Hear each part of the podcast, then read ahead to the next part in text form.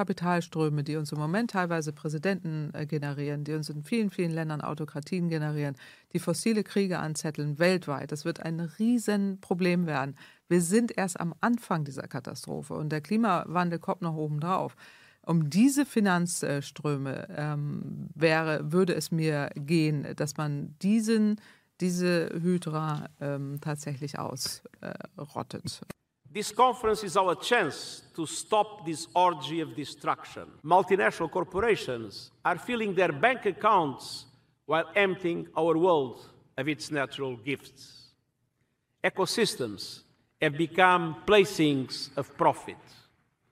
With our bottomless appetite for unchecked and unequal economic growth, humanity has become a weapon of mass extinction. We are treating nature like a toilet. And ultimately, we are committing suicide by proxy. Because the loss of nature and biodiversity comes with a steep human cost.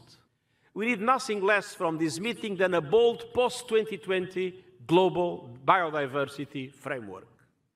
One that beats back the biodiversity apocalypse by urgently tackling its drivers land and sea use change, overexploitation of species, climate change, pollution, and invasive non-native species. Einen wunderschönen guten Abend, ihr Lieben. Herzlich willkommen zur fünften Ausgabe der zweiten Staffel von 2045 bei Design or Disaster. Und äh, wie ihr vielleicht bemerkt habt, hat das neue Jahr unser Intro verschluckt. es ist irgendwie äh, verschwunden aus unserem Studio. Wir haben es aber auch sehr spät gemerkt, haben jetzt ein bisschen improvisiert. Ich hoffe, ihr seht uns das nach. Und ähm, heute sind wir tatsächlich ganz unter uns zu zweit und ich begrüße recht herzlich den kongenialen Co-Host dieses Formates, Jens, Jens Brodersen. Hallo Jens. Hallo Patrick, hallo Community. Ja, wir fangen neu an ins neue Jahr mit äh, vielen spannenden Themen. Es gibt ja einiges nachzuschauen, nachzusehen und neu einzuordnen. Und das Tolle ist, heute ist unsere Schicksalsgemeinschaft der Leute, die sich für dieses Thema interessieren, tatsächlich ganz unter sich. Das heißt, wir können uns heute richtig Zeit nehmen und mal auf ein paar Sachen rumkauen. Unter fünf Stunden geht heute gar nichts. Ja. ja. Ähm, wir es, haben, es, ja. Äh, Patrick, Was? hier steht gerade, ja. es wird nicht auf YouTube gestreamt. Warum das denn? Hier ist doch ein Haken dran. Hier, hier der, warte, warte, da, genau. Äh, also es kann sein, dass es gerade auf Critical nicht gestreamt wird, auf 2045 wird es Also wenn genau. du auf YouTube, wenn ihr auf YouTube das vermisst, geht bitte auf unseren eigenen 2045 bei Design oder Disaster Channel. Ich hatte jetzt vergessen, den dritten Channel auch noch anzugeben, weil dann kommt es da auch nochmal als Konserve und dann ist es irgendwie doppelt gemoppelt. Super. Aber ich sehe, hier kommen eigene Kommentare aus YouTube. Das heißt, auf YouTube ist es auf unserem Kanal 2045, den ihr dann direkt auch abonnieren könnt. Äh, von daher ist das doch ein glücklicher Zufall, ein, ein Glück im Unglück sozusagen. Quasi. Genau. genau. Also, Wir improvisieren heute. Heute alles, ist alles ne? improvisiert. So sieht es aus. Wir haben äh, heute aber nicht nur Improvisation vor uns, sondern wir haben auch ein paar Dinge tatsächlich für euch dezidiert vorbereitet. Äh, wir haben tatsächlich drei große Blöcke, die wir mit euch gemeinsam durchgehen wollen. Und erstmal natürlich liebe Grüße an euch alle da draußen im Chat. Schön, dass ihr es auch ins neue Jahr geschafft habt. Schön, dass ihr alle dabei seid. Und genau, da wurde schon der äh, YouTube-Channel gefunden. Sehr gut, hervorragend. Herzlich willkommen. So, ähm, wir haben drei Blöcke vorbereitet. Was das sein wird, haben wir schon mal angeteased. Ähm, und zwar, äh, wir wollen einen Rückblick machen auf das letzte Jahr, was sozusagen so war, um nochmal einen komprimierten Überblick zu haben, ähm, was in Sachen Klimaschutz, Klimakrise, Klimakollaps so passiert ist oder auch nicht passiert ist. Ähm, dann werden wir nochmal dezidiert eine Nachlese machen zum Thema COP28, zur Klima Weltklimakonferenz, die ja letztes Jahr stattfand. Und äh, es gibt noch einen dritten Teil, hm, der wird so ein bisschen Theorie sein. Und ich würde mal sagen, wir gehen mal so ein bisschen ähm, direkt mal rein in die Präsentation, würde ich sagen. Und dazu muss ich erstmal hier umschalten. Ich bin es hier gar nicht gewohnt, mit dem, sich nur mit einem Dingens hier zurechtkomme. Du musst mir mal helfen, Jens, und das Ding auf die Bühne heben oder umswitchen, sodass ja. man sieht. Mache ich sehr gerne. Ähm, falls ihr Fragen habt oder euch beteiligen wollt, dann bitte wie immer einfach Frage in den Chat. Genau, so. in dem Fall, wo, wenn ich jetzt hier diese Folien steuere, musst du, Jens, so ein bisschen auf den ja. Chat schauen, weil den habe ich dann nicht mehr also auch das ist improvisiert heute. Und ja, Anfang vom Ende oder Beginn der Hoffnung ist unser äh, Sendungstitel. Und wie schon gesagt, so, uh, let's talk about 2023. Aber einige im Chat haben es ja schon so ein bisschen geahnt, da kommen wieder schlechte Nachrichten und so weiter.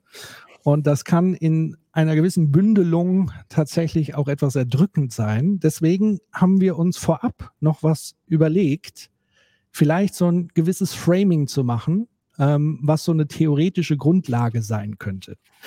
Und deswegen würde ich gerne äh, euch in ein Buch hineinführen, ähm, was ich tatsächlich gerade frisch fertig gelesen habe, was auch gerade just erst erschienen ist, nämlich das Buch Fortschritt und Regression von Rahel Yegi.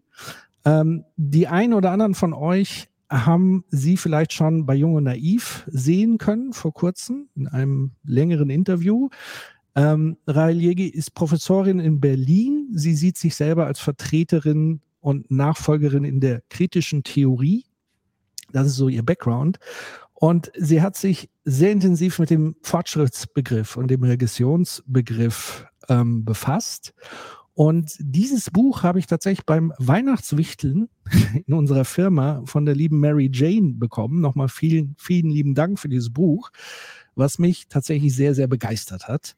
Und deswegen würde ich das gerne auch direkt mit euch teilen. Und ich finde, dass sozusagen die Gedanken, die in diesem Buch stecken, eine wichtige theoretische Sichtweise sein könnten, um über all die Dinge zu sprechen, die wir dann im Anschluss mal gemeinsam durchgehen, um mal so ein paar Sachen vielleicht einzuordnen und zu sagen, hm, sind wir, auf welchem Pfad sind wir einfach, wo können wir die Dinge wie verorten? Und das fand ich zumindest sehr, sehr hilfreich nach Lektüre dieses Buches. Und vielleicht geht es euch auch so, vielleicht auch gar nicht. Vielleicht schauen wir mal. Ihr könnt dann auch gerne äh, im Chat dazu diskutieren. Ein wichtiger, wichtiger Punkt, glaube ich, da ja. an der Stelle auch nochmal dieses, ähm, äh, damit ihr so ein Verständnis bekommt, warum das so eine tolle Fügung ist. Ähm, wir haben im Prinzip letztes Jahr angefangen, diese äh, Sendung heute vorzubereiten, vor allen Dingen, weil ihr wart ja letztes Jahr dabei. Wir haben ja was weiß ich, wie viel, 60, 70 Stunden letztes Jahr zusammengefahren.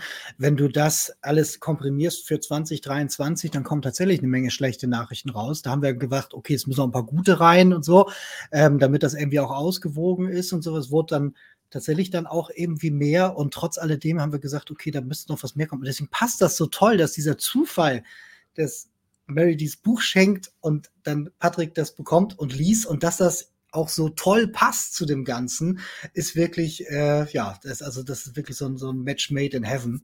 Und äh, warum das so toll ist und warum das so gut passt, ähm, da kann Patrick uns jetzt mal einführen. Genau. Ähm, also, Rahel Jegi, wie schon ähm, erwähnt, verortet sich selber so in der Tradition der kritischen Theorie, also rund um Adorno, Horkheimer etc., mit sehr vielen Bezügen zu Marx, Hegel, der Psychoanalyse etc. Ähm, und sie hat jetzt eben ein Werk vorgelegt, was ich glaube ich schon so als Grundlagentheorie anbietet. Also es ist zumindest eine mögliche Lesart, wie man Fortschritt und Regression begreifen kann. Das äh, muss natürlich nicht die universelle Wahrheit und so weiter sein, aber ich finde es sozusagen als Denkwerkzeug an der Stelle fand ich sehr hilfreich, sehr erhellend. Es hat mir sozusagen in vielen Kontexten einfach weitergeholfen und deswegen versuche ich jetzt mal in meiner Lesart, ihre Lesart sozusagen rüberzubringen und zu übertragen und mal schauen, ob das sozusagen gelingt. Und zwar, dieses Buch handelt, wie der Titel schon vermuten lässt, ähm, handelt um diese beiden Begriffe, die ja wirklich große Begriffe sind, nämlich Regression und Fortschritt. Und das ist sozusagen auch ja das Schlüsselbild des ganzen Buches, plus aber zwei weitere wichtige Begriffe, die hier eine Rolle spielen, nämlich Krise und Konflikt. Also diese vier Begriffe spielen eigentlich extrem ineinander. Ähm, für alle, die dieses äh, Bild hier übrigens irgendwie äh, toll finden, ich hatte es heute einer Arbeitskollegin äh, gezeigt, die war sofort begeistert. Das ist tatsächlich so aus unserem Jahrgang, äh, Jens, nämlich The Prodigy. Das findet sich auf dem Cover äh, der CD oder LP oder wie auch immer. Äh, Jilted Generation, Music for the Jilted Generation. Das findet man hinten sozusagen im Booklet drin. Das hat mich damals schon irgendwie schwer beeindruckt und passt eigentlich auch ganz gut äh, zu diesem Ding. So, diese vier Begriffe sind also ganz wichtige Schlüsselbegriffe. Und wir steigen mal ein, also das so als ähm, visuelle Leitlinie, das visualisiert so ein bisschen die planetaren Grenzen, die Krisen, die ökologischen Krisen, die uns so umgeben. Und deswegen ist es eigentlich auch so ganz passend, nämlich zu sagen, Krisen und so schreibt es eben Rahel Jegi, sind eigentlich zugespitzte objektive Probleme, die das bisherige in Frage stellen. Also sichtbare Probleme, wie jetzt zum Beispiel Artensterben, das ist ja sichtbar, das ist messbar.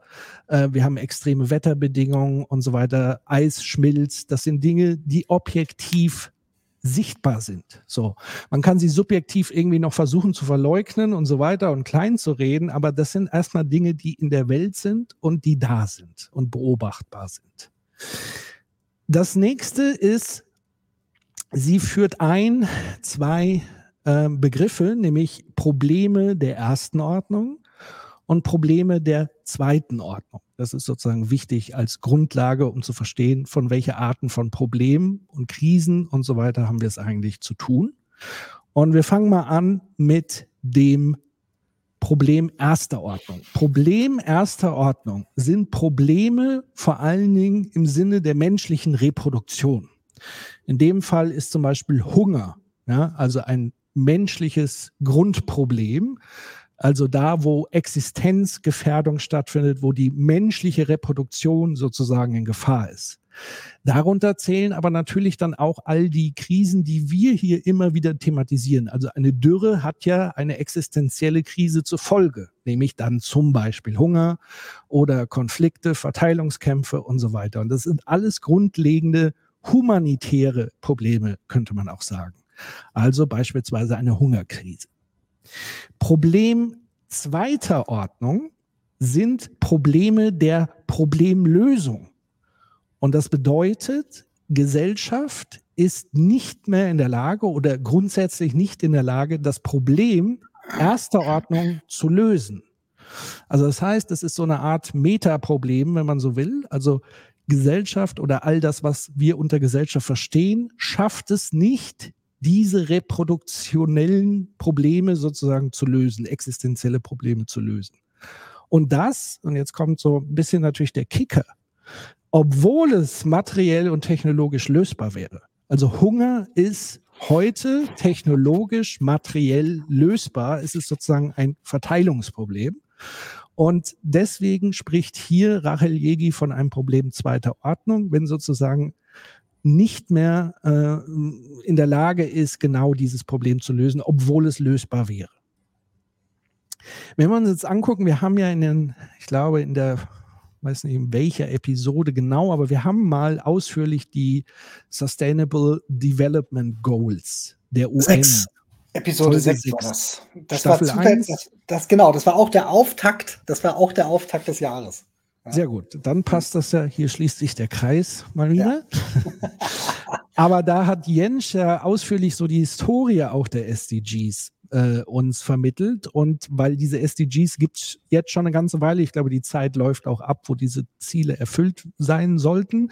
Und vor diesen SDGs gab es nochmal andere Ziele, die aber eigentlich ähnlich waren und so weiter. Und was ich hier sehr spannend finde, ist, dass diese SDGs zwar als Ziele formuliert sind, sie aber allesamt auf Probleme und Krisen der ersten Ordnung zurückzuführen sind. Also wenn da steht kein Hunger, bedeutet es ja im Umkehrschluss, es gibt ein Problem der ersten Ordnung, nämlich eine Hungerkrise oder Armutskrise, die auch wiederum diese Probleme hat oder Ungleichheit, was dann zur Folge hat, es gibt sowas wie Unterdrückung. Und deswegen ist auch hier wieder, was man attestieren muss, Gesellschaft ist offenbar nach wie vor nicht in der Lage, diese Probleme zu lösen. Und deswegen liegt immer noch ein Problem zweiter Ordnung vor. Um es mit den Worten von Frau Jeggi ähm, zu formulieren, so wie sie es im Buch formuliert hat, Problem zweiter Ordnung betrifft nicht den unmittelbaren Mangel, also den Hunger, sondern die Praktiken und Institutionen, also die Lebensformen, so verwendet sie den Begriff, die es unmöglich machen, darauf zu reagieren. Also wir schaffen es nicht, mit diesem Gefüge aus Lebensform dieses Problem des Mangels unmittelbar zu lösen. Dazu noch passend ein ganz gutes Zitat, weil es führt uns dann so direkt so in Richtung Fortschritt und Revolution. Thomas S. Kuhn, ähm, das ist ja ein sehr ziemlich bekannter Wirtschaft, äh, Wirtschaft sage ich schon, Wissenschaftstheorieforscher.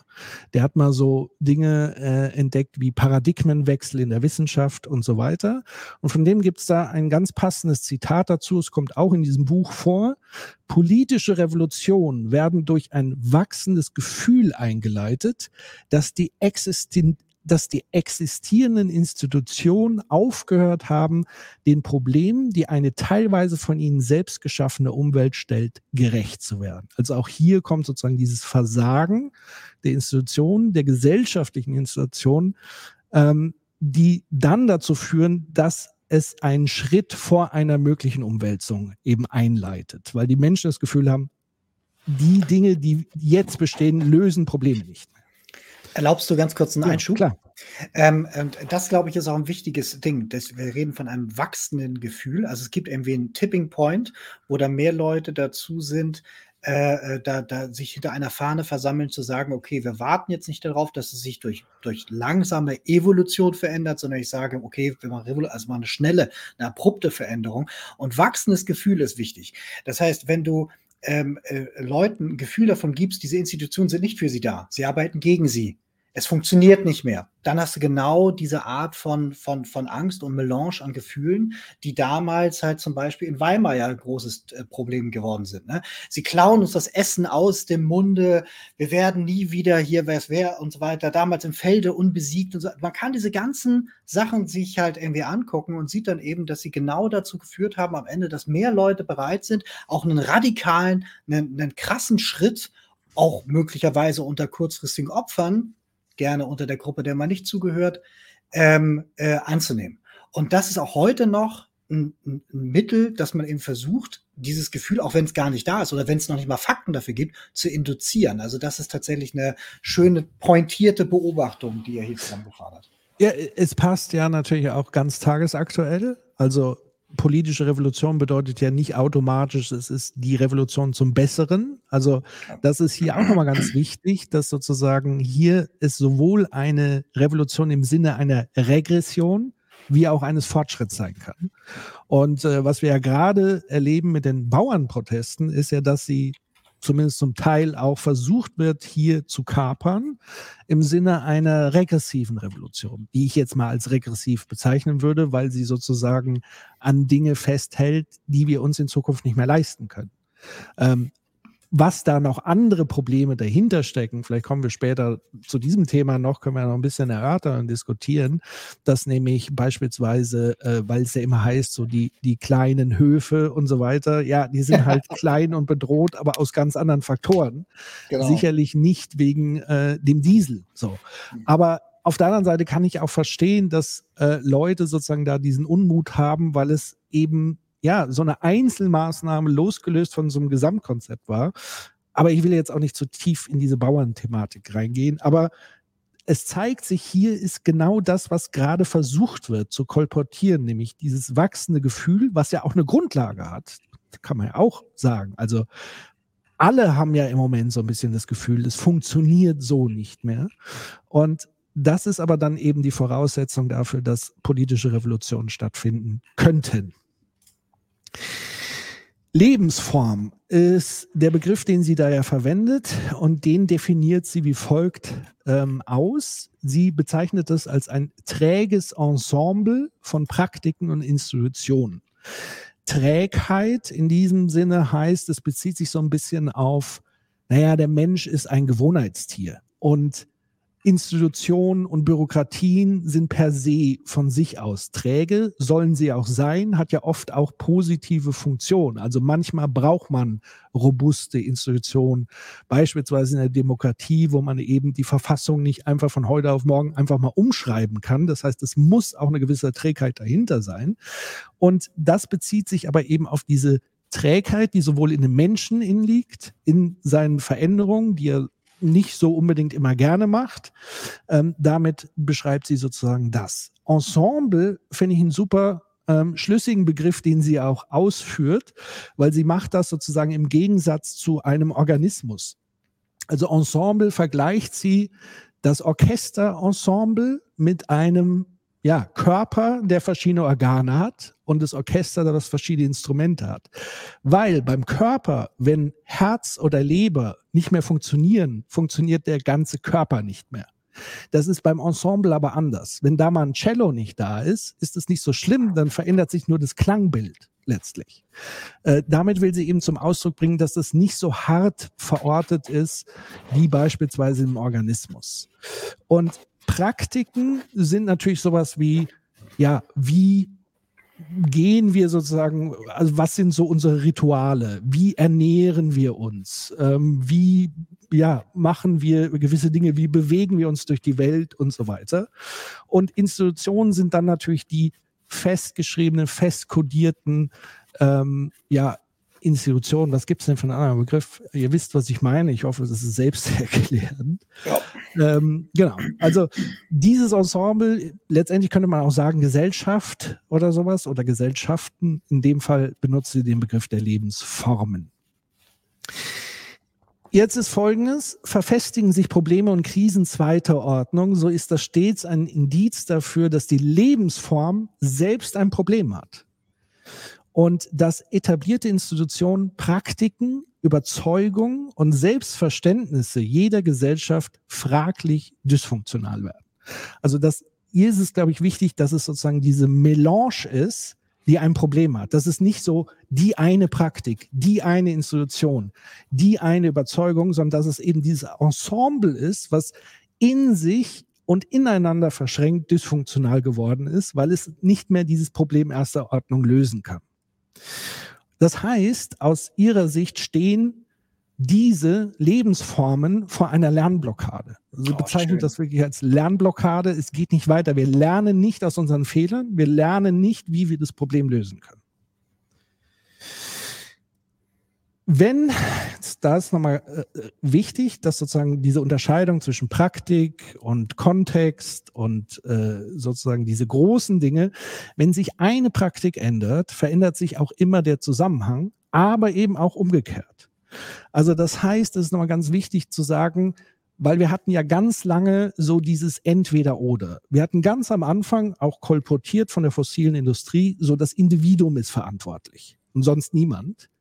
Dann ist es so ein bisschen gekippt, will ich mal sagen, zu sagen, nee, nee, das Individuum ist es nicht, es sind die Strukturen, aber es ist halt beides. Das ist, das ist das, was sie eigentlich hier sagen will. Das heißt, wenn wir auch unsere Lebenspraktik als Individuum verändern, hat das Auswirkungen auf den Zusammenhang, aber das alleine reicht halt dann auch nicht, sondern da muss halt mehr auch dann tatsächlich strukturell passieren. Das heißt, wenn, wenn sich Leute entscheiden, sozusagen nicht mehr Fleisch zu essen, heißt es noch nicht, dass eine komplette äh, äh, Revolution und das Problem gelöst ist. Es ist aber ein Teil dessen, was dazu beiträgt, dass sich auch der Zusammenhang ändert, weil ich ja gleichzeitig auch ein Vorbild gebe für andere, Ansteckung mache und so weiter und so fort. Und gleichzeitig auch eine Diskussionsgrundlage habe, um zu sagen, lass uns doch mal grundsätzlich über das strukturelle Problem der Massentierhaltung sprechen und so weiter. Daraus folgt, das ist jetzt so meine Ableitung, ähm, man sollte eigentlich viel mehr funktionale Subversion gegen dysfunktionale Lebensformen wagen. Also das heißt, was ich, was ich damit sagen will, ist sozusagen, weil wir ja auch immer wieder gefragt werden, was kann man tun? Und ich würde sagen, jede Kleinigkeit, die eine Veränderung bringt, bringt in Summe einen Teil des Fortschritts. Also und selbst wenn man gar nichts macht und, und sozusagen sich nur informiert darüber und es weitergibt, das sind alles kleine Bestandteile dieses großen ganzen Ensembles. Wir sind Teil des Ensembles. Das äh, will ich damit sagen. Und wenn wir sozusagen immer wieder subversiv irgendwas verändern, sei es auch in der Kommunikation und so weiter, dann ist die Chance einfach viel höher, dass sich auch der Gesamtzusammenhang verändern kann. So, was sagt sie noch? Wandel, egal ob Reform oder Revolution, das unterscheidet sie interessanterweise eben nach Radikalität, also nicht nach Fortschritt. Also Fortschritt kann sowohl für sie Reform wie auch Revolution sein. Revolution würde sie eher sehen als in, in der Heftigkeit, in der Radikalität der Veränderung. Deswegen ist Wandel für sie immer auch Reform und oder Revolution, entsteht nie aus dem Nichts heraus. Und sie entsteht auch nicht rein aus einer guten Idee oder Utopie heraus, sondern in erster Linie basiert Fortschritt und Regression dann tatsächlich auch immer aus diesen konkreten Dysfunktionalitäten, Widersprüchen und Krisen. Das heißt, eine Krise ist immer die Voraussetzung für Veränderung und für Wandel. Oder, wie sie es sehr viel griffiger formuliert, das Neue kommt, weil das Alte nicht mehr funktioniert. Ja, und dazwischen ist die Zeit der Monster. Ne? Wenn wir so äh, Gramsci hervorziehen aus seiner Zelle, ähm, das ist natürlich total ähm, wichtig, sowas auch halt eben zu betrachten. Also nicht nur dieses von wegen, jede Kleinigkeit ist halt auch ein, ein Teil des Weges, sondern eben auch, dass wir ja nicht von monolithischen äh, Gebilden sprechen, von, von Menschen und Gesellschaften, auch nicht von Mechanik nach dem Motto, wenn das, dann das und dann ist auch immer dieser Schaltzustand, sondern ja. das ist halt eben etwas, was eher so, naja, sich halt teilweise mit tektonischer Geschwindigkeit, teilweise mit schnellerer Geschwindigkeit eben entwickelt über, über teilweise Dinge, die man gar nicht erblicken kann. So, und deswegen ist das Alte zwar nicht mehr funktioniert, das Neue kommt, aber dazwischen ist auch noch was. Und teilweise erleben wir genau diese Veränderung schon als eine Art von Schmerz, von Unwohlsein, von irgendwie, okay, irgendwas ist komisch oder eben auch von Neugierde. So. Und das hat eben auch was mit der eigenen Haltung auf diese Sachen zu tun.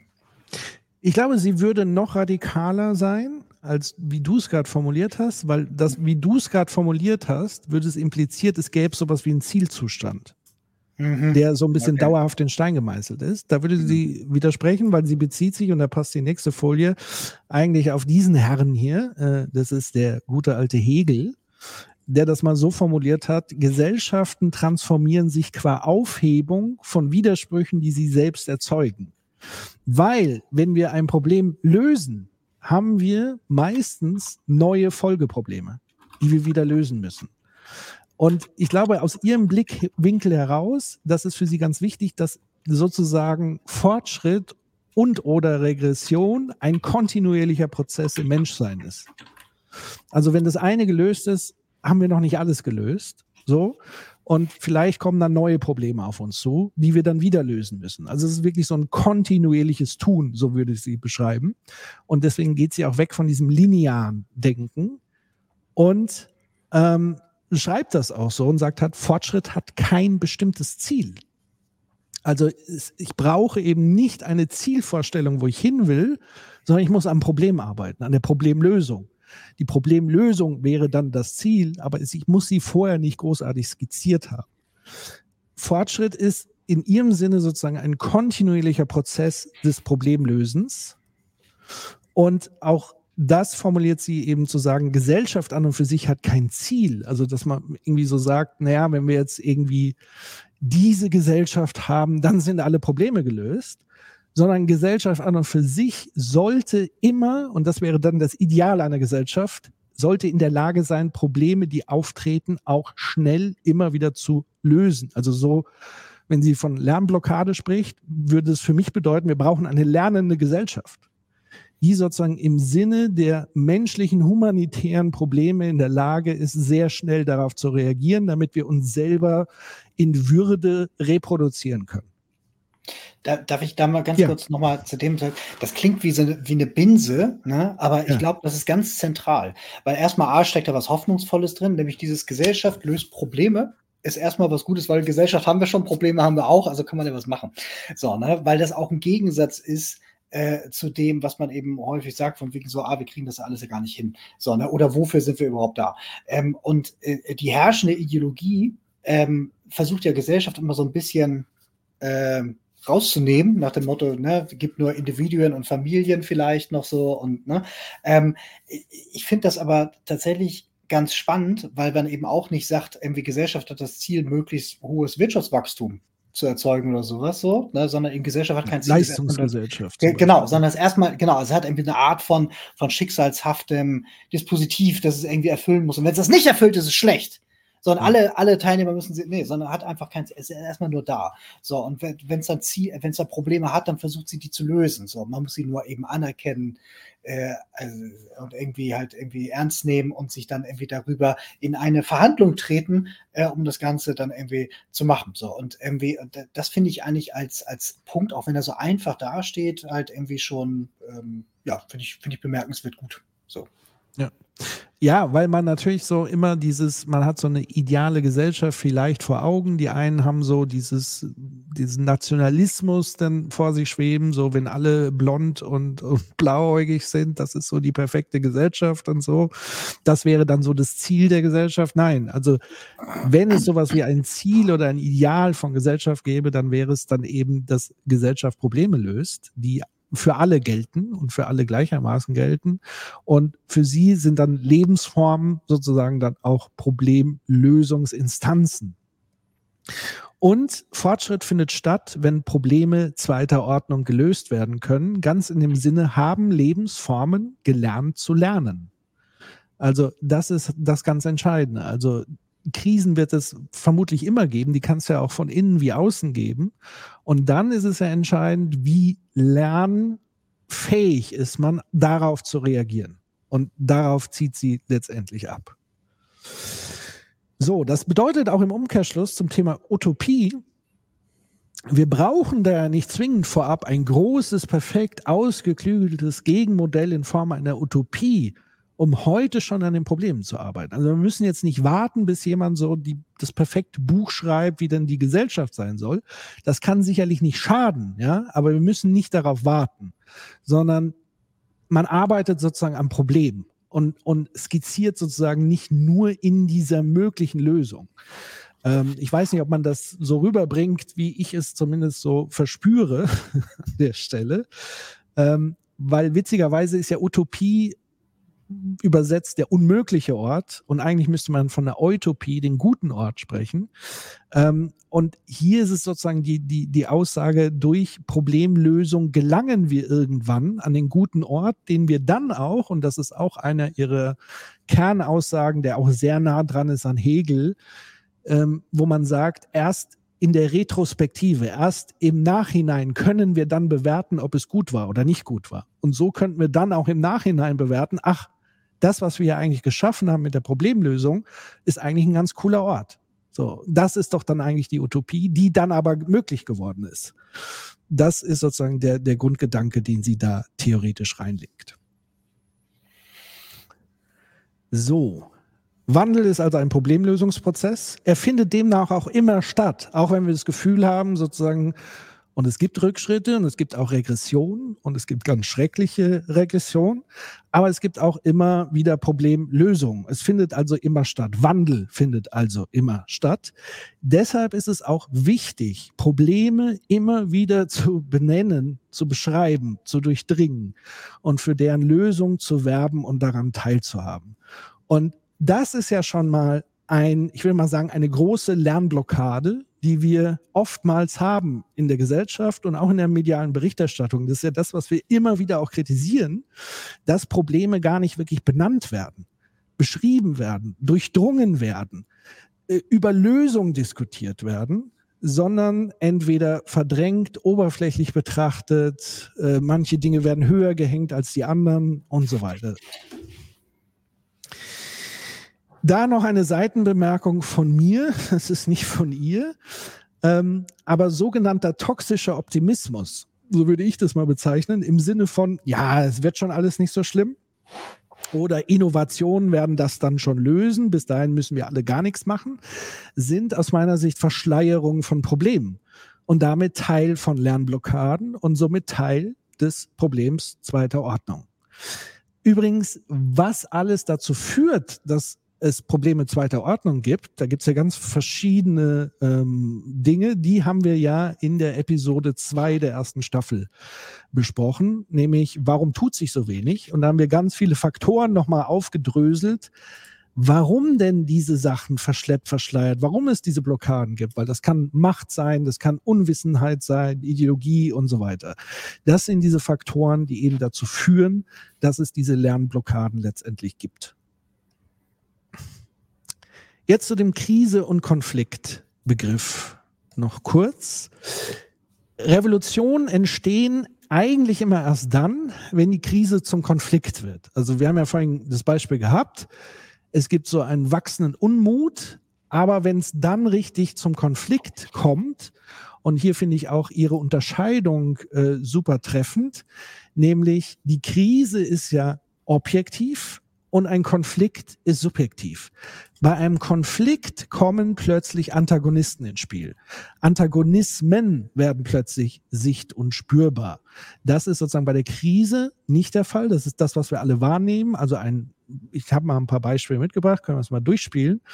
Ähm, zum Beispiel das hier. Ja?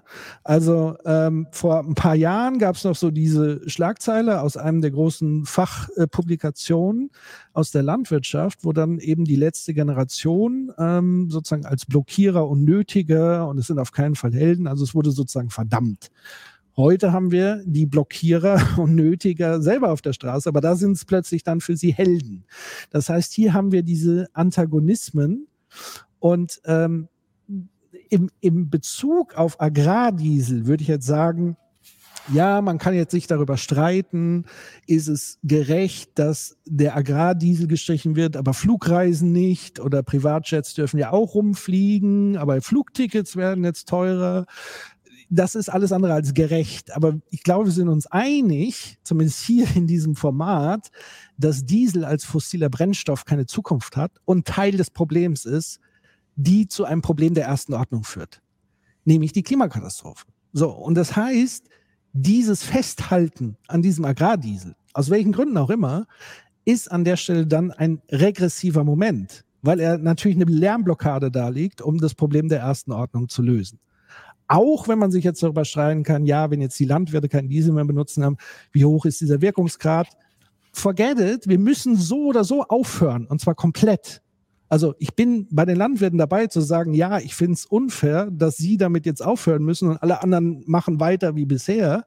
Das ist unfair. Aber dass wir damit langfristig alle aufhören müssen, das ist, glaube ich, unbestritten. Oder würdest du es anders sehen?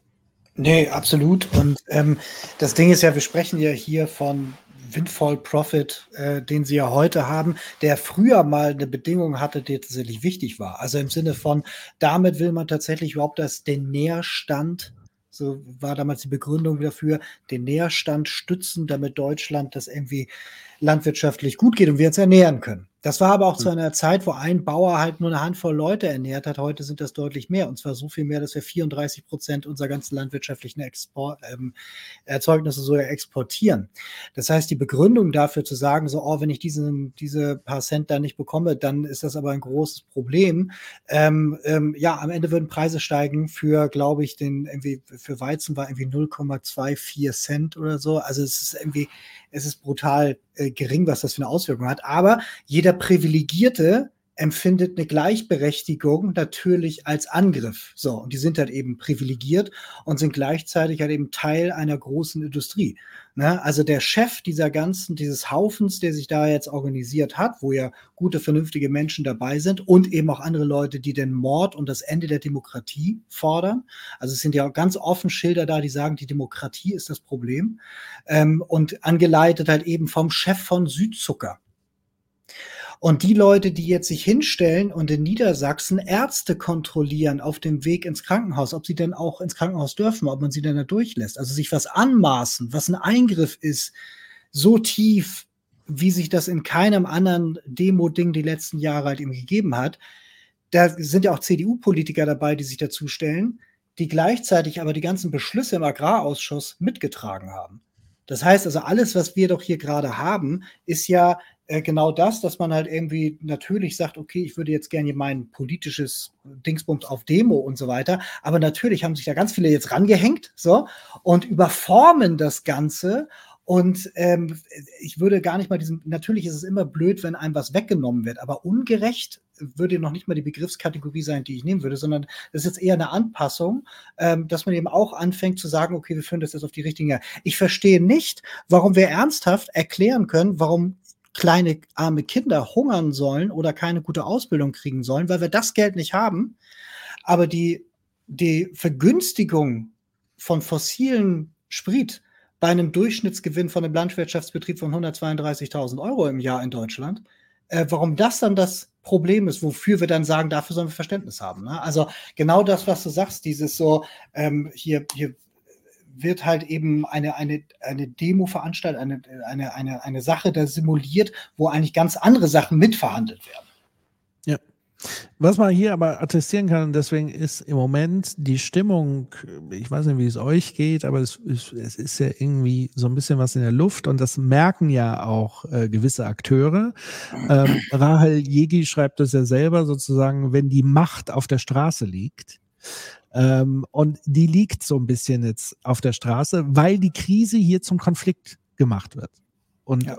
und wie gesagt, das funktioniert von beiden Seiten her. Also äh, ich sage nachher noch was zum Thema, wie man Konflikt an und für sich bewertet, aber hier sieht man, man kann das sowohl fortschrittlich wie regressiv sozusagen äh, nutzen und das ist aber sozusagen die Vorbedingung dieser Konflikt auch für eine Revolution. Ein zweites Beispiel, was nochmal so die beiden Antagonisten ähm, ins Spiel bringt. Also wir gehen mal davon aus, es gibt ein beobachtendes Phänomen und das ist zum Beispiel ein ausgetrockneter Fluss.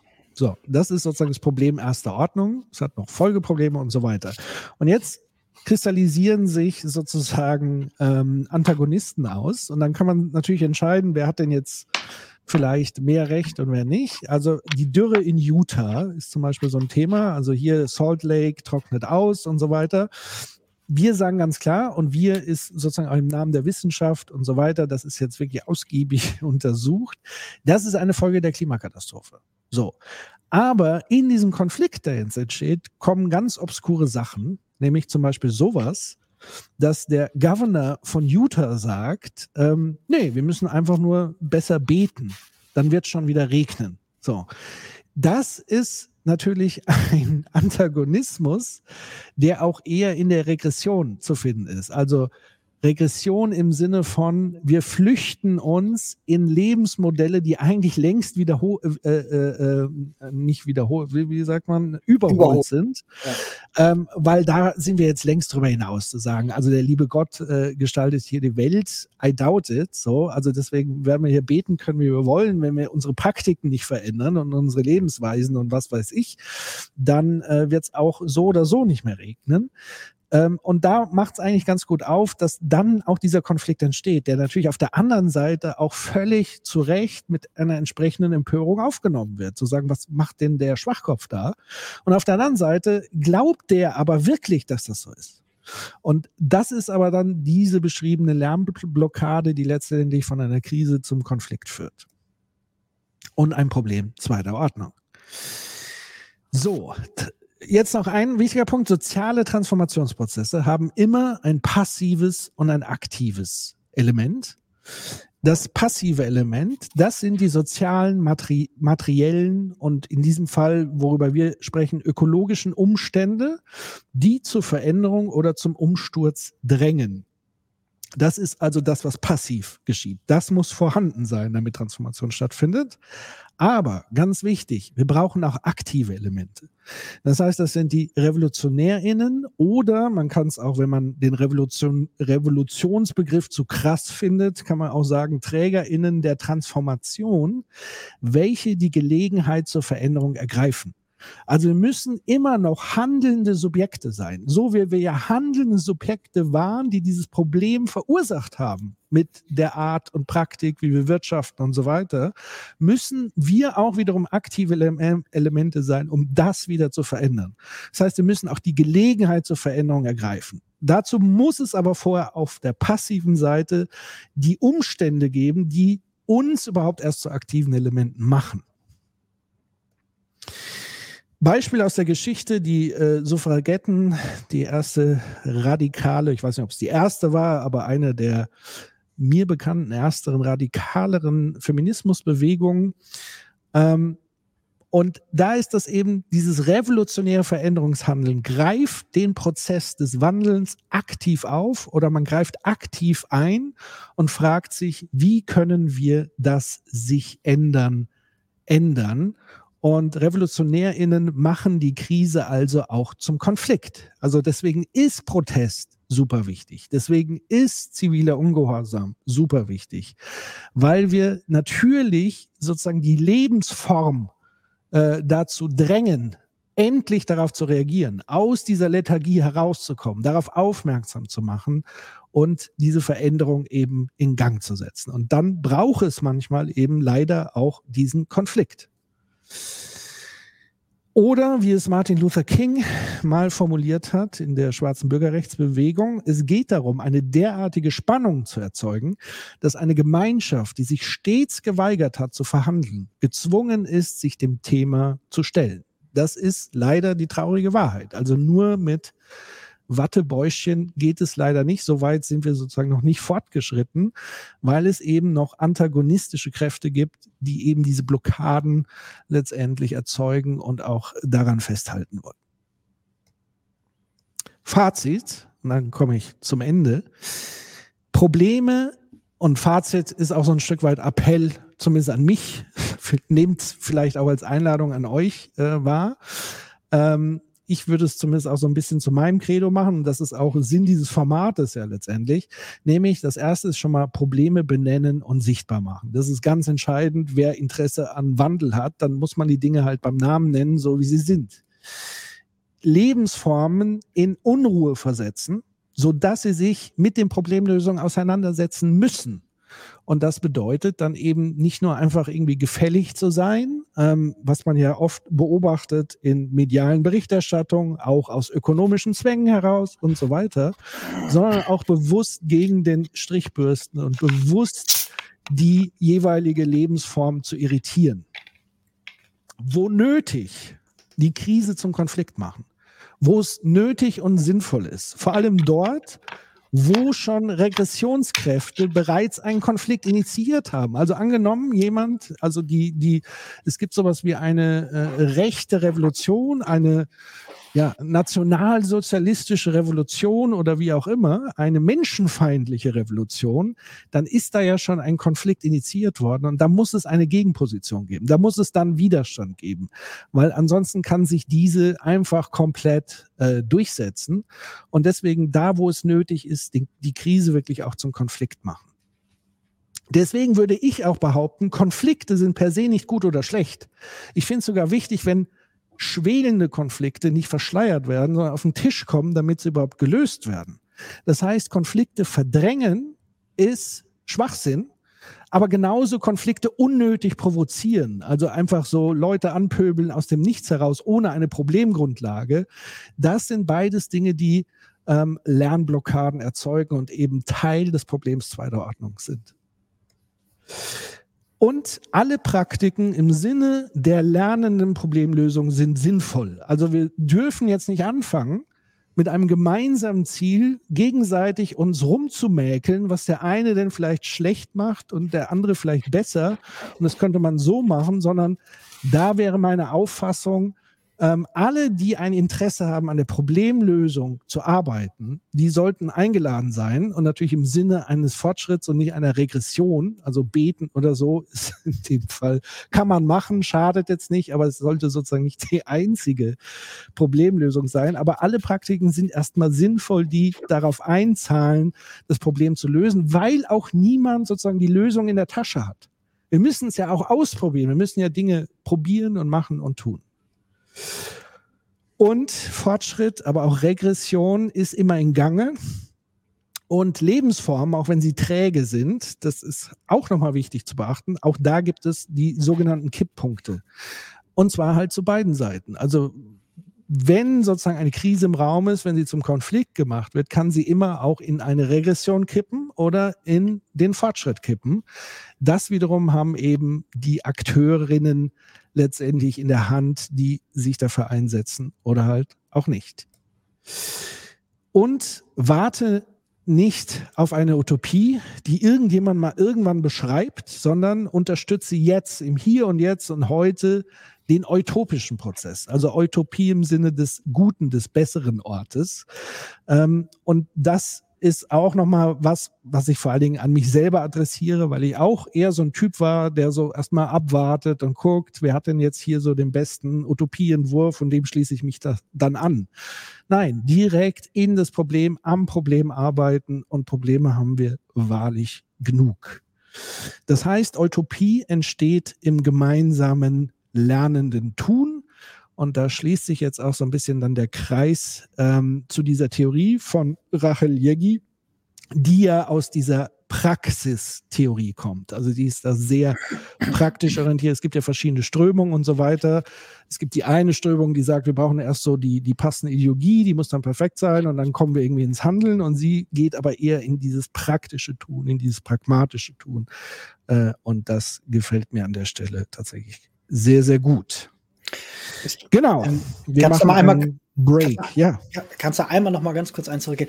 Ähm, ja, finde ich, finde ich super. Ähm, also ähm, nur direkt, ähm, äh, äh, bevor wir da jetzt ähm, äh, weitergehen, noch ein paar äh, Punkte. Ich finde den Fortschrittsbegriff schön, weil ähm, auch das äh, ist für uns vielleicht eine Binse. Aber wenn wir von Fortschritt sprechen und lass das Wort mal da draußen fallen, dann verstehen Menschen da häufig was anderes drunter. Fortschritt heißt für die meisten, BIP goes up. Das ist Fortschritt. Ja. Bedeutet für die meisten, wir haben das nächste, die nächste iPhone-Generation, das genauso aussieht wie das davor, aber es ist jetzt ein Megapixel mehr in der, in der Kamera. Oder ich habe jetzt eine 16. Zahnpasta, das ist Fortschritt. Und das ist ja. natürlich alles nicht Fortschritt in diesem Sinne. Ja. Und ich glaube, das ist wichtig, dass wir auch da helfen, dass andere Leute vielleicht so ein bisschen diesen Begriff reframe oder zumindest dieses Denkangebot bekommen, dass sie merken, dass dieses alte BRD Wirtschaftswunder Fortschritt bla denke, die so ein bisschen pickelhaubig ist, nach dem Motto Line goes up, then Fortschritt, ansonsten Line goes down, gleich schlecht. Nein, nein, es geht hier um was ganz anderes. Es geht darum, dass Gesellschaft tatsächlich anfängt, Probleme zu lösen, zu, damit Gesellschaft dann anschließend besser funktioniert. Und mit diesem etwas freieren Blick, losgelöst von diesen rein ökonomischen äh, Gedanken, kommt man, glaube ich, auch auf eine ganz neue Art von, wie sehe ich denn die Welt? Wie soll eine Gesellschaft sich denn organisieren? Denn wenn sie sich nicht nur danach organisieren soll, Line goes up, dann stellt sie sich Fragen nach dem, was ist das gute Leben? Ist vielleicht Solidarität wichtig? Ist vielleicht das Miteinander wichtig? Oder ist es wichtig, dass nur einige Leute mehr Geld verdienen? Das sind zwei ganz unterschiedliche Dinge und teilweise lassen sie sich auch nicht unbedingt miteinander verheiraten. Und deswegen müssen wir als Gesellschaft, weil das ist ja unser Recht, wir dürfen ja diese Diskussion im Konflikt insbesondere dürfen wir sie ja führen. Wir dürfen uns doch darüber unterhalten, was heißt denn Fortschritt, was heißt das für dich, was heißt das für mich und was ist unser gemeinsamer Begriff von Fortschritt. Und ich glaube, das ist ein, auch nochmal zu dem Bild am Anfang vom Prodigy Cover, äh, glaube ich, ein, ein, ein wichtiger ein wichtiger ja. Punkt. Genau, noch eine wichtige Zusatzbemerkung dazu. Also das, was ich jetzt hier auf diese Folien gepackt habe, ist ja sozusagen eine Verdichtung und deswegen wirkt das natürlich auch äh, wie eine Binse letztendlich oder kann so wirken. Deswegen empfehle ich wirklich, das Buch zu lesen, weil das Buch selber ist ein Prozess, des Denkens. Also man, man liest es und denkt sozusagen mit und dann erschließt sich das natürlich ganz anders, wie wenn ich das äh, super reduziert irgendwie auf ein paar Slogans runterbreche. Und das macht sie aus meiner Sicht sehr, sehr gut. Also sie greift genau auch diese Sachen auf, die du gerade gesagt hast. Also beispielsweise sagt sie ja, sie macht das mal anhand des, des Nationalsozialismus, wo sie sagt, das ist ja, war ja eigentlich so ein Paradox, weil es war ja eine Fortschrittsbewegung, die sich als Fortschrittsbewegung verkauft hat. Ja. Also der Faschismus in Italien war ja aus diesen Futurologen heraus, also die Zukunft, äh, alles muss schneller werden, Autos, Technologie und so weiter. Aber die Art und Weise, wie sie mit Menschen umgegangen sind, war halt absolute Regression. Das war sozusagen die Technologisierung der Barbarei. Und deswegen ist es super wichtig, da zwischen diesen Zeilen zu lesen und genau zu lesen. Und, und das kann man nur in Ausführlichkeit machen, entweder indem man sehr intensiv, wie wir jetzt darüber sprechen, oder indem man dann so ein Buch liest, um wirklich all diese Fallstricke, die darin verborgen sind, in diesen Begrifflichkeiten auch wirklich mal aufzulösen. Und ich finde, das macht sie, aus meiner Sicht ist es zumindest in meinem Lesen äh, gelungen ähm, weil mein Fortschrittsbegriff hat sich dadurch tatsächlich auch etwas verändert und auch nochmal sehr viel äh, fester gesetzt. Ich habe noch zwei Ergänzungen und zwar, wer jetzt mit diesem ganzen äh, tollen Framework im Hinterkopf ähm, direkt sagt, okay, ich möchte jetzt hier halt eben Teil der Lösung sein, ich möchte was Praktisches machen. Das Staffelfinale von Staffel 1 plus Episode, also wir haben immer wieder mal praktische Beispiele, aber Staffelfinale von Staffel 1 und Episode 3, das sind die, wo wir eben ganz konkret auf Dinge eingehen. Da kann man gerne mal vorbeigucken. Ähm, und dann, du hattest vorhin hier richtigerweise gesagt, dieses von wegen, ähm, naja, ähm, die Frage, ob es jetzt eben, äh, ob man jetzt hier gegeneinander kämpfen soll, so, nicht? Ähm, ob das irgendwie sinnvoll ist. Und jetzt kam hier im, im Chat die Frage auf, bedeutet das innerlinke Kritik einzustellen? Das hätte, da hätte ich nämlich Bedenken, weil es ein wichtiger Aspekt ist, der Irrungen verhindert. Und ich glaube, möglicherweise ist das in der so gar nicht gemeint gewesen von dir, oder? Sondern wahrscheinlich ist es ja irgendwie was dazwischen, oder? Ja, also äh, was war das nochmal? Innerlinke Kritik. Ja. Also Kritik unter Linken, wenn Linke sich selber sozusagen zerfleischen. Ich glaube, da gibt es einen sehr guten Tipp. Ähm, den habe ich heute auch erst mit, mit anderen Leuten diskutiert. Ähm, das Ding ist, es ist ein Unterschied, ob man das sozusagen in seinem Inner Circle macht oder ob man das in die Öffentlichkeit rausträgt. Weil das, was wir im Moment erleben von rechter Seite, ist ja eine Geschlossenheit und ein Bündnis, ja, die, die sehr schnell auf einen kleinen gemeinsamen Nenner kommen und eine Vernetzung und Geschlossenheit zumindest nach außen verkörpern. Ob, wie die sich im Hintergrund dann untereinander fetzen und kritisieren, keine Ahnung.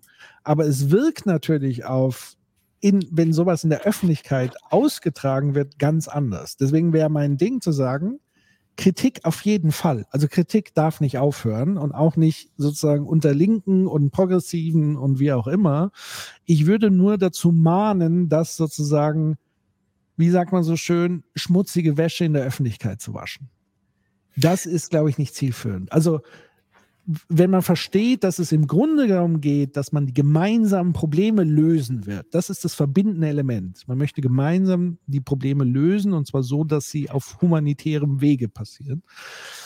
Dann sollte man das zumindest mal anerkennen, dass dieses gemeinsame Ziel ist. Also wogegen ich was habe, ist sozusagen dieses, ich weiß nicht, wie ich das ausdrücken soll. Weißt du, was ich meine? So dieses, zerfleischende, wo eigentlich beide dann als Verlierer rausgehen. Ja, in der Betrachtung wenn, von Dritten zum Beispiel. Genau, wenn man eben äh, keine Konstruktivität äh, da wirklich dann walten soll, weil man irgendwie auch Lust hat. Also ist ja einerseits ja auch dieses so, man möchte auch irgendwie Lust haben an der Auseinandersetzung und irgendwie die perfekte Antwort, die es aber natürlich auch vielleicht auch nie wirklich ja. so ganz geben kann und so. Und man möchte gewinnen und da sind Egoismen dabei und so. Ja, das ist alles gut und schön. Die Frage ist, wann man es macht, wo man es macht, zu welchem Zeitpunkt das macht. Also divergieren und dann Entscheidungen treffen, auf einen Nenner kommen und dann konvergieren und dann kann man gemeinsam, also wenn wir an dem Punkt kommen, wo dann wieder so eine Art, weil die rechte Revolution vor der Tür steht, eine eiserne Front notwendig ist, dass man wirklich so all diese Sachen sein lässt, weil man dann Geschlossenheit braucht, damit es nicht wieder zur Katastrophe kommt, dann ist es schon zu weit. Ich habe mal einen interessanten Spruch dazu gehört, das war so 2018, da war ja auch mal so ein großes Auflebens da, ähm, äh, und da kam so, wir können uns ja mal die Karten leben nachher im AfD-KZ, wer denn mehr Recht hatte, wer denn mehr links war. So, ne, dieses, also das Wichtige, glaube ich, ist ähm, genau zu schauen, ähm, wo man jetzt Positionen wirklich auskämpfen muss und wo nicht.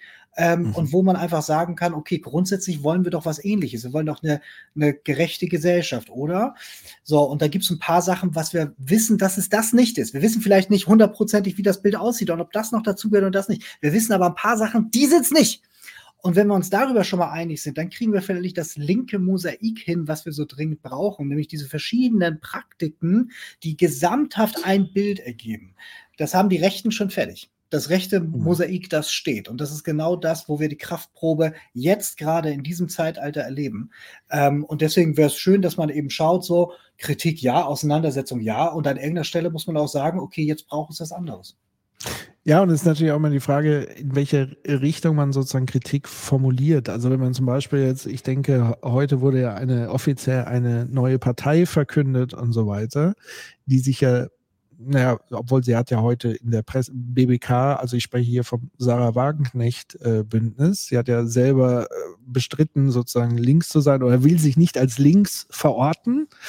Ähm, und würde aber sagen, sie würde irgendwie linke Werte trotzdem propagieren. Und da würde ich dann sagen, an gewissen Punkten eben nicht. Also wenn es dann um, um das Thema äh, Asyl und Flucht und Migration geht, dann sind da sozusagen auch regressive Elemente drin. Und das würde ich dann natürlich auch kritisieren, obwohl sie vielleicht sozusagen die Krise, die sie ja so benennt, die wir auch teilen würden, nämlich zu sagen, es gibt Ungerechtigkeit, es gibt Ungleichheit, es gibt Unterdrückung etc. pp. Das ist ja alles unbenommen, aber da ist ja dann wieder die, die, die Art und Weise und wen schließe ich von diesem Prozess aus? Und das würde ich dann kritisieren, weil das ist dann wieder ein Problem. Weil ich nämlich sozusagen nur noch unter meinesgleichen dieses Problem löse und alle anderen sind mir dann egal, so mehr oder minder. Ähm, und das würde ich sagen, ähm, gilt es immer zu kritisieren, letztlich. Mir geht es dann eher so um diese oberflächliche ästhetische Kritik vielleicht, weil der eine das nicht so galant ausdrückt oder keine Ahnung. Ähm, die ist komplett überflüssig. So. Sehr gut. Dann würde ich sagen, äh, kannst du mal umswitchen. Jawohl. Und ich kann euch wieder lesen. Genau, und ich sehe euch jetzt nicht mehr.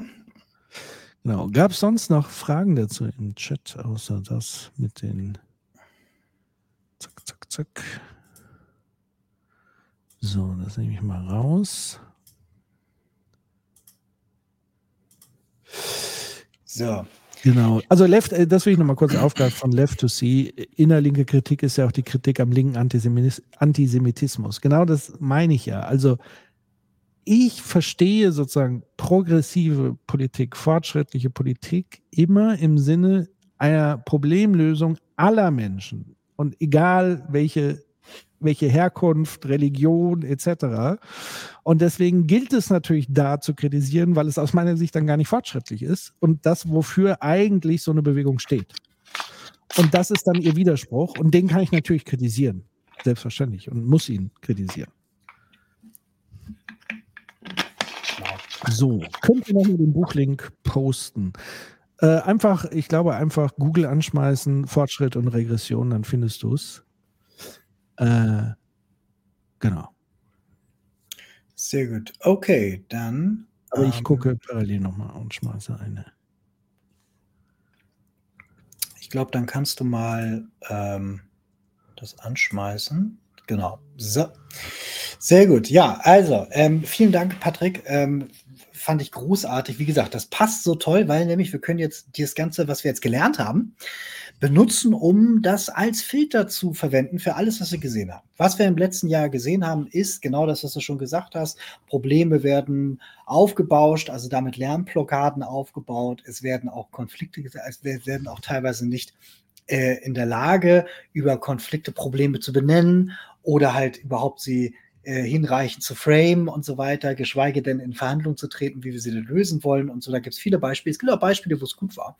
Und was wir jetzt als erstes machen, ist, dass wir auf 2023 eingehen und uns ein paar Highlights angucken. Das sind einige, die ihr kennt, aber auch einen ganzen Eimer, den ihr vielleicht noch nicht kennt oder nicht mitbekommen habt. Ähm, deswegen gehen wir da einfach mal rein. Wir fangen an mit was Positiven, denn es gab auch eine Reihe von positiven Sachen und das ist jetzt noch nicht mal herbeigeredet, sondern die sind jetzt gar nicht schlecht. Und zwar das hier zum Beispiel, Climate Awareness is now mainstream.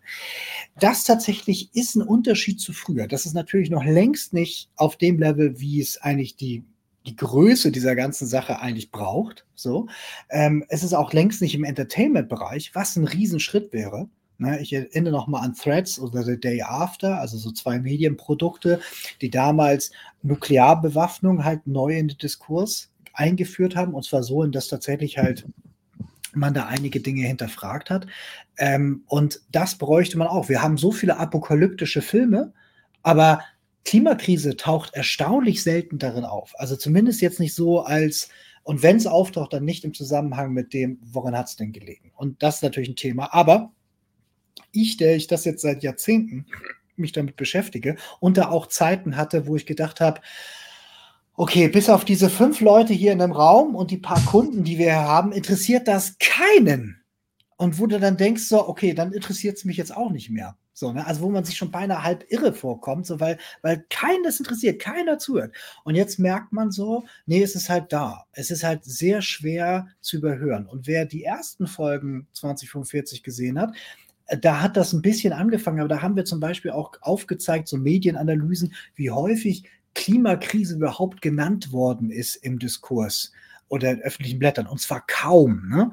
Ähm, und das ist jetzt mehr. Es ist noch nicht optimal. Und wenn man es vergleicht, Börsennachrichten zu Klimawandel oder halt irgendwie Überschwemmung, wird über Klimawandel in Bezug gesetzt und so, da merkt man, es ist noch viel Beharrungsstarre da, auch viel auch gewolltes Zudecken. Aber grundsätzlich ist es deutlich mehr als früher. Und das ist tatsächlich ein Erfolg. Absolut.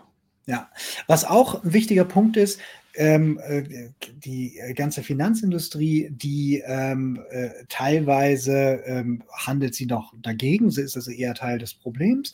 Ähm, teilweise wird es auch nicht wirklich, kommt es auch nicht an den richtigen Stellen so, sei es im Risikomanagement, an der Strategie oder so, wird es auch nicht richtig einge, äh, Nordet. Das gibt es natürlich schon. Es gibt also Akteure, die machen es sehr vernünftig, aber es gibt auch eine ganze Reihe, die ignorieren das. Aber es ist ein Riesenunterschied auch zu früher. Früher war das etwas wie, was wollen die Treehugger hier? Ja, es gibt ja diese speziellen Nischenprodukte. Es gibt ja diesen einen Anbieter, der beschäftigt sich auch mit dieser Thematik. Das ist vorbei. Also es ist jetzt so, dass es jetzt gekommen ist, um zu bleiben. Vor einigen Jahren war das Thema Diversity auf einmal so was Neues und dann war das auf einmal eine Standardabfrage, wo ähm, Investoren ihre Asset Manager dann gefragt haben, also Leute mit Geld, die Leute mit Werten gefragt haben, so dieses, wie kümmert ihr euch denn über das Thema Diversity? Und das war auf einmal eine Standardabfrage und Leute haben gesagt, Diversity was? Und dann so, ach, das heißt irgendwie so, so Frauenrechte und das heißt irgendwie so Diversität im Unternehmen und oh, okay, oh, hm, so. Und äh, genau dieser Effekt, der ist eben jetzt inzwischen auch mit Environmental, Social und Governance, also mit Umwelt, Gesellschaft und äh, gute Unternehmensführungssachverhalten. Gute Unternehmensführungssachverhalten war auch schon vorher ein Thema, aber es ist jetzt deutlich mainstreamiger. Es ist nicht mehr ungewöhnlich zu fragen, sondern es ist eher so etwas, wo man sagt, ja, das, we have to consider this. So, also auch das hat sich geändert. Jetzt nicht nur im letzten Jahr, das ist schon ein lang anhaltender Trend, aber im letzten Jahr ist es dann doch deutlich mehr geworden. So. Und da ist nochmal ganz wichtig, also auch wenn es dahingehend in Sachen Finanzierung und so weiter oder Finanzwelt auch ganz viele Rückschritte gab, also zurück in fossiles Kapital und so weiter, heißt das nicht, dass es sozusagen in, in, in Summe gescheitert ist, sondern jetzt nochmal ein Blick auf die Theorie von, von eben, es wird eher dazu führen, dass die Krise zum Konflikt wird. Also, dass sozusagen Kapitalisten anfangen, sozusagen einen Konflikt auszutragen, zu sagen, nein, wir wollen sozusagen das eine und die anderen das andere. Aber es wird nicht so sein, dass das eine das andere schluckt oder komplett wieder verschwindet und so weiter. Und das ist das Entscheidende. Also, die Büchse der Pandora ist da tatsächlich weit geöffnet. Ja, total. Und ähm, da, da komme ich gleich nochmal drauf, das greife ich nochmal auf. Ähm, äh, das ist nochmal ein weiterer Punkt. Das hatten wir, glaube ich, in Folge äh, 10 oder 11, nämlich dieses, äh, dass, ähm, äh, wenn es jetzt darum geht, ähm, ähm, Urteile und Gerichtsverfahren auszulösen und teilweise auch zu gewinnen, äh, wenn zum Beispiel Politiker äh, Klimazusagen nicht einhalten, Klimapolitik nicht richtig machen, wenn Unternehmen halt über die Maßen polluten. So, ähm, dass das mehr kommt und auch mehr pro Gesellschaft entschieden wird und weniger pro Kapital. Auch das ist eine Veränderung. Ähm, wir haben zum Beispiel, wie gesagt, Folge 10 oder 11 war es, ähm, die mit Konstantin. Da hatten wir diesen Fall gehabt, wo wir so durchgegangen sind. Da gab es ein paar europäische Gerichtsurteile gegen Großkonzerne. Das heißt, auch das ist eine Bewegung. Und jetzt zu der Büchse der Pandora. Das ist ein wichtiger Punkt. Würden all diese ganzen Entwicklungen, würde das jetzt ein stabiler Trend sein? Und wir hätten noch 200 Jahre Zeit, dann mhm. würde ich heute sagen, wir machen das dicht und unterhalten uns über ein anderes Thema. Weil mhm. ich glaube, dann würden wir wahrscheinlich über den langen Zeitraum am Ende diese Entwicklung würden sich dann schon irgendwie äh, richtig ausformen, weil halt eben eine ganze Menge Mindset-Change da auch drin ist. Und das Problem ist, wir haben diese 200 Jahre nicht. Das heißt, das ist alles ganz gut. Es ist aber nicht in dem Maße, wie wir das in der Kürze der Zeit noch brauchen. Aber es ist eine große Veränderung da. Man müsste jetzt sehr viel Gewaltanstrengung machen, um das wieder komplett auszuixen, was jetzt schon da ist. Du müsstest die Leute zwingen, das wieder zu übersehen und das wäre schwierig. So, dann das hier. Ähm, auch im letzten Frühjahr hatten wir eine Folge, da haben wir euch über Superpolluter erzählt. Ähm, das bedeutet überall da, wo ähm, Erdgas, ähm, sei es durch Fracking oder konventionelle Erdgasförderung, ähm, stattfindet, äh, dass es dort eben Schlupf gibt. Also sprich, dass an bestimmten Stellen einfach ähm, äh, Methan entweicht, ähm, ohne dass es verbrannt wird ähm, sondern einfach in die Atmosphäre gelangt und dort halt eben einen Treibhauseffekt hat, ohne dass es überhaupt gebraucht wird. Das heißt, man fördert, was schon schlimm genug ist, verbrennt es, was schon schlimm genug ist, und auf dem Weg dahin arbeitet man so unsauber, weil das eben auch günstig ist, dass eben Methan in die Atmosphäre entweicht. Und das ist tatsächlich ganz erheblich. Da haben wir so eine Heatmap euch gezeigt, wie viel das ist. Das ist nämlich gewaltig gewesen. Ich habe die Zahlen jetzt nicht mehr vor Augen, möchte jetzt hier keine einfach in den Raum stellen, aber es ist wirklich sehr, sehr groß. Und das Zweite ist auch, in bestimmten Prozessen äh, wird dann äh, Methan, anstatt es nochmal rückzuführen, auch einfach verbrannt. So, ne? Also das Flaring heißt dann äh, das. Ähm, und äh, auch das ist eben eine Emission, die man vermeiden kann. Und hier hat jetzt ähm, bei der COP äh, tatsächlich äh, sich die Industrie darauf geeinigt, also die äh, sehr große ähm, Öl- und Erdgasförderer haben sich darauf äh, geeinigt zu sagen, man möchte diesen Teil des Schlupfes, äh, den möchte man äh, tatsächlich zukünftig vermeiden und seht doch mal, wie toll das ist. Ähm, und das ist, das ist jetzt natürlich so ein bisschen so eine, also dieses Ganze, was durch die Methanförderung ähm, an Emissionen entsteht, ist ja nur, was während dieser Förderung tatsächlich und durch Prozesse entsteht. Der, der Haupt, der schlimme Teil ist ja vor allen Dingen, wenn es am Ende dann generell verbrannt wird. Das heißt, am besten wäre, wenn es Methan gar nicht gäbe. Und das ist also im Prinzip ist das so eine Art Industrietaktik, dass ich halt eben sage, ja, jetzt hier, ich mache da halt was äh, hier sauber und so weiter, um die Debatte über, sollte man nicht Erdgas komplett irgendwie versuchen, aus der Gleichung rauszunehmen, der kann man dann entkommen, dass man sagt, man äh, wird jetzt dafür äh, sorgen, dass man hier im Pledge da eben zukünftig kein äh, Schlupf mehr zu haben. Und ähm, das hilft denen natürlich, weil sie dadurch auch am Ende mehr Ausbringungsmenge haben. Das heißt also, das, was da unten steht, nämlich dieses Environmental Groups call it a smokescreen, ja, natürlich. Aber nichtsdestotrotz, ähm, in einer Welt, in der ja alles auf Freiwilligkeit basiert und Gesellschaft sich nicht durch Gesetze regulieren darf, weil Verbote sind ja schlecht, sondern es muss alles freiwillig sein, ähm, ist das schon mal ein Schritt, weil die können auch einfach sagen, fickt euch, ihr traut euch sowieso nicht, uns zu regulieren, wir machen einfach weiter wie bisher, seht doch zu, wie ihr klarkommt, ihr Arschgesichter. Hier haben sie zumindest gesagt, so dieses so, na, wir achten schon drauf, dass jetzt halt irgendwie nicht einfach sowas in die Atmosphäre geht. Also es ist ein bisschen eine gute Nachricht, vor allen Dingen, wenn man das in Bezug setzt zu, wie viel das ist. Ähm, und das zweite ist eben auch etwas, ähm, wir sehen einerseits halt eben großes Wachstum in Erneuerbare. Ähm, das ist halt insgesamt ist das äh, nach wie vor eine, eine, schöne Entwicklung. Man könnte, hätte man früher angefangen, hätte man es an vielen Stellen durchgezogen, noch ganz woanders sein. Man müsste auch noch ein bisschen steiler sein in vielen Regionen. Aber man sieht eine ganz deutliche Entwicklung parallel zu der großen Entwicklung im Fossilen. Mhm. Und das, was aber interessant ist, ist, dass man über Net Zero Economy wer mal zurückblickt, so sechs, sieben Jahre, da wurdest du in einigen Teilen der Welt ausgelacht dafür. So, heute ist es aber etwas, wo man sagt, nein, das Konzept, das kann man sich vorstellen, dass man tatsächlich versucht, Net Zero zu erreichen. Und das ist eben heute für viele Städte, man muss halt immer auch Städte betrachten, Metropolen, weil das ist eben in den meisten Ländern das, wo eben der meiste, das meiste Clusterrisiko drin ist ähm, äh, und auch eben die meiste Emission eben entsteht, meine ich damit, ähm, äh, dass, äh, dass da immer mehr sich da committen und sagen, Net Zero ist das Ziel, genauso ganz Regionen, ganze Länder und so weiter. Äh, das ist ein, auch ein deutlicher Unterschied zu früher. Und da haben wir jetzt im letzten Jahr auch eine ganze Menge gesehen, äh, die zumindest versprochen haben, da was zu tun. Was tatsächlich daraus wird, was getan wird konkret, ist noch was anderes. Aber es ist trotzdem schon mal ein Schritt weiter. Und im Sinne diesem, was wir jetzt gerade eben gehört haben, sollten wir sowas auch jetzt ernst mal ernst nehmen und sagen, okay, das ist noch nicht das Ziel, aber es ist schon mal ein Schritt in die Richtung. Es ist schon mal einmal weiter, als zu sagen, Net Zero ist uns egal. Nein, es ist uns nicht egal. Du kannst ihn dann immer noch als Lügner ertappen, ja, aber du bist schon mal einen Schritt weiter, als das ist, wenn es das nicht ist. Ja, vor allem, du kannst sowohl wie beim ersten wie jetzt beim zweiten Beispiel, da hast du auch was, wo du Leute wieder anders festnageln kannst. Ja. Ja. Sozusagen, den Schritt bist du ja jetzt schon gegangen. Also, was soll ich, also, wenn es sozusagen einen drohenden Rückschritt gibt, zu sagen, hey, ihr wart doch schon mal weiter, was ist los? So.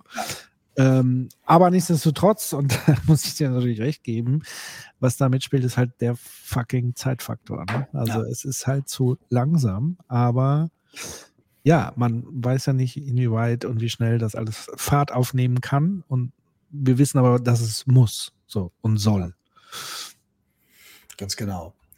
So, was ist noch? Ähm, dieses Jahr, was wir letztes Jahr auch gesehen haben, war ja lange angekündigt. Söder hat es ja damals gefordert. Söder hat damals gefordert, Verbrennerautos müssten 2020 verboten werden. Dann hat er gefordert, sie müssten 2030 verboten werden. Und als dann 2035 jetzt ja neulich gefordert worden ist oder dann auch festgelegt worden ist, hat er gesagt, von wegen, ja, das ist der Tod von Deutschland. Ähm, da sieht man genauso, wie sich das halt eben wie autoritäre, reaktionäre Populisten sich halt die Welt hinmachen und wie sie dann eben nicht zur Problemlösung beitragen, ähm, sondern eben entlang von Interessen äh, sich organisieren. Und insofern ist in so einer reaktionären, interessengeleiteten Zeit das schön, dass die EU das tatsächlich dann durchgezogen hat, den lang angekündigten Schritt zu sagen, ab 2035 keine Neuzulassung von Verbrennern. Ähm, und ähm, USA halt eben in einigen Ländern auch, wenn man sich so Kalifornien anguckt und so weiter. Das ist also spannend, dass das jetzt tatsächlich da ist. Und das ist, das hat schon eine Wirkung. Das ist aus einer amerikanischen Zeitung jetzt übernommen. Ne? Also mhm. das, das wird dann schon wahrgenommen, dass dort sich etwas verändert. Genauso wie Elektrifizierung der Wärmewende und des Transportwesens. So, ne? Also wir haben jetzt in Europa haben wir einen 38-prozentigen Anstieg nur bei Wärmepumpen im letzten Jahr. Das ist gewaltig. Wie das in Deutschland aussieht, kommen wir noch zu. Aber das ist halt krass. Genauso wie Electric Cars. Auch die haben einen ziemlichen Anstieg. Natürlich sehr viel in China, sehr viel in Ländern, die einfach da schon bessere Infrastruktur und weniger Beharrungsstarre in der Wealth Class haben. Ähm, aber wir sehen halt, dass wenn man es global betrachtet, sich da eine ganze Menge tut. Und auch das ist etwas, was vor 10, 15 Jahren noch vollkommen illusorisch geklungen hat. So, ne? Also, wenn wir jetzt das eben wir bemerken, so, ja, Wärmepumpe geht steil nach oben europaweit.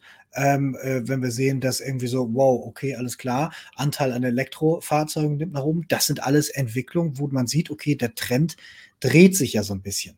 Ähm, und hier ähm, muss man immer genau diesen, diesen Abstand nehmen äh, zwischen, es gibt so, es gibt so eine Reihe von Reports, die kommen meist immer so gegen Ende des Jahres raus, meist in der Nähe von einer Klimakonferenz. Ähm, da gibt es so einen, der untersucht anhand von 19 Indikatoren, da haben wir auch mal, glaube ich, beim letzten Mal auch eine Tafel gezeigt, ähm, oder beim vorletzten Mal, ähm, äh, wo müsste die wie müsste der Trend aussehen und in welchem, welchen Amount müsste das haben, damit man überhaupt bei äh, 1,5 Grad Paris oder irgendwie unter zwei noch so gut laufen kann. Und da sind die meisten Indikatoren tatsächlich nicht stark genug ne? oder zeigen teilweise sogar die falsche Richtung. Deswegen muss man das hier differenziert betrachten. Das ist natürlich ein Teil des Weges. Das ist ein Kiesel.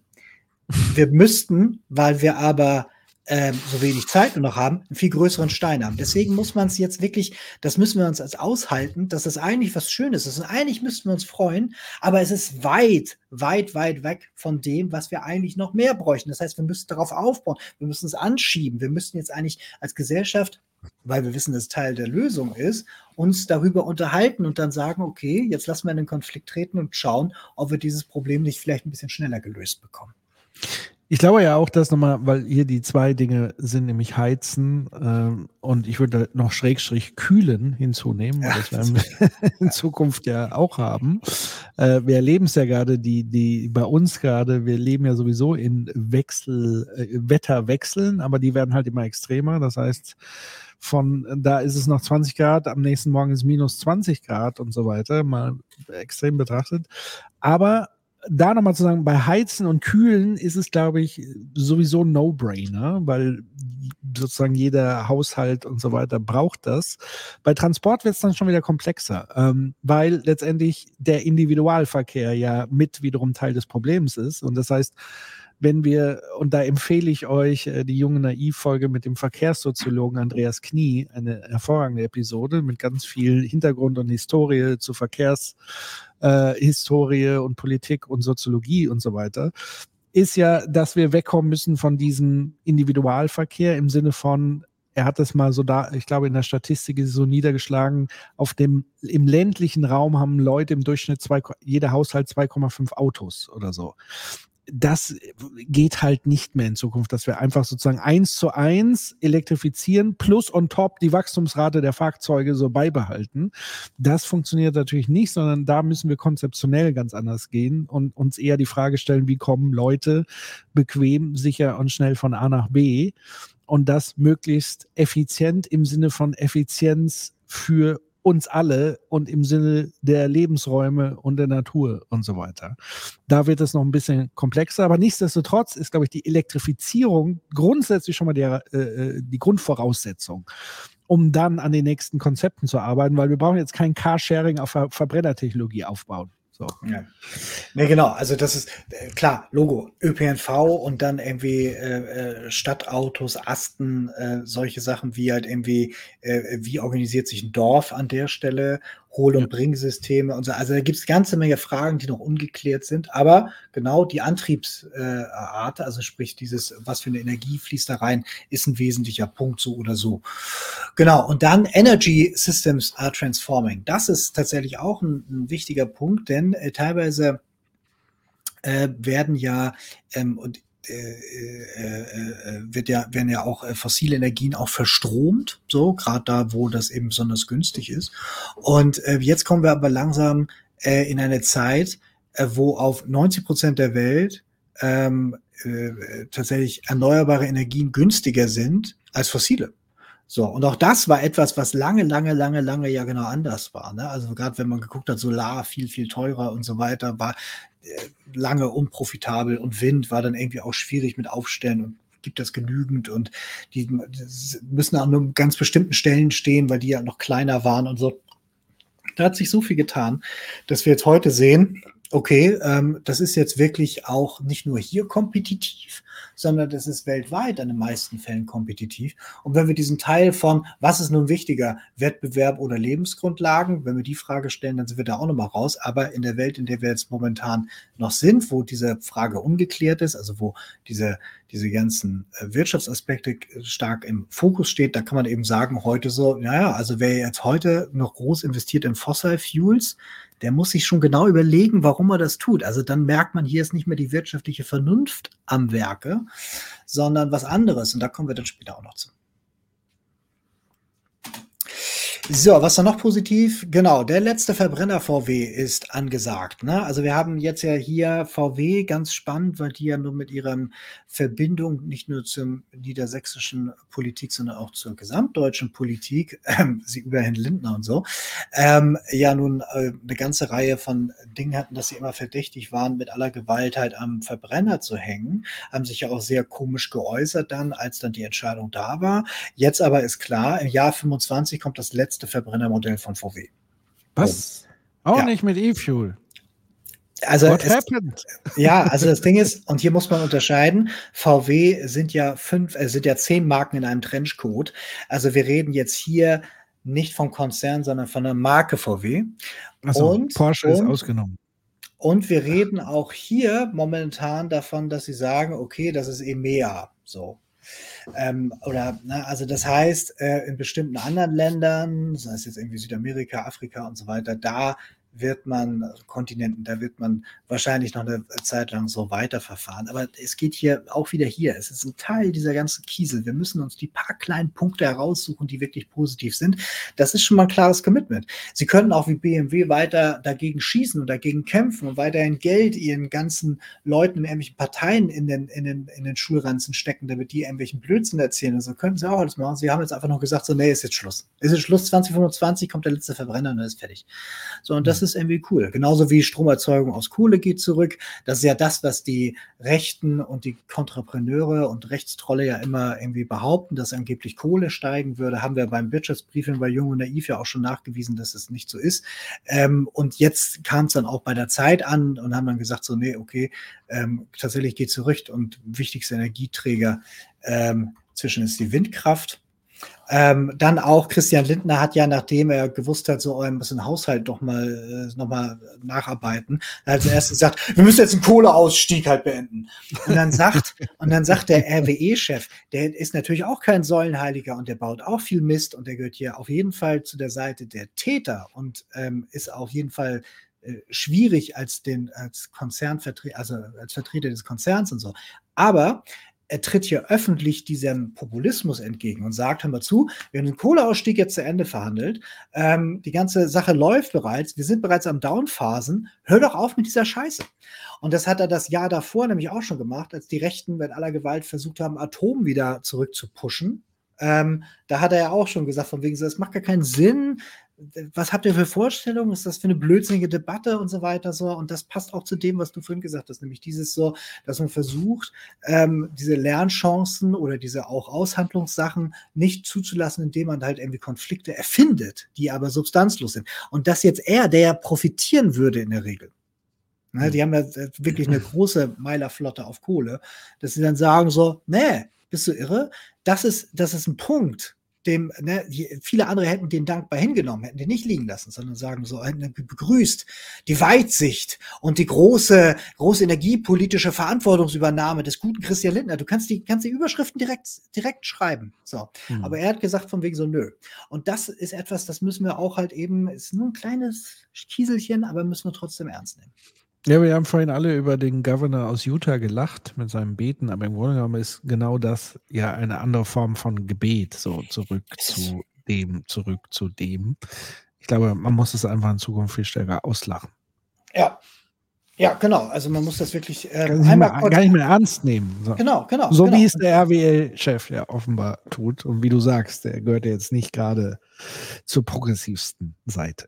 Ja, genau. So, und dann, ähm, äh, dann immer dann, wenn irgendwie irgendwelche Leute irgendwie bei Civi irgendwas beauftragt haben oder bei INSA oder die CDU bei Facebook was gefragt hat, dann kommt jemand von mir so, jeder hasst den Klimaschutz, ihr müsst jetzt wieder unter den Stein kriechen oder wegen der letzten Generation will niemand mehr Klimaschutz und jeder Euro darin ist verloren, weil der Deutsche, der will, der ist alles gelogen. Es stimmt mhm. nicht. Ne? Also das, die, äh, die äh, Institution, die das wirklich mit großer Substanz, Beharrlichkeit und auch wirklich sehr viel Aufwand untersucht, das ist das Bundesumweltamt. Und ähm, äh, die kamen dann wieder auf so eine, haben dann wieder so eine, so eine Umfrage gemacht und haben das dann alles untersucht und so weiter. Und die große Mehrheit der Deutschen sagt, ja, also wir brauchen Klimaschutz. Die Klimakrise ist ein Problem. Und wir unterstützen den ökologischen Wirtschaftsumbau, aber nicht uneingeschränkt, denn wir sagen, es ist sozialverträglich, weil wir haben in Deutschland starke Schultern, die tragen zu wenig und die anderen werden über Gebühr belastet. Und deswegen brauchen wir das Klimageld. Und das ist auch der Grund, warum es vielleicht nicht kommt. So, aber da kommen wir gleich noch zu. Also ja, das heißt, der, der, ja. Nee, sag fertig. Nee, bevor du nur zur nächsten Folie. Aber, nee, ich wollte noch nicht zur nächsten Folie. Dann mach deinen Satz zu Ende. Bevor, okay. Dann, ähm, nee, was, ich sag, was ich sagen will, ist halt dieses, ähm, äh, in Deutschland, die Mehrheit der Bevölkerung ist vernünftiger, als man denkt. Wenn du jetzt auf der Straße fragst, irgendwie gerade im Stau stehen wegen LG, dann sagen sie mhm. vielleicht in, in, dem Moment etwas Komisches, aber der informierte Deutsche, der weiß, wie gefährlich das Ganze ist und dass man was tun muss, der weiß das genau, dass man was tun muss und was man auch tun muss und auch wie, nämlich mit dem sozialverträglichen Teil dabei. Und das ist der Teil, der jetzt gerade tatsächlich der Spaltpilz wird. Jetzt der Satz Ende. Genau, also da, deswegen bin ich ja auch so ein bisschen dankbar für die derzeitigen Bauernproteste, weil sie ja zum einen auch entschleiern, was sozusagen Form und Inhalt angeht. Nämlich sie machen sozusagen die gleiche Form, wie der letzten Generation ja vorgeworfen wurde. Und dann wurde die Form kritisiert. Und man hat dann von der Form auf den Inhalt geschlossen, indem man gesagt hat, weil sie so protestieren, ist der Inhalt falsch, nämlich Klimaschutz. Und jetzt stellt sich heraus, turns out, ja, also mit mit dem, jetzt ist plötzlich der Inhalt okay, wenn die Form die gleiche ist. So. Ähm, und das, ja, zeigt halt einfach diese Paradoxie und ich war ja schon immer der Ansicht. Also klar kann man sagen, die, äh, wie die letzte Generation da protestiert hat, das könnte man besser machen und so weiter und so fort und es nervt und keine Ahnung. Aber daraus zu schließen, dass jetzt plötzlich deshalb das Thema Klimaschutz nicht mehr relevant ist, das war halt ein Trugschluss. Und da sind auch wirklich zahlreiche Leute, übrigens auch aus den Reihen der Grünen und so weiter auf diesen Zug mit aufgesprungen, ja. die ja auch dieses Narrativ mit äh, äh, gefestigt haben, zu sagen, die letzte Generation würde dafür sorgen, dass Klimaschutz plötzlich nicht mehr interessant ist. Aber hier geht es um eine Krise, da geht es nicht um interessant, sondern da geht es darum, wir haben ein Problem, was gelöst werden muss. Und das verschwindet nicht einfach, weil man es dann plötzlich nicht mehr so toll findet, wenn irgendjemand äh, dagegen protestiert und so weiter. Das ist äh, super. Vielen Dank. Ist ein ganz wichtiger Punkt gewesen, weil das müssen wir immer, also ist natürlich sehr einfach und der Take kommt ja manchmal auch dieses, na, bei denen findet ihr es jetzt wohl doof oder nicht? Ja, genau, weil nämlich dieses In-Group, Out-Group-Bigotterie, nämlich eine der Kern, der, der, der Konservatismus in Deutschland hat wenig Werte, behauptet immer, Werte, hat wenig Werte. Aber ein Wert ist In-Group, Out-Group-Bigotterie. Das heißt, der, der für meine Interessen ist, ist In-Group und alle anderen sind falsch. Wenn sich meine Leute über das Gesetz stellen, ist okay, aber bei anderen ist es schlecht. Und deswegen wär's, ist es, glaube ich, auch wichtig zu erkennen, dass es hier ist eine Industrie, die protestiert und sie protestiert für ihre Rendite. Und an dieser Industrie hängen halt eben auch einzelne kleine Akteure dran und so weiter. Das ist alles richtig. Aber wenn man sich schaut, wer wie, in welchem Umfang organisiert hat, wer da noch alles mit dranhängt, da sieht man, dass es hier um Kapitalinteressen geht. Und bei dem anderen geht es um Interessen, die eventuell das Kapital, insbesondere das fossile Kapital, tatsächlich gefährden können. Und das ist genau die Bruchkante, an der sich das Ganze entzündet, wenn man jetzt halt irgendwie versuchen möchte, da Unterschied rauszumachen. Und wenn man jetzt sagt, okay, die Woche Bauernprotest, die nehmen wir hin. Komm, jetzt die ganze Stadt, hier fährt kein Auto mehr, das nehmen wir hin. Dann würde ich sagen, wisst ihr was, dann sollten wir ab Montag für zwei Wochen Wochen für Klimastreiken. Auf dieselbe Art. Weil wenn das da okay ist, muss das jetzt ja auch okay sein. Ich kenne Leute, die waren hier Wochen in Präventivhaft ohne dass sie das gemacht haben, sondern einfach nur, weil sie unter Terrorgesetzen, die gegen islamischen Terrorismus erlassen worden sind, eingesperrt worden sind, weil sie für Klima streiken wollen, als einzelne Person. Und hier haben wir Leute, die Galgen aufhängen und sagen, wir müssen die Demokratie beenden. So, und dann würde ich sagen, wenn das, wenn das okay ist, dann kann doch das andere jetzt ja nicht mehr das Problem sein, oder?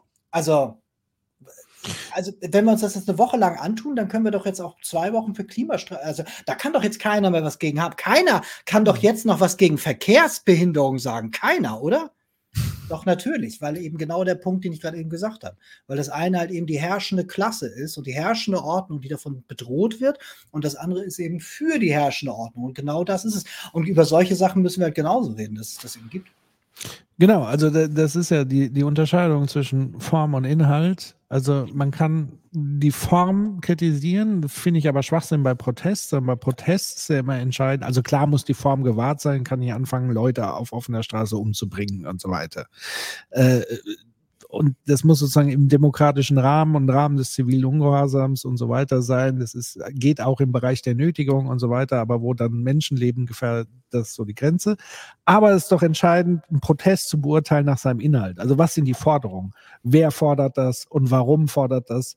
Sind das echte Probleme, die hier gelöst werden müssen? Oder ist es Teil des Problems? So. Ähm, und deswegen, ähm, ja, kann man natürlich das eine kritisieren und das andere nicht. Was ich aber nicht machen kann, ist einerseits zu sagen, ich finde Klimaschutz super wichtig, aber die Form, wie Klimaschutz eingefordert wird, das ist blöd und deswegen finde ich jetzt auch Klimaschutz blöd. Ja. Das ist natürlich das Dümmste von allen. Ja, das ist faule Ausrede, genau. So, und dann gehen wir jetzt mal weiter. Und zwar hier, ähm, das ist auch eine Umfrage, wie gesagt, ähm, Civi sollte man nie wirklich jetzt so ganz für bare Münzen nehmen oder vertrauen, ist immer ganz schwierig, aber indikativ kann man es mal mitnehmen. Und indikativ passt es zu dem, was wir gerade eben gesehen haben. Denn gefragt worden ist, erwarten Sie, dass der Klimawandel noch während Ihres Lebens drastische Auswirkungen in Deutschland haben wird? Das ist das, was wir hier propagieren seit fast zwei Jahren so. Und unter den Ergebnissen hier der 40 bis 49-Jährigen, also die Kohorte, die äh, quasi so unsere Altersgeneration ist und die so, sag ich mal, die Grenze darstellt zu denen, die das, also die darunter, glaube ich, haben es begriffen und die sind auch jung genug, dass sie auch schon richtig die Schelle mitbekommen und die darüber nicht, also wir sind an dieser, an dieser Grenze. Und in dieser Altersklasse sagen fast 40 Prozent, nämlich 39,6, ja, auf jeden Fall. Der Klimawandel wird noch während meines Lebens drastische Auswirkungen in Deutschland haben. Mhm. Und das ist das Gegenteil zu dem Narrativ, was wir haben, weil dieses Narrativ von wegen der Klimawandel wird drastische Auswirkungen in Deutschland haben, noch während meines Lebens, also während der nächsten 35 Jahre. Das ist nicht über das wir reden. Darüber reden wir nicht. Das, das ist auch nicht Gegenstand von Talkshows. Das ist auch nicht Gegenteil, Gegenstand von Politikinstrumenten. Das ist einfach nicht da. Aber die Leute selber, die Bevölkerung, die sagt sowas jetzt ne? einfach mal so bei so einer CV-Umfrage. Und bei eher Ja sind es immer noch 13,6. Nein, auf keinen Fall 26. Das ist tatsächlich etwas so, das sind eigentlich in, interessante Werbung. Wenn ich jetzt Politiker wäre, mhm. würde mir das irgendwie zu denken geben, wenn ich da nichts dran mache. Na, aber da sind wir wieder bei dem, äh, was wir gerade eben schon hatten, wo wir gleich auch noch äh, tiefer absteigen. Finde ich deswegen äh, spannend. Und das ist auch positiv, weil dieses, hätte ich das vor nee, habe ich sogar, vor, vor zwei, drei Jahren erzählt, da kommen die Leute mit, noch nicht mal sowas wie damals beim Waldsterben. Oder sowas wie, oh, da sind ein paar tote Robben angespült worden, ja, schade. Hm. Oder wenn jetzt irgendwie der letzte Eisbär stirbt, dann sagen die Leute, ist mir doch egal. Also sagen wir, ja, schade, aber ist mir eigentlich egal. Ne? Oder die Leute haben einen, einen, in der Regel ein, ein Empfinden gehabt zu Klimawandel wie zum Rauchen. Nach dem Motto, ja, ich weiß, das schlecht ist, wäre auch gut, damit aufzuhören, aber vielleicht kriege ich ja keinen Krebs. Hm. Und 25 Jahre später husten sich dann die Seele aus dem Leib und verrecken an irgendeinem verrückten Folgeerscheinung so und so na aber man hat währenddessen ja Sonne und die weil es so weit weg ist und so unklar und man will es nicht wahrhaben und all die anderen sagen es ja nicht und so ne? und das also und so war immer mein Verständnis, dass viele Leute das sehen so und das hat sich jetzt auch die letzten Jahre geändert und nach meinem Dafürhalten auch im letzten Jahr noch mal mehr verändert, auch durch zivilen Ungehorsam. Ich glaube nämlich, dass dieses das Thema, dadurch, dass es dann unübersehbar wurde, jetzt nicht gesagt wurde, ja, wir müssen jetzt sofort was tun oder finden LG gut oder so, aber du kannst dem Thema jetzt weniger entkommen. Und das ist genau das, im Prinzip der Medienbetrieb hätte es so aufgreifen, ohnehin von sich aus ein bisschen ohne Protest. so, mhm. ähm, und ich glaube, das spielt alles da so ein bisschen rein. Und auch wenn man, wie gesagt, das nur mit Vorsicht genießen muss, ich finde das interessant und eher positiv. Ja, und es ist halt wieder dieser Punkt Krise und Konflikt. Ja, also äh, die Krise ist schon lange bekannt aber der Konflikt macht sozusagen die Krise erst, rückt es drängend in den Mittelpunkt, dass die Leute sich auseinandersetzen. Übrigens bei der Finanzkrise hatten wir ähnliches, weil man stelle sich vor, damals gäbe es kein Blockupy. Mhm dann mhm. wäre wahrscheinlich auch das Krisenhandling auch nochmal ein etwas anderes gewesen, wenn es nicht nochmal diesen massiven Druck sozusagen der Zivilgesellschaft damals gegeben wäre, zu sagen, hier Occupy Wall Street und so weiter, weil das hat nochmal diesen Zusatzdruck gegeben, auch wenn dann viele Dinge wieder zurückgenommen wurden. Aber erstmal hat man sich ja auf mehr Regularien und so weiter eingelassen. Es ist dann schleichend natürlich wieder irgendwie weggenommen worden und so weiter. Aber ich glaube schon, dass auch wenn diese Bewegung letztendlich dann fühlbar zerschellt ist irgendwann, hat sie trotzdem einen Beitrag aus meiner Sicht dazu geleistet, dass es nicht noch schlimmer geworden ist oder noch mehr zurück in. Ja, das ist so. Ähm, und ein weiteres tolles Ding ist das hier. Hier aufgezeichnet ist einmal der Strompreis und der Gaspreis. Also während die Leute sagen, oh Gott, die böse Ampel, sie ruiniert uns. Ja, wenn man dann so sieht, irgendwie drittgrößte Wirtschaftsnation jetzt, äh, dann äh, ho unheimlich hohes Bit ohne hohe äh, DAX, Rekordsteuereinnahmen und so. Also irgendwas, wenn man, wenn das angeblich so wichtig ist, dann machen sie ja scheinbar sehr viel richtig. Aber das möchte man halt eben nicht positiv gutieren. Und genauso hier aufgezeigt Strompreis und Gaspreis. Und zwar im Prinzip unter dem Niveau als 2021, also noch vor dem Krieg. Hm. Und das ist natürlich auch Ergebnis von vielen verschiedenen Faktoren, aber eben auch von Politik. Und wenn die ansonsten halt immer die Schuld tragen muss für Marktpreise, dann kann man ja auch einfach mal sagen, eigentlich ist es gut. Aber da draußen sind gerade auch Leute, die demonstrieren auch darüber, dass sie sagen, so Gaspreise, wir gehen alle unter und so weiter. So, uh -uh, deckt sich nicht wirklich mit der Realität. Und was hier positiv ist, ich bin, ich freue mich natürlich jetzt nicht über günstige Gaspreise, nicht falsch verstehen, das ist nicht mein Punkt. Mein Punkt dabei ist, ist, dass wir als Gesellschaft das ja irgendwie an, in diese Richtung geschafft haben und dass im Strompreis, der eben auch sehr günstig ist, ähm, im Vergleich zu dem zum Beispiel, was wir 2021 hatten, ja nun auch inzwischen sehr viel Erneuerbare drinstecken. So, das sind ja alles positive Dinge, die konträr gehen zu dem, wenn man sich das Medienecho auf der Headline anguckt.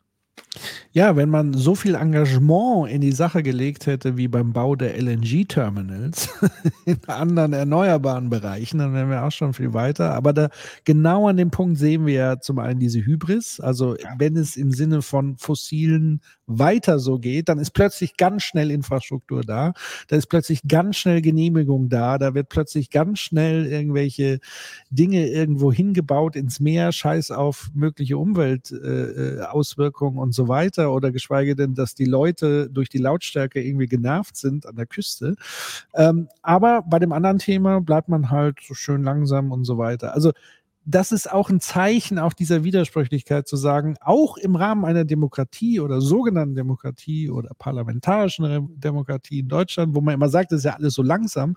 Nein, wenn sie will und wenn die Institutionen wollen und wenn die Bevölkerung will und so weiter, dann geht das auch sehr schnell. Es muss halt nur eine gewisse Lobby entstehen und äh, die größte Lobby scheint hier die größte Geschwindigkeit sozusagen dann auch äh, irgendwie hinzulegen. Genau so ist es. Wir bräuchten eine Lobby fürs Leben. Ja, zivilgesellschaftliche genau. Lobby. Genau. Ich habe ja schon gesagt, wo hier irgendwie, wo, wo haben sie sich beschwert, als diese, äh, äh, was war das, die Houthi, nee, wie, wie heißen die, diese Containerschiffe angegriffen wurden, wo dann alle so ganz empört waren, wo man Somalia, auch den etwas, ja, ja, wo man dann so ein bisschen den zynischen, wo, wo man das dann so verurteilt hat, wo man dann so den zynischen äh, Ding auf den Lippen hatte, so, ja, wenn Menschen wieder zur Ware werden, dann könnte man sich vielleicht auch wieder mehr um sie kümmern und so. Mhm. Ja, sehr zynisch. Das, das, das, das, ist so.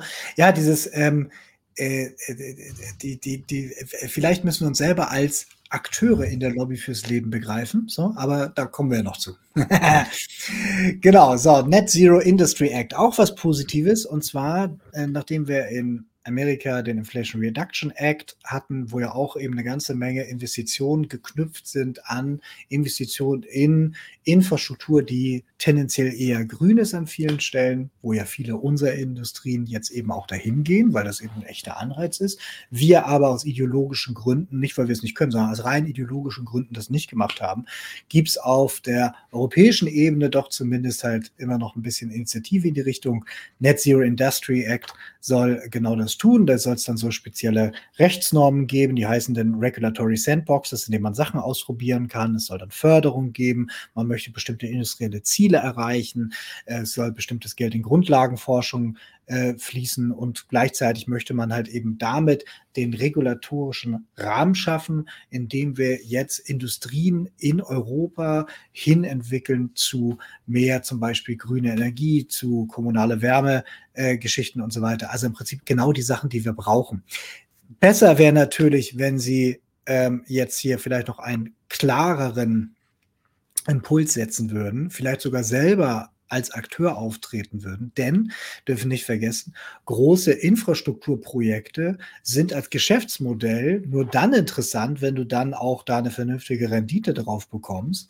Wenn du aber sowas wie ein Gleisnetz betreibst oder meinetwegen jetzt ein Netz für, keine Ahnung, für Fernwärme, für Wasserstoff oder so, dann ist der staatliche Akteur nicht unbedingt so der Schlechteste, um das Schlechteste, um das möglichst schnell umzusetzen, überhaupt umzusetzen und dann auch günstig zu betreiben. Das ist aber etwas, wo wir auch ideologisch uns noch selber so ein bisschen im Wege stehen. Aber zumindest ist das etwas, was in die Richtung geht, was ganz positiv ist.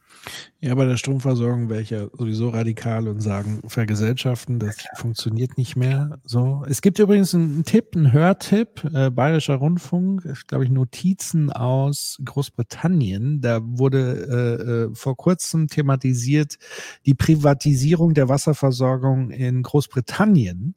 Und da gibt es gerade auch heiße Diskussionen darum. Und mittlerweile eine Mehrheit der britischen Bevölkerung ist für die Vergesellschaftung des Wasserbetriebes. Und zwar aus sehr, sehr guten Gründen. Und dieses Audio-Feature arbeitet wunderbar heraus, was die Probleme der Privatisierung sind. Und sie sind einfach offengelegt und es ist einfach gescheitert. Äh, und das gilt natürlich für alle Verbrauchsgüter, wo sozusagen jeder einen Bedarf hat, wo es sozusagen gar keine Differenzierung gibt im Produkt, weil ich kann keinen stärkeren Strom oder einen, weiß ich nicht, wohlriechenderen Strom oder so produzieren. Und das gleiche ist bei Wasser. Wasser ist halt Wasser, außer dass ich natürlich die Qualität auf einem Level haben will. Äh, und ja, das macht einfach keinen Sinn an der Stelle, das zu privatisieren. Und so müsste man halt auch darüber den Diskurs natürlich entsprechend führen. Ja, das sind die Fehler der letzten 50 Jahre, die uns jetzt auf die Füße fallen, wo ja auch aus, aus der Forschung auch an vielen Stellen klar ist, dass man da Fehler gemacht hat.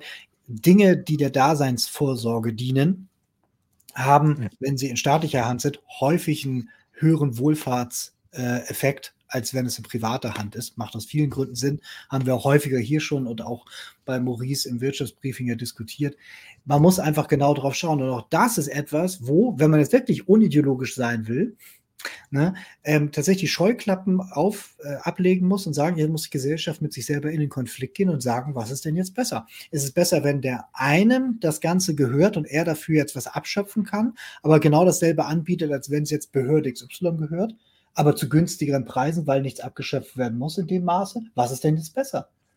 So, und dann werden wir, wird auf einmal diese Sache sehr konkret. So, ne? Also von daher glaube ich, ähm, es wäre gut, wenn wir auch an solchen Stellen uns reiben würden, anstatt mit irgendwelchen Stanzen von wegen so, der Staat ist der Elektrounternehmer oder die Innovationen gehen verloren und so. Das ist halt alles, ist halt alles Blödsinn. So. Und das, das weiß eigentlich auch jeder. Und jeder, der es einfach nur reproduziert, ohne das auszulachen, ähm, macht sich zum Teil des Problems. Ja, als ob auch im Staat sozusagen die Akteure irgendwelche Aliens wären, die so eine ja. ganz andere Spezies wäre. Äh, ja, Unternehmen sind halt Menschen. Das ist eine Organisation und da muss man auf die Organisation gucken. Und die kann natürlich auch unternehmerisch tätig sein. Also wenn unternehmerisch nicht bedeutet, also im Sinne von etwas unternehmen und auf die Straße bringen und nicht unternehmerisch im Sinne Dividenden erwirtschaften, die sich andere sozusagen vereinzelt in die Tasche stecken. Genau, jetzt kommen wir zu Negativ. Und da äh, kriegt ihr jetzt ein kleines Panoptikum an Hässlichkeiten. Und zwar, ähm, ja, da haben wir alle mitgekriegt, genau, letztes Jahr war das wärmste Jahr äh, das jemals aufgezeichnet worden ist, wenn man dann irgendwie so in die äh, Klimatologie hineinschaut, wo man dann irgendwie so, so alte Eisbohrkerne vergleicht und dann irgendwie ähm, an vielen anderen Markern dann irgendwie sieht, wie sahen denn die letzten Jahre aus, erkennt man eben, okay, das war mit eines auch der heißesten Jahre seit 120.000 Jahren, das ist halt krass. Und ähm, affected davon waren 7,3 Milliarden Menschen. So, wir haben so irgendwie so 8,0 Keks äh, Milliarden Menschen, also fast jeden hat es in diesem Jahr getroffen. Es ist also nicht so, als ob jetzt man irgendwie sagen kann, ah, das trifft ja nur die oder mich ja nicht oder so oder so. Nee, das ist, es, es ist ein globales Phänomen. Und jeder, der jetzt eben behauptet, von wegen so, oh Gott, es gibt so einige, die machen sich darüber lustig und sagen so, haha, letztes Jahr war es ja wärmer als sonst, ich habe es trotzdem überlebt. Ja, aber das, that's not the point. Ne? Das haben wir nun auch hier häufig genug äh, diskutiert und erklärt, was da alles dran ist. Das mache ich jetzt nicht nochmal an dieser Stelle, dauert auch zu lange. Was ich sagen will, ist nur aber dieses, es ist nicht nur so, dass jetzt irgendwie Spanien ein heißes Jahr hatte oder hm. nur in Dubai, sondern tatsächlich fast überall auf der Welt merkt man das ganz deutlich, dass sich was verändert. Wollen wir hier Wetten annehmen für sozusagen genau in einem Jahr, wenn wir den Jahresrückblick 2024 machen, ob dieser Rekord dann noch gehalten ist? Ich wette jetzt mal nicht dagegen. Ähm, nee, also die nächsten Jahre, glaube ich, ähm, lohnt sich das auch nicht. Also, wenn El Nino wieder abschwächt, dann können wir dann aber gucken.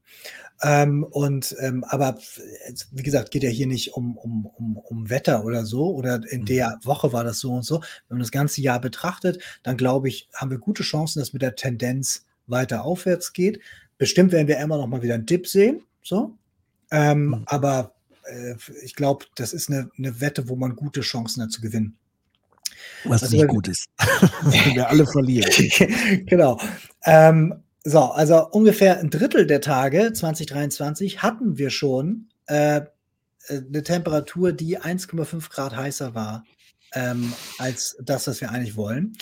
Ähm, wir hatten jetzt Rekordtemperaturen in Nordafrika und Europa und 20 äh, bis 50 Prozent weniger durchschnittlicher Regen ähm, in äh, Lateinamerika äh, zwischen Januar und August. Das sind alles die Sachen, ähm, wo man sonst immer nur diese Schlaglichter hat. Wir haben dann immer so Ausrisse aus Zeitungen, wo steht so, jetzt hier Dürre, jetzt hier Sturzbäche. Das aber jetzt, wo man sieht, okay, das hat wirklich große Breitenwirkung gehabt. Und wenn wir jetzt bei rechts gucken, wir laufen momentan auf 2,9 bis 3,2 Grad zu. Das ist das, was einige Leute, die dann nicht so tief da drin sind, sagen, oh, wird schon halb so schlimm. Nein, nein, daneben steht ja hier, das ist das dritte von oben, High Risk of Reversing Carbon Cycle, Triggering Runaway Warming Spiral, Droughts and Famine for Billions of People, Leading to Chaos and Wars. Das heißt, wir laufen jetzt schon auf das Szenario zu, wo Trockenheit, Dürren und eben auch Ernteausfälle Milliarden Menschen betreffen werden. Das ist das, auf das wir gerade zulaufen. Das heißt, während hier die Bauern noch streiken dafür, dass sie weiter die Klimakrise mit ihrem Diesel anheizen dürfen, reden wir davon, dass sie bald gar nichts mehr zu ernten haben werden. Und wir wissen auch in der Bevölkerung, wissen sehr viele, das werden sie in Teilen noch in ihrer Lebenszeit erleben, also den Weg dahin. Das ist krass. Und wenn man jetzt schaut, eben dieses, okay, einige erwischt es und irgendwie erwischt es uns ja alle, muss man trotzdem unterscheiden. Wir sind halt nicht alle im selben Boot. Wir sind im selben Sturm und einige haben Yachten, dazu gehören wir hier. Einige haben Kanus, das sind so die Leute in der zweiten Welt und ganz viele ertrinken. Und das ist genau das, was jetzt gerade die Situation ist, in die wir hineinlaufen. Also zu sagen, von wegen, die Weltengemeinschaft, die wird sich dann schon, nein, nein, das unterscheidet sich nach Wealth. Also wer sich das leisten kann, davor zu fliehen, in eine Region, wo es vielleicht ein bisschen stabiler ist, wo es vielleicht eine gute Infrastruktur noch gibt, vielleicht in die eigene Privatstadt, vielleicht in den eigenen mhm. Bunker, dem wird es gut gehen. Und einige andere werden es auch schaffen, einigermaßen zu überleben. Aber viele, nicht some, sondern all the rest eher, werden ersaufen da drin. Ja. Und das ist genau das, was hier dabei immer vergessen wird. Das war ja bei, bei, bei dem jetzigen Hochwasser in, in Deutschland ähm, finde ich es ja sozusagen einerseits kann man es ja ganz gut festmachen. Also zum einen die sehr, sehr Reichen können natürlich ohne Probleme irgendwo anders hinziehen, wo sie dann nicht mehr sozusagen vom Hochwasser bedroht sind, aber finde heute erstmal Immobilien, Grundstücke und so weiter. Das heißt, du musst da schon ein sehr, sehr dickes Portemonnaie sozusagen mitnehmen, um überhaupt diese Flexibilität zu haben. Plus, es gibt, ich habe mal so ganz oberflächlich ja spaßeshalber mal recherchiert, du kannst natürlich auch, wenn du gut betucht bist, viel bessere Privat-Hochwasservorsorge machen. Bis hin, du holst dir deinen eigenen Sicherheitsdienst, der dir dann schneller den Keller auspumpt als die Feuerwehr und so weiter. Also das heißt, es gibt schon diese Parallelstrukturen. Und von daher finde ich dieses, äh, äh diese Metapher hier absolut 100% 100% zutreffend und sehr, sehr schön auf den Punkt gebracht. Sehr gut, vielen Dank. Ja, das, du gerade Hochwasser erwähnst, wir hatten auch, ähm, wir kommen da gleich noch zu, was in diesem Jahr so an Extremen los war. Ähm, und da hatten wir ja auch schon beim vorletzten, nee, beim vorvorletzten Mal diesen Punkt von, dass wir von April bis Oktober auf der gesamten Welt Wetterextreme hatten. Mit Überschwemmungen, Hongkong unter Wasser. Mhm. Athen unter Wasser. Das haben wir alles irgendwie so gesehen und dann ignoriert. Also das war ja nicht irgendwie sowas wie, okay, jetzt müssen wir uns aber echt mal unterhaken, weil das wäre bei der COP jetzt vernünftig gewesen. Wir haben mhm. sieben Monate, nicht nur in dem Teil der Erde, den wir versuchen zu ignorieren, riesige Phänomene gehabt, sondern auch in der Welt, die uns ja sonst, also unserer Welt, ne? Südbahnhof in Frankfurt, voll mit Wasser. Ja. So, ähm, und dann hatten wir, wir haben das jetzt in Niedersachsen, wo es mhm. unübersehbar ist, deswegen ist es auch in der Zeitung, es ist unübersehbar und auch es werden die Leute getroffen mit Geld. Äh, und wir hatten aber auch im Sommer ein richtig großes Hochwasser an der, an der Ostsee. Wo nämlich in Dänemark, da haben wir nämlich in einer unserer Tafeln in Vorbereitung auf diese Sendung, da haben wir so ein Foto, wo so eine ganze Stadt unter Wasser ist. Ähm, und auch in Deutschland an der Ostsee gab es tatsächlich Flutschäden. Hm. Die Frage ist halt, wie sehen wir das denn? Und das ist auch ein Teil davon. Die Sichtbarkeit dieser ganzen Sache, die Einordnung, das Problem anerkennen, wie wir es gerade gelernt haben. Das Problem sehen, anerkennen und darüber sprechen. Das ist das eben. Und das machen wir in vielen Stellen nicht. Da ist dann das Hochwasser in Hongkong, wo dieser, dieser eine, eine Distrikt komplett unter Wasser steht ist dann eine Seitennotiz wert, ist vielleicht noch nicht mal in der Sendung.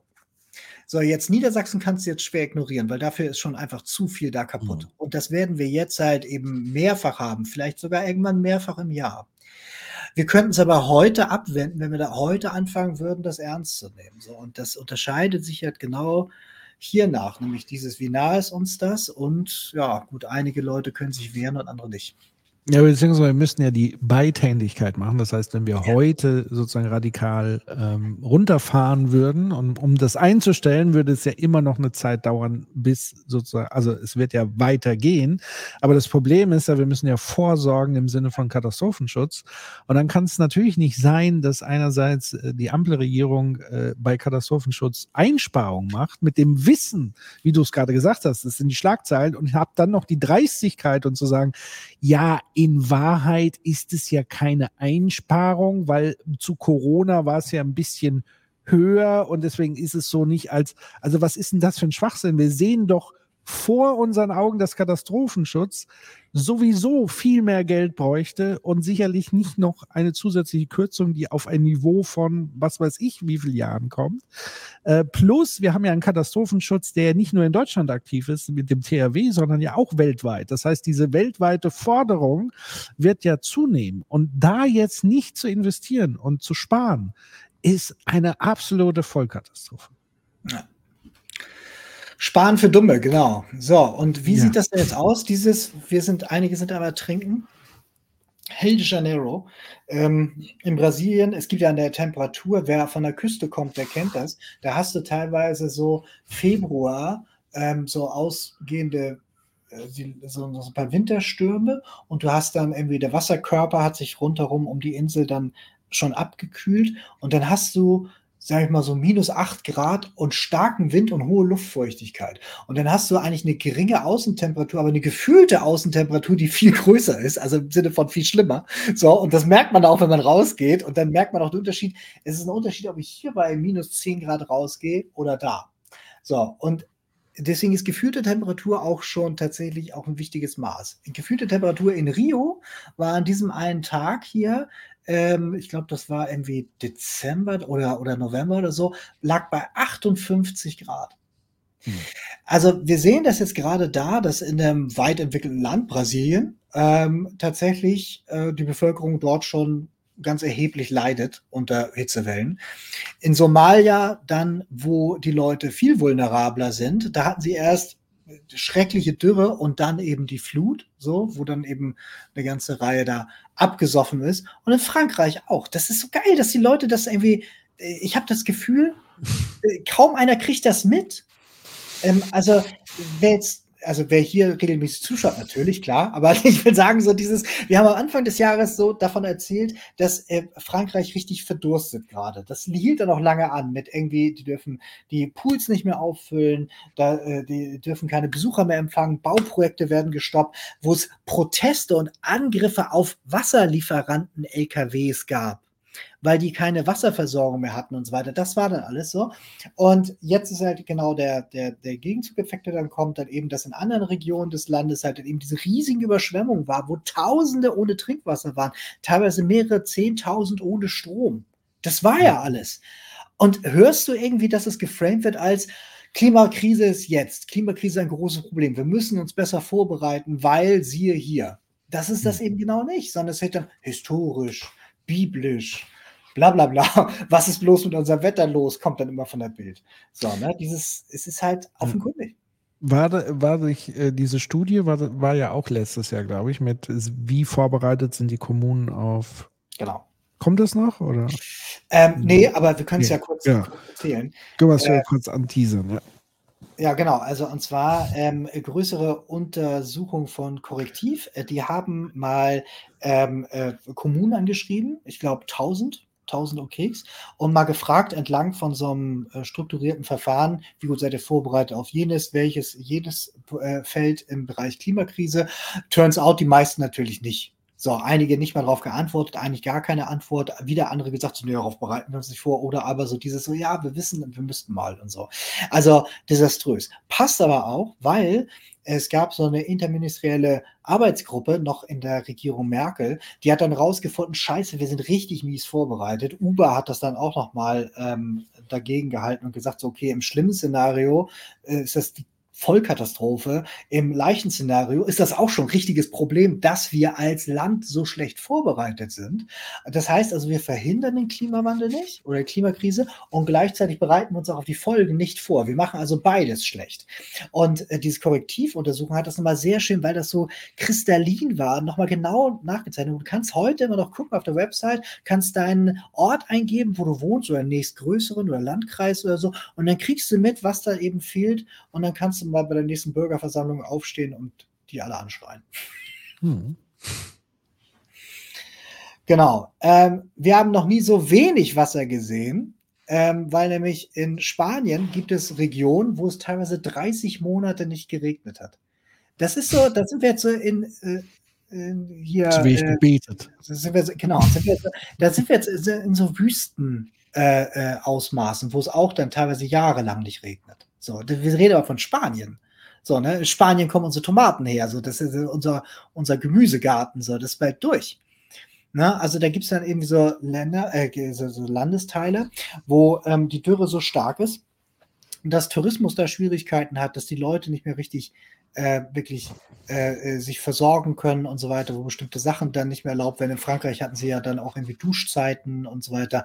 Das ist richtig krass. Und das ist jetzt kein Ausnahmezustand, sondern das wird das neue, also dieser Ausnahmezustand wird das normal werden. Das ist also kein Ausreißer. Das und dazu passt auch das. Dezember, Spanien 30 Grad.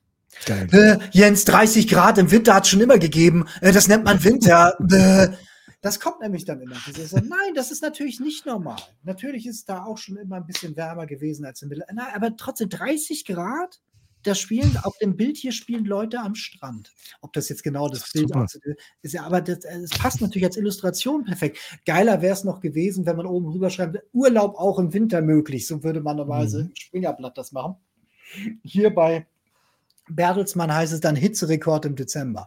Naja, also hier hat man natürlich ein Problem, weil das genau das zeigt, auf was wir zulaufen, ähm, dass das ganze Jahr über Shifting Seasons ähm, wir halt hohe Temperaturen, sehr hohe Temperaturen haben und dann äh, kannst du da irgendwann nicht mehr leben. Mach dich mal bereit auf die spanischen Flüchtlinge. Insofern passt es, dass in Frankreich wir gerade ja so eine Regierungskrise haben wegen Immigration. So, und wir natürlich auch hier in Deutschland gerade so ein Migrationsthema haben, weil wenn du diese Stimmung erstmal hast, kannst du dich auch gegen deine Nachbarn abschotten. Irgendwann wird dann Schengen gekippt und so weiter. Weil die Menschen, die werden da ja nicht eben mehr ewig leben können. Die werden erst Binnenflüchtlinge werden und dann werden sie das Land verlassen. Mhm. Und die fliehen ja dann nicht irgendwie nach China, Indien oder die, ne, die fliehen dann unter anderem auch hierher. Und das ist eben der Witz, dass Leute mal glauben, von wegen so, oh ja, nein, äh, wir müssen Klimawandel halt irgendwie, äh, das kostet viel Geld und so weiter und vergessen immer, dass sie selber Klimaflüchtling werden könnten. Dafür gibt es nämlich tatsächlich auch genügend Szenarien, dass es auf den Deutschen zutrifft. Und dass es eben nicht nur um den Menschen von der anderen, vom anderen Kontinent geht, sondern auch hier, unsere Nachbarn selber werden bald dann nicht mehr so vernünftig leben können. Hm. Gibt es eigentlich Statistiken, wie viele Menschen im Ahrtal dann woanders hingezogen sind? Das weiß ich nicht. Also ich könnte mir vorstellen, dass, mal gucken, ne? das müsste man mal gucken. Ähm, ich glaube, sehr viele wollten da bleiben und auch genau da mhm. wieder aufbauen, wo ja viele auch gesagt haben, so, really, so, ne? Ähm, aber wie viele tatsächlich da weggezogen sind, weiß ich nicht. Aber wäre mal spannend, den Prozentsatz zu wissen. So. Mhm. Ja. Jo, und dazu passt natürlich genau das, äh, nämlich jetzt Hochwasser, das ist jetzt das Aktuelle, das haben wir reingenommen, weil das auch so schön passt, nämlich jetzt, wir haben Hochwasser jetzt gerade in Niedersachsen, da bedrohen jetzt hier Deiche zu brechen. Da wurde dann auch schon gesagt, wir müssen einige Landstriche vielleicht aufgeben und fluten. Bahnverkehr zusammengebrochen. Ähm, Hilfe der Bundeswehr, Einsatzkräfte aus verschiedenen Ländern, also hier aus verschiedenen Landesteilen zusammengezogen. So, ja, das ist jetzt halt, das ist jetzt halt, äh, Hochwasser hat es schon immer gegeben. Ja, genau, natürlich. Hochwasser hat es schon immer gegeben. So alle paar Jahre mal, ne? Und jetzt nicht mehrfach im Jahr. Und ne, also das ist, wir können uns ja irgendwann entscheiden. So in einigen Regionen, die werden halt austrocknen, und andere werden regelmäßig so Sturzbach-ähnliche Wetterextreme haben, wo das Wasser dann auch nur abgetragen wird, nicht mehr richtig in tiefere Erdschichten reinkommt, so, also nur noch Verwüstung hinterlässt. So. Und dann scheint die Sonne wieder drauf und es wird wieder knochentrocken. Das ist, also diese ganzen äh, du musst ja Hydrologen nur zuhören, dann hörst du ja schon, was uns hier gerade droht, was wir gerade sehen können. Das, das Spannende mhm. ist doch dieses, es ist nicht so, dass wir diese Entwicklung in 25 Jahren haben, wie bei dem Raucher, sondern das ist schon das Husten. Ne? Also das, das ist quasi jetzt schon, dass wir heute schon sehen können, dass der Klimawandel jetzt schon sich Bahn bricht. So, jedes Mal, wenn sowas ist, wenn der Weil da ist, dann müsste er die Bundesregierung auffordern, konsequent mehr für die Klimakrise, gegen die Klimakrise zu tun. Das wäre eine politische mhm. Forderung, würde jetzt erstmal nichts kosten, das zu verlangen. Aber es wäre doch mal toll, wenn er das tun würde. Stattdessen kommt dann sowas wie so, ja, also ich habe schon nicht so Verständnis für Schaulustige und so. Also ist, was soll das, ne? Das, also da würde ich mich als Anwohner verarscht fühlen, wenn ich sage so, okay, ich kriege zwar die Sandsäcke, die klauen sich gegenseitig die Sandsäcke vom Deich und so. Also das, der, der, aber ich habe irgendwie Hilfe, das ist okay. Aber ich weiß ganz ja. genau, ich kann das nächstes Jahr wieder machen, die Übung. Und übernächstes Jahr und überübernächstes Jahr. Und wenn mein Haus dann wegschwimmt, dann wird meine Versicherung wahrscheinlich dann nicht mehr. So, also wir haben das doch jedes Mal hier schon durchdekliniert. Das ist jetzt halt eben genau da an diesem Beispiel. Ja, besonders schön finde ich so die letzte Zeile, um Einsatzkräfte zu schonen, Feuerwerksverbot. Wo ich mir dann sage, hm, Moment mal. heißt es, die ganze Zeit ist es egal, wie die Einsatzkräfte äh, nicht geschont werden? Das ist Freiheit. Das ja, es ist, ist der Preis der Freiheit. Ja, aber da, da muss es doch mal Leuten ein Licht aufgehen, das zumindest das, den Preis hat. Ja. Und dass Leute darunter, Menschen, Tiere und, und was weiß ich, da wirklich drunter leiden. Und dass das nicht so eine Selbstverständlichkeit irgendwie ist, so ein Naturgesetz. Wir dürfen jetzt alle hier böllern und die Einsatzkräfte müssen dann buckeln an dem Abend. Ja. Wahnsinn. Ja, zum Thema Wasser, das hatten wir auch schon mal aufgespießt. Bayern hat ja ein riesiges Problem. Oberbayern äh, trocknet aus, also jetzt gerade Schnee und dann haben wir regelmäßig auch Regen und so weiter. Aber das ist ja nicht der Punkt, sondern der Punkt ist tatsächlich, müssen wir wieder Hydrologen zuhören. Was sieht es denn? Also die Trinkwasserversorgung von München ist momentan nicht sichergestellt und in Oberbayern hast du ein Problem. Und ich glaube, oben äh, deiner Region, so Franken, die Ecke, ähm, dort hat man ja auch äh, tatsächlich ähm, schon bemerkt, ja. dass es dort äh, Wasserprobleme gibt. Und die Idee ist halt eben nicht Klimaschutz, ähm, irgendwie vernünftige Regularien oder halt eben nicht die eigenen Wasserquellen an Aldi und Red Bull verkaufen, was sie gemacht haben, sondern zu sagen, wir zapfen den Bodensee an. Wir zapfen den Bodensee an und bauen okay. Pipelines für Frischwasser durch Bayern, damit wir nicht damit wir keine Klimapolitik machen brauchen, bauen also die Windräder verschanden die Landschaft, Patrick. Hallo, wie hässlich ist das denn? Und Wer baut Gleise, denn die ganze Scheiße die, Pipe, die Pipeline, die Pipeline wird toll, ganz großartig. So. Naja, das wird dann so, also sollen da Pipelines gebaut werden. Das Geile ist nur, wem gehört denn der Bodensee? Das Problem ist halt eben auch dieses so, das gehört irgendwie der Schweiz irgendwie und auch Deutschland. Und wem gehört denn das? Du kannst ja einfach das Wasser da klauen wie so ein Irrer. Kommst du als Dieb in der Nur Nacht von der einen Seite des Bodensees. Und, genau, ja. das ist, und dann gibt es nämlich die Frage, dieses so, reicht das überhaupt und wie ist das überhaupt pumpentechnisch und so? Es ist einfach nur gigantomanisches irres Denken, so, ne? Magisches Denken, damit man sich nicht mit der Realität auseinandersetzt. Und das passt auch wieder zu dem, was wir gerade eben am Anfang gehört haben. Ja, wir leben natürlich in einer Wettbewerbsgesellschaft. Das heißt, es gibt jetzt einen Wettlauf zwischen Schweiz und Deutschland, um den Bodensee schnellstmöglich ja. auszupumpen. Wer hat schneller das ganze Wasser ausge ausgetroffen? ja. ja. genau. Und dann das hier, ähm, wem nämlich Lebensgrundlagen nicht wert sind, sondern immer nur sagt Wirtschaft, Wirtschaft, Wirtschaft und, und Geld ist das Einzige, was zählt. Ja, dann schau dir bitte das an. Zwei Drittel der Unternehmen der EU merken einer Umfrage zufolge die Auswirkungen des Klimawandels, wie beispielsweise Dürren, Überschwemmungen, Veränderungen und Wettermustern. Das geht heute aus einer veröffentlichten Umfrage Deutschen Investitionsbank hervor. Laut der Umfrage verzeichnen im vergangenen Jahr 64 Prozent der Unternehmen Verluste wegen des Klimawandels. Das muss man sich mal auf der Zunge zergehen lassen. Wir geben so viel her. Wir sind bereit, so viel zu opfern und nicht zu tun, weil wir sagen, oh, Klimapolitik kostet Geld und ist so viel Veränderung. Dabei sind die, die ja angeblich äh, sagen, irgendwie Klimawandel geht ja zu meinen Lasten, nämlich die Unternehmen, sind die, die jetzt schon durch den Klimawandel Selbstverluste haben. Das heißt, dieser Punkt, wo wir ein Break-Even erreichen zwischen, okay, wenn wir jetzt nicht mal Klimawandel, äh, Klimawandel verhindern, dann nimmt es uns auch das Letzte noch.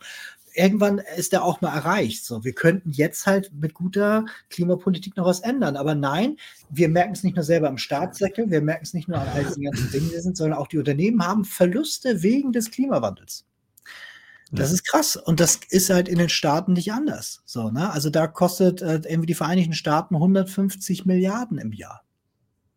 Und das wird ja alles mehr werden. Das sind ja alles Kleinigkeiten, was wir gerade sehen. Ne? Ja, mir tun schon die künftigen Manager-Generationen so ein bisschen leid. die werden es weitaus schwieriger haben, die Renditen rauszupressen, als jetzt noch. Ja. Ja. Das ist so. Und ähm, dann, wie sieht's dann aus? Was hatten wir da auch letztes Jahr? Naja, der Klimarat erneut hat der Regierung wieder ein sehr schlechtes Zeugnis ausgestellt und gesagt, in einigen Sektoren sind die, die Regierungsziele, die sie sich selber gesetzt haben, ähm, in der Nähe von erreicht, aber an zwei Stellen nicht. Und das eine ist Verkehr und das andere ist Gebäude. Das heißt also Wärmewende und Verkehrswende. Die beiden politischen Ziele sind weit, weit unterboten. Und es gibt äh, vor 2045 gibt es ein sogar im Gesetzestext festgeschriebenes Zwischenziel, das 2030 zu erreichen ist. Das werden wir wohl weit verfehlen, sagten diese. Ähm, und das Gesetz sagt einen Mechanismus aus, nämlich dieses, wenn einer dieser Sektoren sein Ziel verfehlt, dann muss er ein Sofortprogramm vorlegen. Ähm, und äh, das wurde halt nicht gemacht. In der Öffentlichkeit wurde dieses schlechte Klimazeugnis dann auch sehr schlecht gutiert, die sogenannte Klimalücke. Ähm, das wurde dann Habeck angelastet, weil er der Klimaminister ist. Dabei liegt das andere, äh, eine im Ressort von Geibitz, das andere im Ressort von Wissing. So, und Wissing tut ja nun wirklich alles, um Klimapolitik tatsächlich äh, zu verhindern oder fast alles. Und die Gerwitz ist halt eben an den entscheidenden Stellen dann auch eher auffällig als Versagerin. So, ähm, also das heißt, ähm, er kann eigentlich nichts machen, kriegt aber den Rüffel und die ganze Regierung steht eigentlich blamiert da, nämlich weil dieses Klimagesetz ja nur, also alles, was wir mit dem 1,5 Grad Ziel von Paris haben, ist schon ein fauler Kompromiss. Das, was die Regierung sich als Ziele gesetzt hat, ist noch nicht mal in der Lage, das zu erreichen, ist also schon unter dem Niveau. Und selbst diese kleinen Dinge werden nicht erreicht. So, also das ist tatsächlich richtig arg und zwar mehrfach in Folge. Jetzt wollte ja dieses Sofortprogramm, hatten die jetzt keinen Bock umzusetzen, weil das würde ja bedeuten, man müsste Klimapolitik machen, die wirkt. Und da hat dann die Deutsche Umwelthilfe, sehr gut, gesagt, hört mal zu, das wollen wir noch mal sehen, da klagen wir jetzt gegen, weil ihr wollt euch unser, ihr wollt euch an euer eigenes Gesetz nicht halten. Das wollen wir mal sehen. Und hat natürlich Recht bekommen. Oberverwaltungsgericht hat gesagt, nein, ihr müsst sofort ein Not, ein Sofortprogramm auflegen. Was sagt Wissing dann dazu? Na, ne, also Nee, Klimapolitik, das wollen wir gar nicht. Er hat eine Revision eigentlich. Das heißt, die Regierung hält sich nicht an ihre eigene schon schlechte Klimagesetzgebung, möchte es nicht erfüllen, setzt einen Rat ein. Der Rat sagt, du erfüllst das nicht und sagt dann, ja, habe ich aber keinen Bock drauf. Und dann müssen zivile Akteure Geld sammeln, um zu klagen, damit die Regierung sich an ihre eigenen Gesetze hält. Und wenn es dann verurteilt wird, was schon die Höchststrafe ist, weil das die Blamage nach der Blamage ist, sagt dann derjenige, der verantwortlich dafür ist, sagt dann noch so, nee, da wollen wir noch mal, das will ich noch mal überprüfen lassen, dieses Urteil, ob ich mich wirklich an Gesetze halten muss. Das ist der Status quo. Es gibt kein Interesse daran, tatsächlich Klimapolitik zu machen. Also wer was anderes behauptet, will lügen. Ja, und da ist ja augenscheinlich, es ist das Problem zweiter Ordnung. Da wird es nochmal super sichtbar. Also Wahnsinn. Und vor allem wir finanzieren das ja alles. Ja. Also es ist ja nicht Wissings Geld für Anwälte. Und von wegen Bevölkerungswillen. Ne? Der Bevölkerungswille ist ja immer nur wichtig, wenn es um bestimmte Ziele geht, wie der hm. Bigotterie und so. Weil wir haben ja mehrfach gehört, die Bevölkerung will das ja. Die Bevölkerung möchte ja diesen Umbau. Das heißt, er handelt nicht im Sinne der Bevölkerung, er behandelt nicht im Sinne der Gesetzgebung, er handelt nur im Sinne seiner Klientel. Mhm. Und das, das ist halt eben etwas, was ins Brennglas muss. Aber genau solche Sachen finden wir da eben nicht. Stattdessen, was wir eben auch haben, ist dieses Jahr Klimageld macht halt eben genau das gerecht, was momentan an Ungerechtigkeit da ist. Und genau das wurde gefordert. Und genau an der Stelle wird aber wirklich wenig getan und wird auch in Zukunft wenig getan. Was wir auch hatten, ähm, falls ihr euch erinnert, ich glaube, das war in der vorletzten Folge der ersten Staffel. Und zwar, da haben wir euch vorgestellt, dieses, dass ganz viele Kommunen, mehrere hundert, gefordert haben, dass sie an einigen Stellen verkehrsberuhigte Zonen einrichten dürfen. Dürfen sie aber nicht, weil das ein Bundesgesetz ist, das ist seit der Nazi-Zeit noch so. Und man hatte gesagt, wir möchten da mehr Freiheit wagen, mehr Subsidiarität. Ja, wir würden gerne, dass, dass Städte sich selber aussuchen können, wo sie verkehrsberuhigte Zonen haben, wo sie vielleicht eine Geschwindigkeitsbegrenzung, die auch ein bisschen niedriger ist, halt geben, weil sie ähm, ein anderes Stadtkonzept haben wollen. Und da haben sie da ewig rumgemobbert. Am Ende hat Wissing auch gesagt, ja, okay, ich setze ein Gesetz auf, hat das Gesetz dann auch durch den Ausschuss gebracht, ging auch durch den Bundestag. Ähm, und das war im Prinzip dann alles schon äh, gut und es sah so aus, als würde das kommen. Nein, im Bundesrat hat man es wieder eingefangen, hat gesagt, nee, das machen wir nicht. Das heißt, dieser ganze lange Zug, dass Städte selber entscheiden dürfen, ob Autos schnell durch die Stadt fahren oder langsam, ist verhindert worden. Und das machst du ja nicht, weil das ein wichtiges Politikinstrument ist, weil du sagst, nein, hier in Deutschland muss immer noch der Bundestag entscheiden, wo, wie viel. Das ist ja Blödsinn sondern hier geht es nur darum, das tatsächlich aufzuhalten. Weil was wäre denn die Folge? Die Folge wäre, dass es dann vielleicht wirklich Städte gäbe, wo Autos eine untergeordnete Rolle spielen. Wo mhm. es vielleicht wirklich auch irgendwie eine Straße gibt, in der so eine, wie zum Beispiel Friedrichstraße in Berlin, wo auf einmal dann gesagt wird, nein, die Straße wird jetzt dicht gemacht und das ist jetzt ein verkehrsberuhigter Bereich. So. Mhm. Das könnte man dann viel leichter machen. Das geht jetzt nur unter bestimmten Auflagen, bestimmten Bedingungen, bestimmten Gefahrenbereichen. Also wenn an einigen Stellen viele Unfälle waren, dann Geschwindigkeitsbegrenzung, waren dann lange keine Unfälle mehr, Geschwindigkeitsbegrenzung wieder weg, der ganze Blödsinn so.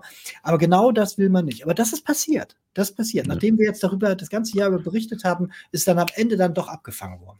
Das ist ja noch schlimmer. Hast du das Beispiel aus Hannover? Ja, Hannover ist tatsächlich richtig traurig. Da können wir mit ähm, Katja Diel, äh, die möchte uns ja noch besuchen, nochmal drüber sprechen. Die ist da näher dran gewesen. Äh, Hannover galt damals unter, als erste autofreundliche Stadt ähm, weil man da sich besonders viel Mühe gegeben hat, die Stadtplanung so auszurichten, dass Autos gut durchkommen. Und jetzt wollte Hannover als eine der ersten Städte eine menschenfreundliche Stadt werden. Und er hatte da eine Reihe von verkehrspolitischen Projekten vor, die am Ende dazu geführt hätten, dass langfristig Autos halt keine Rolle mehr spielen in der Stadt. Mhm. Und jetzt hat man halt eben durch viel Polyclub-Arbeit und so weiter das geschafft, den Haupttreiber dieser ganzen Geschichte abzusägen, glaube ich. Nicht? War das nicht so, dass er jetzt quasi raus? Nee, es, ist, es gab ja eine Koalition zwischen SPD und Grünen oh, und die SPD ist mal wieder rausgegangen aus Protest vor dieser Autoplanung. Also SPD autofreundlich, VW etc. pp. Man kennt die Spezies aus Hannover, Sigmar Gabriel, Schröder und Konsorten und wer da alles folgt. Nee, die sind quasi, also die waren sich ja lange dann kurz vor einer Einigung und dann wegen irgendeiner Kleinigkeit haben sie sozusagen die, die Koalition platzen lassen. Ähm, der Bürgermeister ist immer noch im Amt, aber es fehlt sozusagen diese stabilen Mehrheiten und sie wollen jetzt sozusagen auf so Minderheit-Regierungsdingsgedöns hinaus. Aber dieses Projekt ist sozusagen dadurch komplett gestorben. Das ist unglaublich. Ja. ja. Also und auch wie was für eine Verschwendung von Ressourcen und Arbeit. Also man war sich darüber einig, diesen Plan zu verfolgen.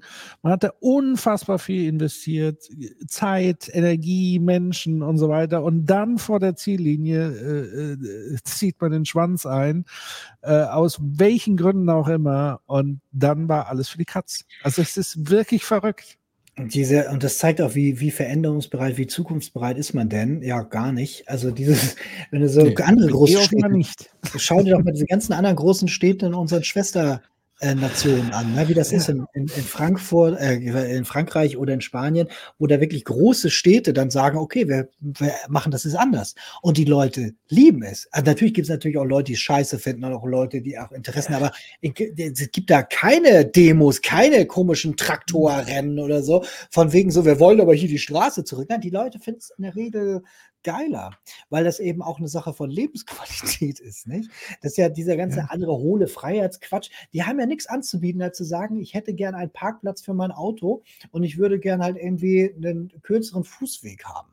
Und währenddessen sind aber alle gestresst über Parkplätze. Sie müssen den Kindern beibringen, auf eine bestimmte Art sich zu verhalten, weil Stadt gefährlich ist wegen Auto und so. Es ist so viel Blödsinn da drin. Und jetzt hat man gesagt, jetzt lass doch mal Gesellschaft neu denken, zumindest hier im Stadtkern, dass wir da was anders machen. Lass doch den Versuch wenigstens versuchen, es anders zu machen. Wenn wir nach drei Jahren merken, es ist scheiße, können wir ja immer noch, die Straßen sind ja nicht weg. Das kann man ja machen. Aber ja. einfach zu sagen, von wegen so, ne, hier bleibt alles so, wie es ist. Das ist halt irgendwie so, wer, wer möchte mit solchen Menschen denn zu tun haben? Wenn du mit solchen Ländern, würdest du doch nicht mal in einer WG leben mit solchen Menschen, die die ganze Zeit sagen, nee, alles so wie es ist. Das ist irgendwie so, das ist so, das ist so, das ist noch schlimmer als piefig. Das ist irgendwie so. Oh, äh, Zwei Dinge fallen mir dazu ein. Das eine wäre, man müsste eigentlich eine, eine äh, reaktionäre Argumentation fahren und sagen, ich möchte, dass es so ist wie früher, weil früher war Deutschland eine Fahrradstadt, äh, ein genau. Fahrradland. Genau. Also da war nichts mit Auto. das Auto wurde sozusagen künstlich durchgepresst. Ihr könnt das, wie gesagt, nachhören. Junge Naiv, Andreas Knief, Verkehrssoziologe, der die Historie sozusagen sehr schön nachgezeichnet hat. Also Deutschland war das Fahrradland überhaupt. Sowohl in Produktion wie im Konsum und so weiter und in der Nutzung. Ähm, das also zurück zu früher ist also auch nicht immer schlecht, so in dem Fall. Das wäre dann so das Reaktionäre in Anführungszeichen. Ähm, und das zweite habe ich jetzt, glaube ich, tatsächlich im Eifer des Gefechts äh, vergessen. Falls, falls, es wiederkommt, unterbreche mich, aber es ist ein wichtiger Punkt. Der, der, vor dem Fahrrad war es übrigens das Pferd, und es ja. gibt einen Klimagrund, warum sich das gedreht hat. Und vielleicht kommen wir irgendwann in einer eigenen Sendung mal dazu, dass ich darüber was erzähle. Das ist eine faszinierende Geschichte. Ja. Aber ja, nee, genau. Es war halt, früher war nicht alles schlecht, aber ganz früher. So. Ja, und mir, mir ist das zweite jetzt wieder eingefallen, nämlich zurück zu dem Thema Problem. Also auch zu thematisieren, welche Probleme das Auto verursacht. Das wurde lange Zeit äh, sozusagen ja immer wieder verschleiert und aber dank AkteurInnen wie Katja und so weiter wurden erstmal wieder die Probleme sichtbar gemacht, die so ein Auto eben auch hervorrufen, auch in der Stadt. Also wir, wir, einerseits ist das Auto natürlich ein Sinnbild von Mobilität, äh, Bequemlichkeit etc., aber wir verdrängen dadurch eben die Probleme, die es halt vor allen Dingen im Stadtbild und so weiter verursacht, Unfälle, Abgase etc. Und das muss viel stärker wieder auf den Tisch kommen. Und dann gibt es auch diese Lösung, weil dann muss man sich auch nicht mehr auseinandersetzen mit diesen in Anführungszeichen Bullabü-Ideologien und so weiter. Nein, also einfach zu sagen, wir wollen hier Probleme lösen. So, und das ist eine Problemlösung und dass dann die Lebensqualität steigt, die steigt dann, weil die Probleme gelöst sind. Und nicht, weil sich irgendjemand eine Bullabü-Welt aussucht, sondern weil die Probleme einfach da sind, die dann nicht mehr da sind. Walkable Cities, ganz genau. Ja. So, das hier auch immer, wenn irgendwelche Konserven euch erzählen wollen, von wegen Deutschland steht ja so weit gut, wir sind Klimaweltmeister, äh, äh, in der Regel gelogen. Das sind die Veränderungen der OECD-Mitgliedstaaten äh, zwischen 2005 und 2022. Deutschland ist da im Mittelfeld, so bei minus 20 Prozent. Ja, wir haben natürlich eine andere anderen Ausstoß als früher, ist alles richtig. Aber es ist nicht der Punkt. Es ist nicht der, wenn wir einerseits behaupten, Klammer auf, lügen, dass wir ganz am äh, äh, vorderster Spitze dieser Bewegung stehen, dann ist das erstmal falsch, weil das häufig ja benutzt wird, um zu begründen, dass man keine Klimapolitik macht. Dass man behauptet, wir sind schon wer. Sind wir aber nicht, sind wir bei Weitem nicht, sondern wir sind eher so im Mittelfeld. Ähm, äh, ist es eben auch wichtig, sowas in den Blick zu nehmen, denn, ähm, und auch im letzten Jahr, wir haben ja gerade eben diese schlechte Bilanz gesehen, hat sich daran jetzt nicht so richtig furchtbar viel getan. In einigen ähm, äh, Bereichen ist es sogar so, dass dadurch, weil sich so wenig tut, Klammer auf im Verkehr, äh, frisst es die progressive Bewegung an anderen Stellen auf. Und deswegen soll ja auch diese Sektorengrenzen aufgehoben werden, dass man also nicht mehr schaut, wie gut ist es da, wie gut ist es da, wie schlecht ist es da und dass dann der, der schlecht ist, nacharbeiten muss, sondern dass man es als aufhebt und quasi nur ein Saldo zieht. So, das heißt also, alle strengen sich an, Industrie, Energie strengen sich alle an, Landwirtschaft strengen sich alle an, so, und Verkehr hat einfach keinen Bock. so, und wer hat denn da keinen Bock? Weil wir haben jetzt gesehen, okay, Autokonzerne, äh, die äh, Leute, die Städte, ganz viele wollen ja scheinbar die Verkehrswende, nur einer nicht. Ja. Hm. Das ist seltsam. Das bestimmt ist der verrückt oder so. Nein, nein, natürlich nicht. er ist nicht verrückt, er ist nicht böse, so, sondern er ist nur einfach jemand, der andere Ziele verfolgt. Und auch das ist etwas, was man als Problem benennen muss, dass hier halt eben nicht äh, im Sinne oder für das Amt oder für die Bundesrepublik Deutschland gehandelt wird, sondern gegen die Interessen der Bundesrepublik Deutschland. Korrekt. So, und dann sehen wir nämlich das hier, weil das ist, und da seht ihr nämlich genau das, wo das nämlich herkommt. Das wird natürlich vorbereitet im Diskursraum. Wir sehen jetzt hier links eine ganze, also vier Ausrisse aus Zeitungsausschnitten. Als nämlich der Haushalt gekippt worden ist, weil, und auch das war im Frühjahr schon abzusehen, dass die Umwidmung der Corona-Mittel wahrscheinlich nicht klappen wird. Ähm, und genauso ist es dann passiert. Da war aber die erste Reaktion, dass der Haushalt umgestrickt werden muss und runterfallen muss Klima. Und dann hat man Lars Feld gefragt und hat auch gesagt, nee, Sozialstaat und Klima. Dann hat man Grimm gefragt, liebe Frau Grimm, wo muss man denn streichen? Nein, nein, man könnte zum Beispiel neues Geld aufnehmen, man könnte umschichten. Weil es gibt eine Reihe von Sachen, die wir auch immer wieder mit Maurice mal diskutiert haben. Also man könnte ganz viel tun. Aber was wird diskutiert im Blätterwald? Und was ist der Diskursraum? Der Blätterwald, genau. Da wird gesagt, ja, es fehlt für Klima. Das Geld fehlt für Klima. Am Klima, da muss jetzt was sehen. Oh, jetzt steht die Klimapolitik am Abgrund. Das heißt, wir haben uns jetzt die letzten zweieinhalb Stunden mit dieser Katastrophe, auf die wir zulaufen, beschäftigt. Wir sehen, wer der Akteur ist, wir sehen die Leute, die da souverän ist, wollen das. Sie machen aber nicht genügend. Und sobald eine Störung im System ist, ist das Erste, was wegkommt, Klimaschutz.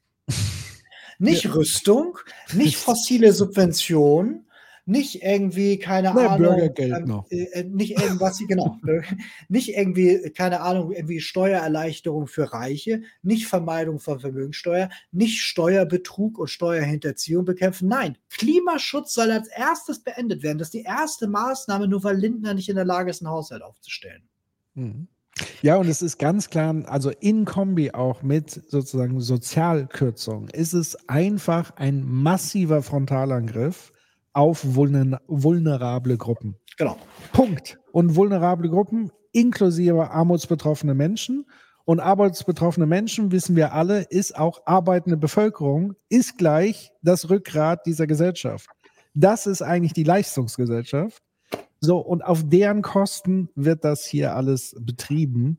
Und es ist einfach unerträglich. Und ich finde es ehrlich gesagt auch unerträglich, dass die Grünen das so bis zum Schluss offenbar mitreiten. Von der SPD möchte ich gar nicht erst sprechen. Das ist sowieso, ja, aber don't ja. get me started, weil neben, neben, sage ich mal, dafür, dass Klimaschutz eingespart wird, was ja die Auswirkungen hat auf die Ärmeren der Bevölkerung doppelt und dreifach, ja. kommt da jetzt nochmal sozialpolitische äh, Kürzungen äh, und sowas wie, ähm, ja, ich mache mal wir wollen uns endlich vom Traumata Hartz IV verabschieden und machen jetzt das geile Bürgergeld, weil wir haben ja, Wissenschaft hat ja festgestellt, Sanktionen motivieren Leute nicht stärker in den Arbeitsmarkt zu gehen.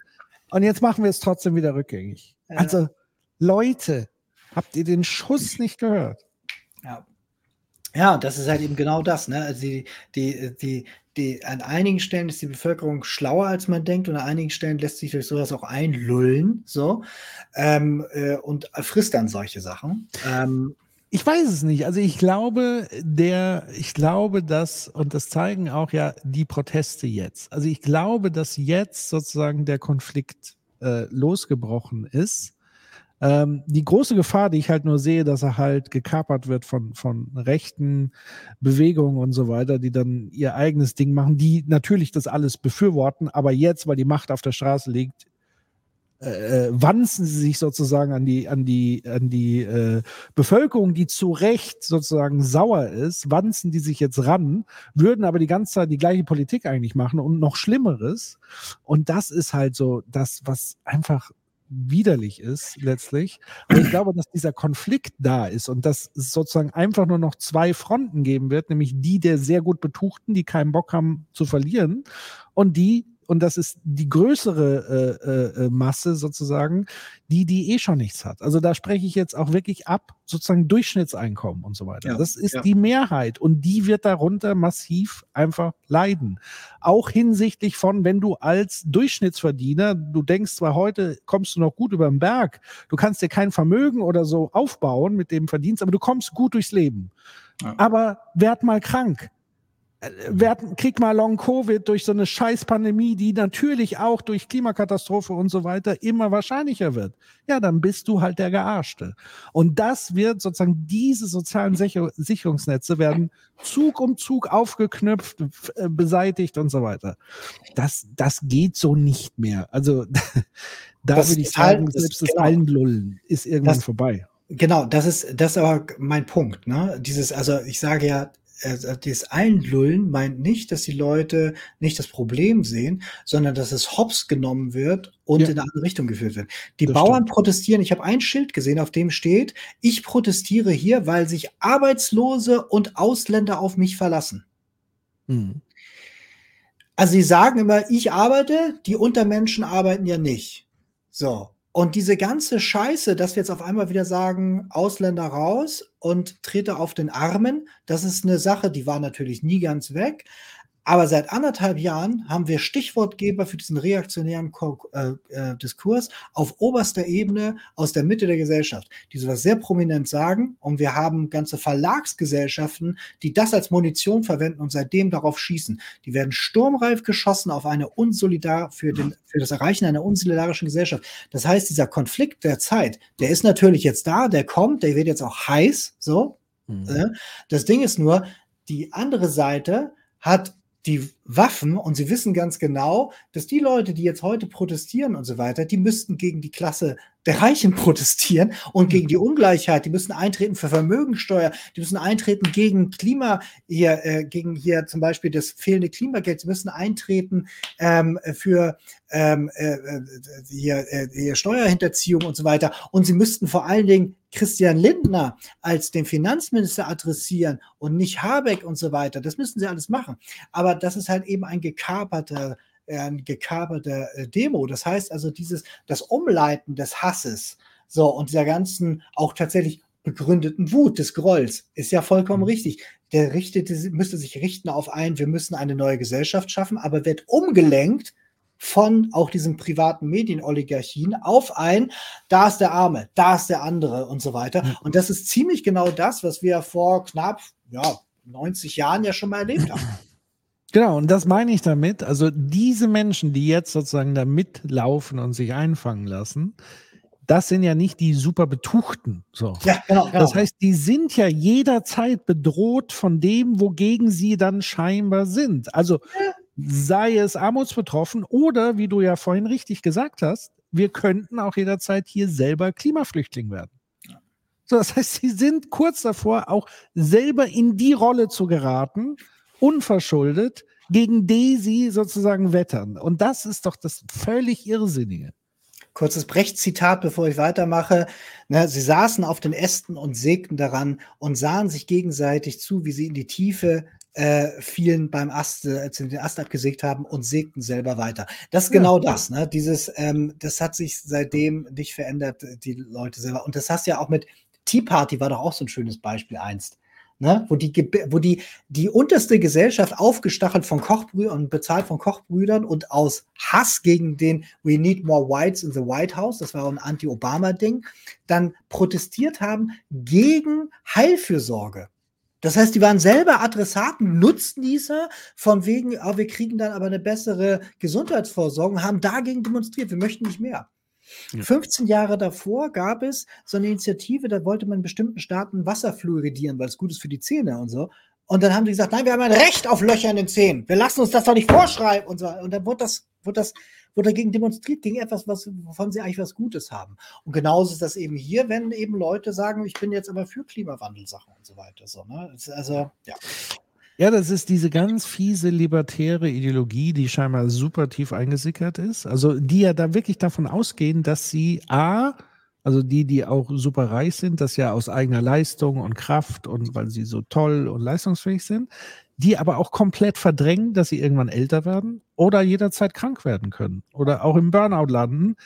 Natürlich hilft ihnen dieses finanzielle Polster, was sie sich erarbeitet haben. Aber du siehst ja auch gleichzeitig bei diesen libertären Leuten wie Peter Thiel, die haben ja so einen komischen äh, Jugendwahn. Also der lässt sich ja irgendwie Blut von Jugendlichen transferieren, weil er Angst hat, alt zu werden und so. Also das ist doch das völlig Schizophrene, dass sie eigentlich das vor sich haben, aber das alles irgendwie rein egoistisch mit privatem Vermögen sozusagen abfedern wollen und alles andere wird sozusagen, also das ist wirklich verrückt. Ja. Das passt gut, weil jetzt haben wir schon einiges auch schon vorweggenommen, was gleich noch kommt. Aber das ist, glaube ich, wichtig, dass wir genau da anhalten, weil sich nämlich hier die Entwicklung von einst mit dem Modell, was du uns vorgestellt hast, auch nochmal schön durchdeklinieren lässt, weil wir sprechen gerade über die tatsächlichen Konflikte, die hier den Unterschied machen. So, es macht keinen Sinn, sich zu diese oder jene Energieform. Das ist erstmal zweitrangig. Die eigentliche Diskussion ist genau die, die wir jetzt gerade hier freilegen. So, und dann hast du nämlich genau das, was wir ja auch schon angedeutet hatten, nämlich letztes Jahr, wo dann dieser eine Jugendliche, das etwas so, das, also ich habe gedacht, so, das ist doch jetzt irgendwie inszeniert, ähm, da klingt die Polizei und nimmt diesen Jugendlichen vor seiner eigenen Haustür fest, um ihn in Präventivhaft zu setzen. Ihr Überschrift Deutsche laut Menschenrechtsorganisationen in Freiheitsrechten eingeengt. Ja, wir haben es geschafft. Wir sind wieder sehr, Deutschland gehört jetzt auch zu den Demokratien, die nicht mehr wirklich als hundertprozentig frei und rechtsstaatlich gelten, weil sie halt eben zu schlecht mit Klimaschützenden umgeht. Hier sind die Rechte erodiert worden. Ähm, wer sich an das Staffelfinale von 2045 Staffel 1 erinnert, da haben wir das sehr weit auseinander. Da haben wir an 16 Beispielen gezeigt, was für Rechte, Grundrechte hier eingeschränkt werden für eine spezielle Gruppe an Menschen und auch was für Grund, also wie, wie tief das auch teilweise geht, mit Überwachung von Journalisten, Abhören von Journalisten und so weiter. Es ist ein, ein großer, großer Mangel, aber das ist genau das, wie die Gesellschaft darauf reagiert. Wir haben jetzt gesehen, wir wollen das eigentlich, wir müssen das eigentlich, alle wissen das auch, wir machen es nicht, verurteilen uns dann und wenn dann Leute sagen, hey, das ist aber nicht in Ordnung, dann sperren wir sie weg. Das ist krass. Ja. So, das und es ist bitte nicht zu verwechseln mit Deutsche in Freiheitsrechten eingeengt, weil man irgendwo nicht mehr böllern darf oder so. Das ist eine andere Kategorie von Freiheit. Nur, dass wir das nochmal klargestellt haben. Ja, so, dann ähm, Wärmepumpen. Wie gesagt, in ganz Europa Riesending. In Deutschland war es auch ein Riesending, ähm, weil man die Leute schlauer sind, als man denkt. Und nach dem Angriff von, ähm, äh, also erstmal in Corona hat es einen Wärmepumpenabsatz gegeben, der gesteigert ist. Und nach dem Ansatz, äh, Angriff von Putin gab es nochmal eine Steigerung in Wärmepumpen. Ähm, und als dann aber diese ähm, Heizungsdebatte inszeniert worden ist und auch dieser Heizungsstreit von der FDP inszeniert worden ist und auch diese ganzen Lügen von wegen, ihr wolltet ja hier den Heizung rausreißen, haben die als Mitglied der Regierung gesagt, haben gelogen. Dann haben sich hingesetzt und gesagt, Habeck wollte euch die Heizung, Heizung rausreißen. Ganz furchtbar. Wer sich das aber angucken will, das ist wirklich ein, das ist, das ist schon beinahe beispiellos von der Intensität. Ähm, aber hier stehen halt mehrere Milliarden im Feuer, also sogar eigentlich Billionen, weil nicht nur die Erlöse der einen, sondern auch, wenn du jetzt tatsächlich sehr viele Gebäude energetisch sanieren willst, weil du es musst, und das müssen wir die nächsten Jahre, dann sprechen wir von gewaltigen Investitionen. Ähm, das möchte man natürlich verhindern und das geht am einfachsten, wenn die Leute, wenn das halt eben die Leute selber schon nicht zugreifen und diese ganze Verunsicherung hat dazu geführt, dass die Wärmewirtschaft äh, eingebrochen ist, ähm, teilweise um 70 Prozent. Und der Grund dafür ist genau diese Heizungsdebatte. Das heißt also, Christian Littner gut gemacht. Der kann sich schön eine dicke Zigarre abholen. Ähm, das habt ihr alles wirklich toll hingekriegt. Damit habt ihr viel Zukunft und Vertrauen zerstört. Das passt wieder zu, wie löst man Konflikte und so weiter. Ähm, das ist, äh, ja, also ich glaube, da wird man, in, wenn Historiker in fünf, in zehn, in 15 Jahren nochmal ganz, ganz anders drauf gucken. Ja, man guckt ja jetzt schon anders drauf, das ist ja der Witz. Also jetzt ja. gibt es sozusagen die Aufbereitung, die dann medial eigentlich verpasst wurde in dem Moment, wo es wichtig war. Kommt man jetzt auf, ach so, es ist ja doch nicht so, dass man in alten Häusern das so und so unter die, ach so, wenn wir uns das vorher angeguckt hätten, dann, ach ja, blöd. Oder die Bildzeitungs neue Chefredakteurin, Ja, wir haben dann auch irgendwann gemerkt, es gibt niemanden, der sich mit Wärmepumpen eigentlich auskennt, aber wir haben die ganze Zeit darüber gehetzt. Komisch. Ja, und dazu passt dann auch das, ähm, die Transportgenehmigung bei der Autobahn GmbH direkte Verbindungslinie zu Wissing ähm, verhindert halt die Auslieferung von 20.000 Windkraftkomponenten. Ähm, was willst du da noch sagen? Ne? Also mir ist ehrlich gesagt immer noch nicht ganz ehrlich, warum gibt man diese zwei Ressorts an die FDP?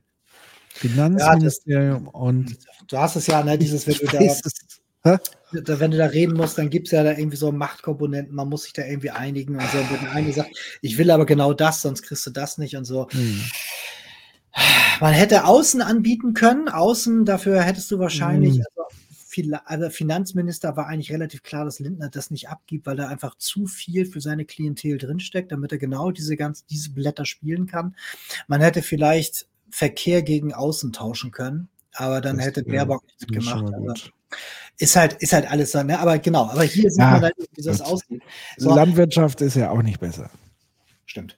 Hier, hier, hier, hier, ist wichtig, hier ist wichtig zu verstehen, ist natürlich nicht so, dass Wissing da den Hörer abnimmt und sagt, jetzt halten wir da schön die Anträge auf. So läuft das nicht. Totaler Blödsinn. Aber es ist ja eben ja. so, dass es eine eigenständige äh, Gesellschaft ist. Die Autobahn GmbH war früher mal Behörde, dann wurde es ausgegründet unter hier dem, dem Irren da aus Passau, wie heißt er?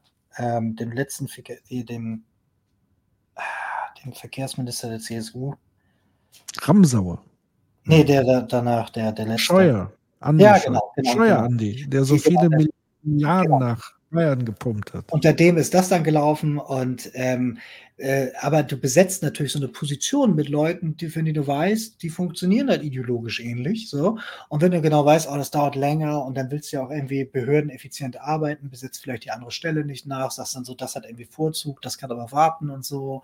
Außerdem jede Art von Windrad, die nicht aufgestellt wird, äh, in dieser Legislatur führt dazu, dass in der nächsten Legislatur, wenn die Rechten an der Macht sind, nicht mehr abbauen muss, ja, beziehungsweise dann irgendwie auch anders stoppen kannst. Zweitens, jedes Windrad, das aufgestellt wird, ist ein Erfolg für Habeck das, also es gibt da ganz viele Interessen, die da drin sind. Und letzten Endes ist man eben auch damit sehr zufrieden, wenn alles bleibt, so wie es ist. Und das heißt, das fossile Geschäftsmodell. Man mhm. hat nicht per se was gegen Windkraft, man hat was dagegen, sobald es äh, gleichzeitig dazu führt, dass an anderer Stelle die alte Energie und damit auch die alte Ordnung halt weniger wird.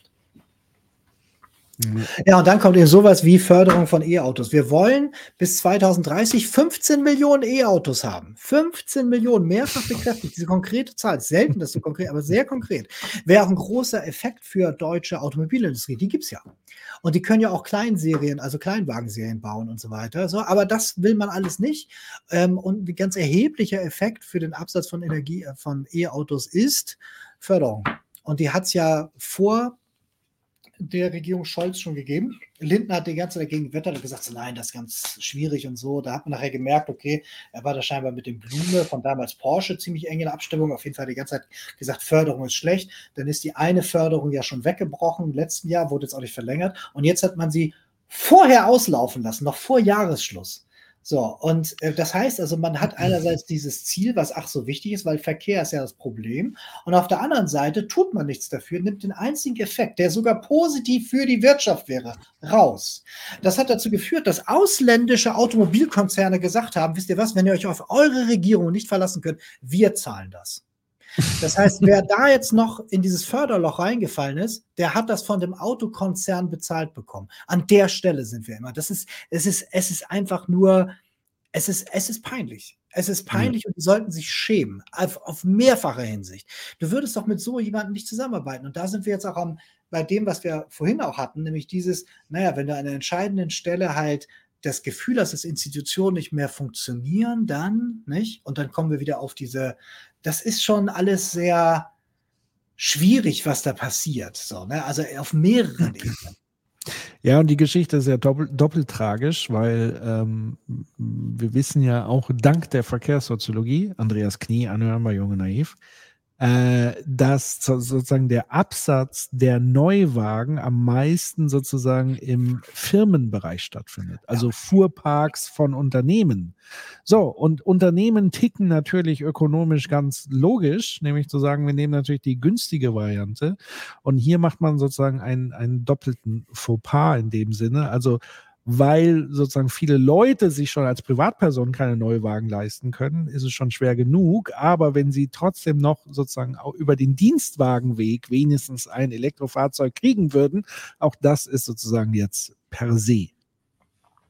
Ja, Genau, und äh, übrigens, wo du es gerade sagst, ne, ähm, äh, man könnte zum Beispiel auch hier wieder Wirkung von Politikinstrumenten, wenn man sagt, man will nicht an die Entfernungspauschale ran, wofür es ja auch Argumente gibt und so weiter, könnte man aber zum Beispiel so sagen wie, äh, wenn du ein Auto in den Ansatz bringen willst, geht es nur, wenn es einen klimaneutralen Antrieb hätte dann würde das auch, ja, oder eben sowas Wunderbar. wie Dienstwagen, Dienstwagenprivileg gibt es weiterhin, okay, aber nur für E-Autos. Was meinst du, was das für einen Effekt hätte? Ja, das klar. ist ja riesig, ne? das wäre so, also sofort, die Flotten würden an dem Moment anfangen, sich zu ändern. Oder ein großer Käufer von Automobilen ist ja auch die öffentliche Hand.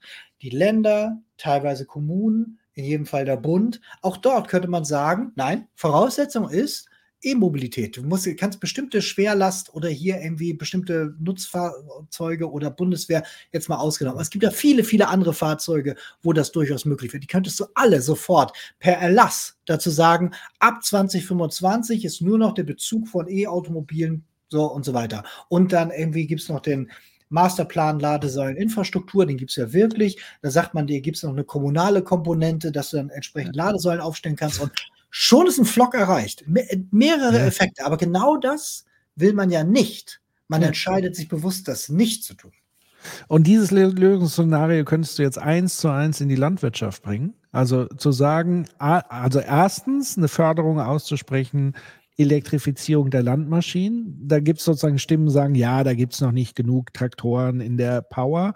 Ja, aber die werden dann produziert, das ist das eine. Aber was man machen könnte, ist, da die Landwirte ja sehr viel Flächen und keine Ahnung haben, die sollen halt erneuerbare Energie einspeisen, die sozusagen in die Elektrifizierung der bestehenden Fahrzeuge geht. Und dafür bekommen sie sozusagen ihre Diesel-Agrarsubvention hinten raus wieder. Also du könntest tausend Modelle dir überlegen, wenn du das wirklich wollen würdest. So, und an der Stelle muss man auch ganz klar nochmal wirklich den, den Zeigefinger auf, auf diese Ampel machen, auch wenn man sagt, ja, diese Diesel-Subvention äh, äh und so weiter muss langfristig weg, aber so halt auch nicht. So, also das ist halt absurd. Ja. ja, das ist aber genau der, der Punkt, dieses, wir haben jetzt dieses Streichkonzert, wir mussten ja was machen. So, und da hat man gesagt, okay, das sind jetzt Punkte, Punkte, Punkte, Punkte, und das nehmen wir jetzt da weg.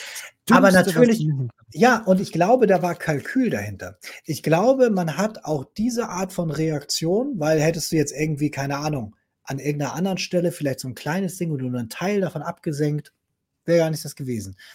Aber ich, ich könnte mir vorstellen, dass man auch ein bisschen diese Reaktion durchaus provozieren wollte.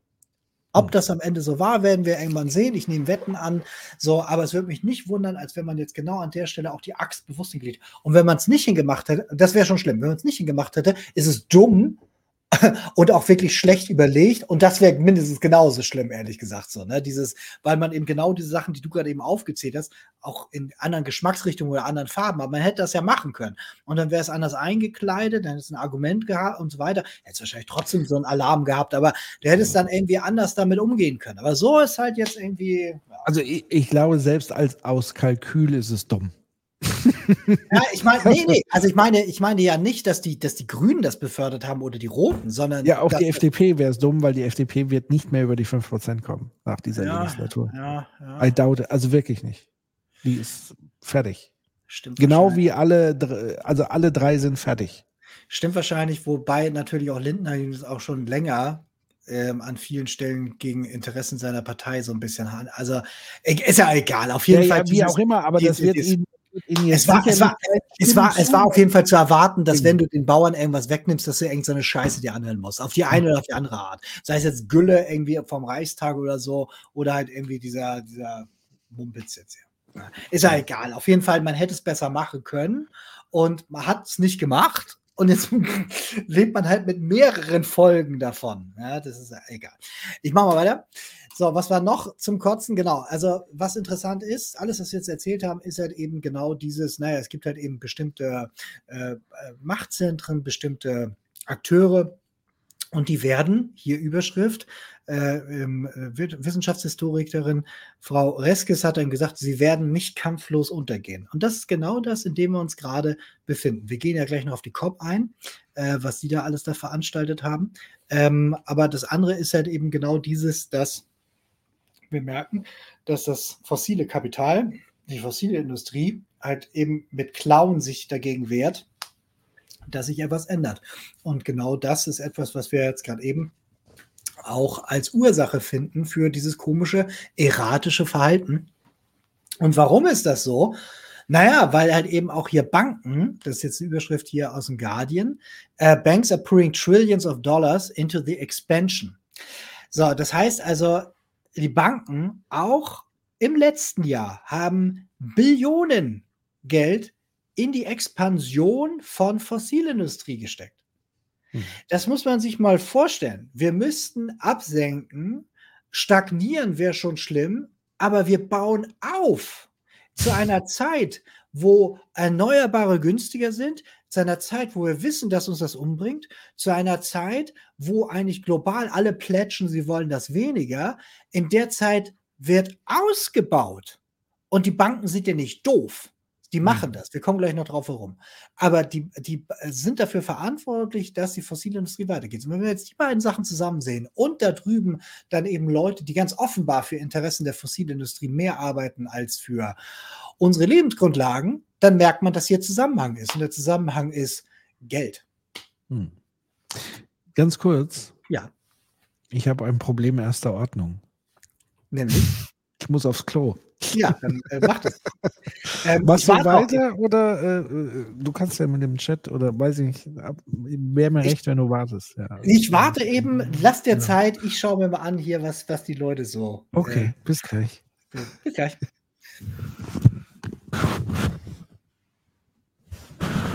Ja, genau, das hier, das hier ist äh, ein ganz wichtiger Punkt, ja. Das ist großartig. Ich habe die Förderung dreimal abgegriffen, haha.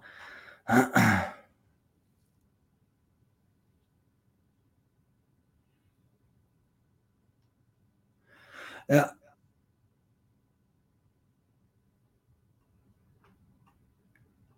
Ich schaue gerade hier so den Chat durch, ob da irgendwo Fragen sind.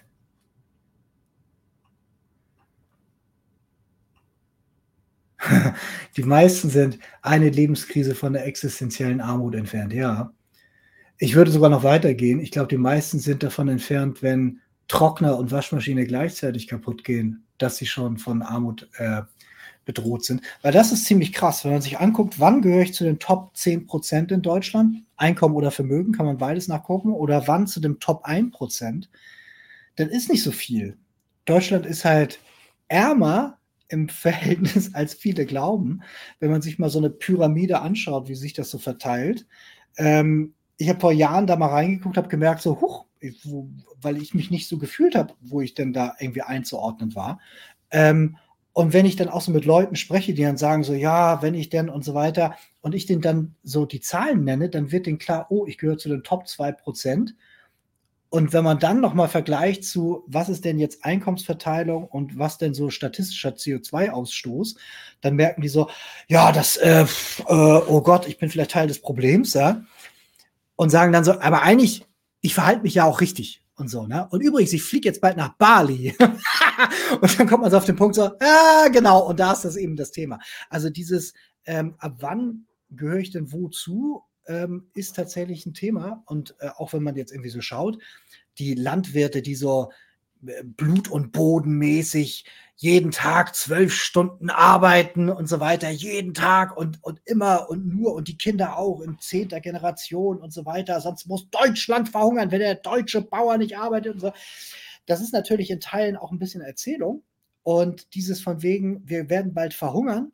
Ähm, ich habe, als ich noch tatsächlich in der Beratung tätig war, damals mal mit einem Vertreter des Bauernverbandes gesprochen und der hat mir so gesagt, so, wissen Sie was, Herr Brodersen, ähm, in der Bibel steht, lerne leiden ohne zu klagen und der deutsche Bauer hat genau das Gegenteil kultiviert.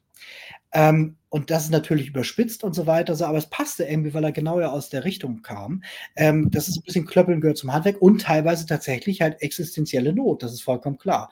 Aber das hängt ja jetzt nicht unbedingt nur mit irgendwelchen Gesetzgebung, also natürlich mit Gesetzgebung zusammen, aber eben auch damit, wie wir damit umgehen, Wertschätzung von Nahrung, was soll produziert werden, was ist mit der Lebensmittelindustrie dahinter, was wird im Handel dahinter, was gibt es denn da für Regularien überhaupt, wie denn das Ganze sich organisiert, was wird Pestiziden und so. Wir müssen an vielen Stellen uns da wirklich kümmern, das stimmt schon. Und die Akteure, die da handeln, sollen ja auch die Freiheit haben, sich zu entfalten und auch die Möglichkeiten da irgendwie sich so äh, umzutun. Aber dass jetzt halt irgendwie Vertreter von irgendwie so Großschlachtbetrieben da hingehen und irgendwie so tun, als wären sie großen Arbeiterführer, das ist halt irgendwie auch so ein bisschen aus dem Rahmen gefallen. Das heißt also, dass jetzt man da Konflikt hat, ist ja okay. Man müsste nur jetzt über die richtigen Sachen und ehrlich über die richtigen Sachen reden. Aber wir haben halt hier eben auch riesige Kalt Kartelle.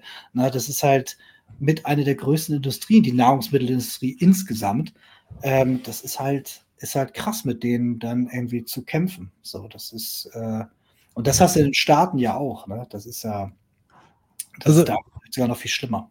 Ich bin wieder da. Ich lasse nur kurz die Kamera aus, weil ich mir gerade die Beine noch vertreten muss, weil die Couch ist hier nicht optimal.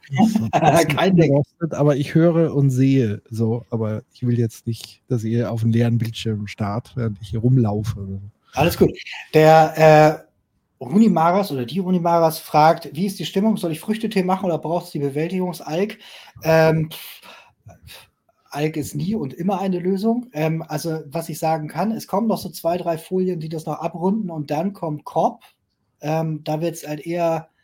Also, ich glaube, wenn man Tee macht und Alkohol hat, dann hat man die gute Kombination, dann kann man immer so Mundmischen machen oder halt das nehmen, was man gerade braucht, je nachdem verfasst hat. Es wird, glaube ich, nichts mehr kommen, ähm, was einen jetzt irgendwie doch ein paar Sachen sind schon noch dabei, die einen fundamental überraschen. So, also vielleicht schon, aber schauen wir erstmal weiter. Ich würde jetzt, wo du wieder da bist, einfach mal weitermachen.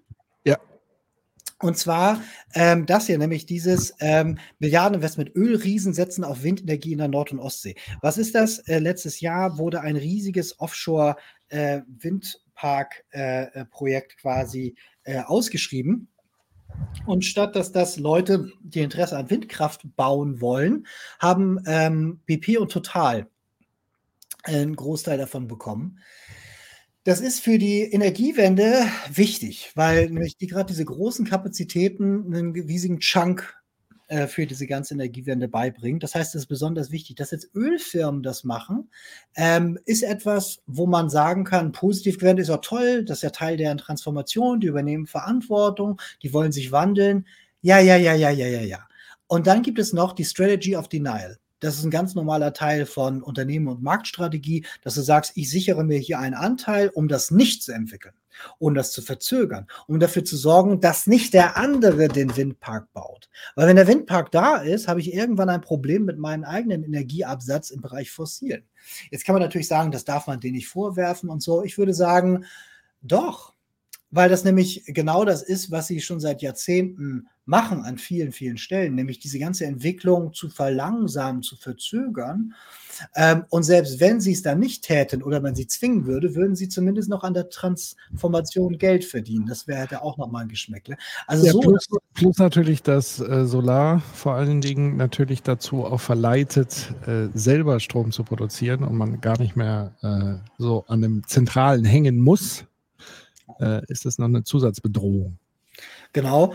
Und wenn man jetzt aber mal anguckt, wie ist denn das? Naja, hier zum Beispiel, wichtiger Teil ist ja grüner Wasserstoff. Grüner Wasserstoff sollte erzeugt werden von der Fossilindustrie in Heide, ähm, Westküste 100. Nach langer, langer Zeit ist man auf den Weg gekommen, dass man gesagt hat, nee, doch nicht. Das hatte man vorgehabt. So, ne, es war ein ganz große, riesen, tolles, wichtiges Projekt, ist auch Geld reingeflossen und so. Und jetzt sagt man halt eben so, nee, doch nicht. So, das ist, lest euch das, macht hier einfach mal Pause, lest euch das in Ruhe durch. Das ist einfach genau das, was da passiert ist. Ne? Wir wissen, wir brauchen Energiewende. Und wenn du jetzt die Frösche fragst, wenn du die Täter fragst, ob sie Lust haben, sich selber abzuschaffen und darauf vertraust, dass sie da ehrlich sind, dann ist dir nicht zu helfen. Das ist das, was wir seit 50 Jahren haben. Dass wir quasi die Leute die das Problem sind, fragen, ob sie Lust hätten, vielleicht freiwillig eventuell irgendwann das Problem dann selber zu lösen gegen Geld. Und dann sagen die ja und lügen und machen dann ein bisschen was, nix, vielleicht doch nicht. Die Welt wäre was anderes, wenn wir das einfach als Gesellschaft sagen würden, wir möchten in die Richtung, hier ist das Gesetz. Stattdessen hoffen wir darauf, dass da irgendwas wird, geben Geld rein, schauen dann zu und am Ende dann, ach, leider hat nicht geklappt, kommt dann doch nicht. Das grüne Energieprojekt. Schade, schade. Ähm, und warum ist das so? Meint, jetzt kommt die Pointe. Warum ist das so? Naja, weil die fossilen Konzerne vielleicht irgendwo dieses eine grüne Projekt, dieses eine grüne Wasserstoffding, diesen einen Windpark haben. Vielleicht entwickeln sie ihn ja wirklich. Aber wo sie wirklich Geld reinstecken, eigenes und das von den Banken, wir gerade wissen, ist die Erschließung neuer Öl- und Gasfelder. In heute, das ist ja keine Headline von vor drei Jahren, vor zwei Jahren, von einem Jahr. Das ist von vor sechs Wochen. Das heißt, die investieren jetzt heute in neue Öl- und Gasfelder. Lasst uns doch da mal ehrlich machen und das Problem benennen. Das ist jetzt wirklich ein, ein Grab your shit and run. Das Race to the top. Wir nehmen jetzt alles mit, was geht. Jetzt wird alles investiert nochmal in diese Industrie, die ja angeblich am Sterben ist. Wenn du jetzt unter sonst gleichen Bedingungen, Marktbedingungen vernünftig verstehen, rational, diesen ganzen Quatsch, den sich ähm, angebliche ökonomischen Wissenschaftler gegenseitig so erzählen, müssten mal diese, diese Irrationalität auflösen. Natürlich sind das Interessen und damit macht man auch was fest. Wenn wir morgen anfangen, die zu enteignen, dann müsste man denen jetzt viel mehr Geld bezahlen wegen dieser Exploration. Wenn wir morgen anfangen würden, das zu ver, ähm, verbieten, dann müsste man den als Entschädigung auf. So, also da steckt ja eine ganze Menge. Sie können nur gewinnen auf diesem Weg, es sei denn, wir sagen als Gesellschaft, heute, nein, die weitere Erschließung neuer Gas- und Ölvorkommen ist ausgeschlossen. Aber das tun wir nicht, sondern wir hoffen darauf, dass die aus Vernunft damit aufhören. Und das ist halt irre. Völligst. Ja. Ja, dann äh, kurzer Blick in die Landespolitik, die CSU. CSU hat vorher ein Programm aufgelegt, wir gehen auch gleich auf den Koalitionsvertrag ein, ähm, möchte ähm, wesentlich härter gegen Demonstranten vorgehen, insbesondere aus dem Bereich Klimaaktivismus, äh, möchte auch äh, Akteure der Zivilgesellschaft ähm, Klagerechte entziehen, also dass die Deutsche Umwelthilfe klagen kann, das möchte man zukünftig verbieten, dafür möchten sie stark machen. Ähm, sie möchten bis 2040 22 Milliarden in Klimaschutz investieren, als Land Bayern, als eins der größten wirtschaftsstärksten Länder. Das ist so geil, weil wir wissen, in der Stadt Stuttgart, wir hatten ja in Folge neun, ähm, den äh, Stuttgarter hier Klimamanager da gehabt und so weiter, die investieren 15 Milliarden in eine Stadt. Und Bayern sagt 22 Milliarden, damit kriegen wir das Land auf Linie. Natürlich nicht. Wir bräuchten also ein Vielfaches. Also ich habe mal so geschätzt, also mindestens das Zwölffache davon. Und man will grauen Wasserstoff. Nicht hm. grünen Wasserstoff, grauen Wasserstoff. So, warum? Kommen wir später. Einige wissen schon, einige ahnen es schon. Unten ein Ausriss aus. Wie sieht denn die Wirtschaft das? Die Wirtschaft ähm, in Bayern ist wütend auf die Landesregierung, weil sie sagt, ihr kommt mit diesem ganzen Energieprojekt nicht wirklich ran. Energiewende klappt nicht, Windkraft klappt nicht, weil ihr das nicht wollt. Ihr könntet, aber ihr wollt nicht, weil diese ganzen Windgutachten von wegen Windkraft geht in Bayern nicht. Die sind 20 Jahre alt. Die gehen von Windkraftmaschinen aus, die sehr klein sind und so weiter. Die klappen tatsächlich nicht. Die Windkraftmaschinen von heute, die näher auf einer höheren äh, Höhe, Luft ab, also Wind ab.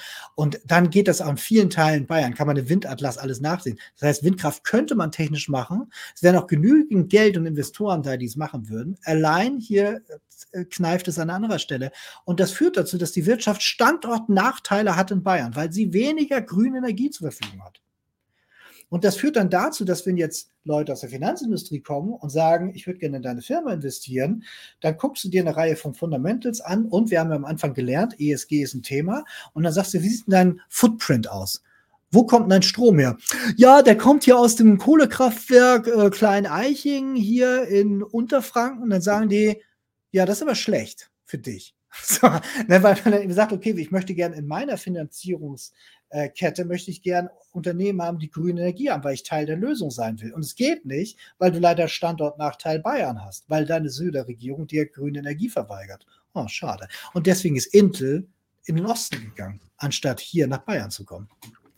Und dann hast du solche, dann hast du Hupsi, der sagt, wir werden Wasserstoff zum Heizen verwenden. Am Ende, das, das ist der Vorausschmeißer, kommen wir nochmal drauf, warum. Aber er behauptet, wir werden Wasserstoff zum Heizen verwenden. Und dann haben sie noch reingeschrieben in den Koalitionsvertrag, ich muss mal ganz kurz hier dieses Fenster ausblenden, damit ich das auch lesen kann.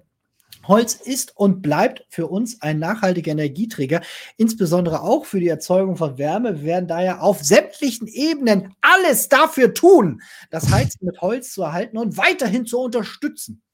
Das ist ziemlich geil, weil nämlich es ist hinlänglich bekannt, dass es eben kein nachhaltiger Energieträger ist. Das ist klar wissenschaftsfeindlich, weil man könnte natürlich sagen, es wächst ja nach, damit ist es ja nachhaltig. Nur das, was der Baum über Jahre an CO2 gespeichert hat, wird dann ja freigegeben und so weiter, bla bla bla bla. Genau, aber Bewirtschaftung von ähm, Wäldern muss halt eben auch so laufen, dass sie auch nachwachsen können. Das ist so schon schwierig genug, weil der Energiehunger größer ist. Ist also nicht nachhaltig, weil nicht genug schnell nachwachsen kann. Und zweitens, unter den Bedingungen, die wir gerade schaffen, nämlich Klimawandel, werden Wälder in Zukunft eh anders aussehen, werden auch andere Erträge haben und dergleichen. Ähm, und gleichzeitig ist es halt eben auch nicht CO2-neutral, sondern du zerstörst eine CO2-Senke und imitierst. Das ist anderes. Wird aber hier anders behauptet. Und das ist eine Landesregierung in einem aufgeklärten Staat. Das ist ja nicht so, als ob das jetzt irgendwie graue Vorzeit ist oder irgendwie so ein Potentatenstaat aus, aus dem Nahen Osten, obwohl es ist ein Potentatenstaat, aber hier aus dem Nahen Süden. Es ist nämlich traurig, dass man sich diese Lügen durchlesen muss. Aber es kommt noch geiler. Das hier ist nämlich cool. Stern-Koalitionsvertrag, da hat er reingeschrieben oder haben die reingeschrieben, wir haben Bayern innerhalb kürzester Zeit zu einem europäischen Spitzenplatz im Bereich der Luft- und Raumfahrt geführt. Luftfahrt gar nicht mal so falsch, weil eben damals eben durch äh, Förderung und durch Korruption zu Straußzeiten halt eben hier viel Luftfahrt sich angesiedelt hat, auch viel Luftwaffe und so. Das ist nicht falsch. Raumfahrt ist auch nicht ganz falsch, aber Spitzenplatz und so weiter. Okay, lass mal kurz irgendwie beiseite stellen. Pass auf, unser DLR-Standort in Oberpfaffenhofen wollen wir weiter stärken mit dem Ziel, dort Kontrollzentren für künftige Mondmissionen sowie für Satellitenkommunikation und Navigation einzurichten. Wir wollen ein europäischer Raumfahrtforum in Bayern starten und setzen die erfolgreiche Zusammenarbeit mit dem Raumfahrtberater der bayerischen Staatsregierung fort. Und hier sehen wir jetzt ein Bild von Bavaria One Mission Zukunft, wo Söder sein eigenes Konterfei als Missionspatch hat gestalten lassen und sich damit zum Vorreiter. Also das ist doch komplett irre. Wir reden ja nicht davon, als ob jetzt irgendwie Bayern die, die Dimension hat von einem ganzen Land, wo du sagst, du hast ein eigenes Raumfahrtprogramm wie die USA oder so sondern wir sind hier eine komische Weißwurst-Republik, ja, wo dann hier der Irre aus Nürnberg, weil er irgendwie Star Trek nicht verstanden hat, aber irgendwie gut findet, dann irgendwie sagt von wegen, jetzt werden wir hier aber Raumfahrtführer. Halt dein Maul, wofür denn? Was für, was für Raumfahrtlan? Ich, der ganze Orbit ist voll mit, voll mit fucking Satelliten. Der Planet ist so kaputt, wir schaffen das nicht, alle Bayern zu evakuieren. Wo sollen die denn leben? Was für Raumfahrt? Das ist, das ist einfach komplett kaputt. Und das ist spannenderweise auch diese Long-Termism, Schwachsinns, Pseudo- Kapitalisten-Ideologie nach dem Motto, ah, wir werden einfach den Planeten verlassen, wir zapfen jetzt Meteore und Asteroiden an und holen uns da das, die, die Schürfmaterialien her, die wir hier auf der Erde schon längst verfeuert haben. Anstatt hier auf der Erde uns ein gutes Leben zu schaffen. Versuchen wir den Leuten einen Projektionspunkt da oben zu geben, den sie niemals erreichen werden, aber damit sie weiter an dieser nicht Zukunftsversprechen glauben. Das, da fühlt man sich doch verarscht. Oder wie geht es dir hm. dabei? Captain Bavaria, sage ich da nur. ja, er, er wäre gerne irgendwie wahlweise aus Star Trek, Star Wars ist er auch äh, gut unterwegs oder Marvel-Filme. Da sieht er sich. So, er, er sieht sich vor allen Dingen äh, spannenderweise und auch freudscherweise interessant ähm, als Helden, obwohl er nun ganz klar der Büttel des Bösewichts ist, ne? Das ist, das ist so geil. Er, er, er ist, er ist Warm, Wormtongue in dieser Geschichte und nicht Saruman. So, ne? Und, und, vor allen Dingen keiner der Gefährten.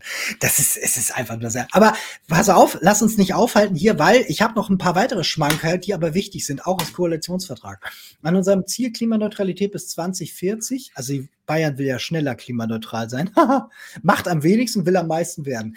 Ähm, halten wir fest, in Bayern wird Klimaschutz mit den Bürgerinnen und Bürgern gemacht, als ob das woanders anders wäre, nicht gegen sie, wieder mal einfach hier eine, eine grollige antidemokratische Wolte. Wir setzen beim Klimaschutz auf Technologieoffenheit, also auf wir wollen nichts machen.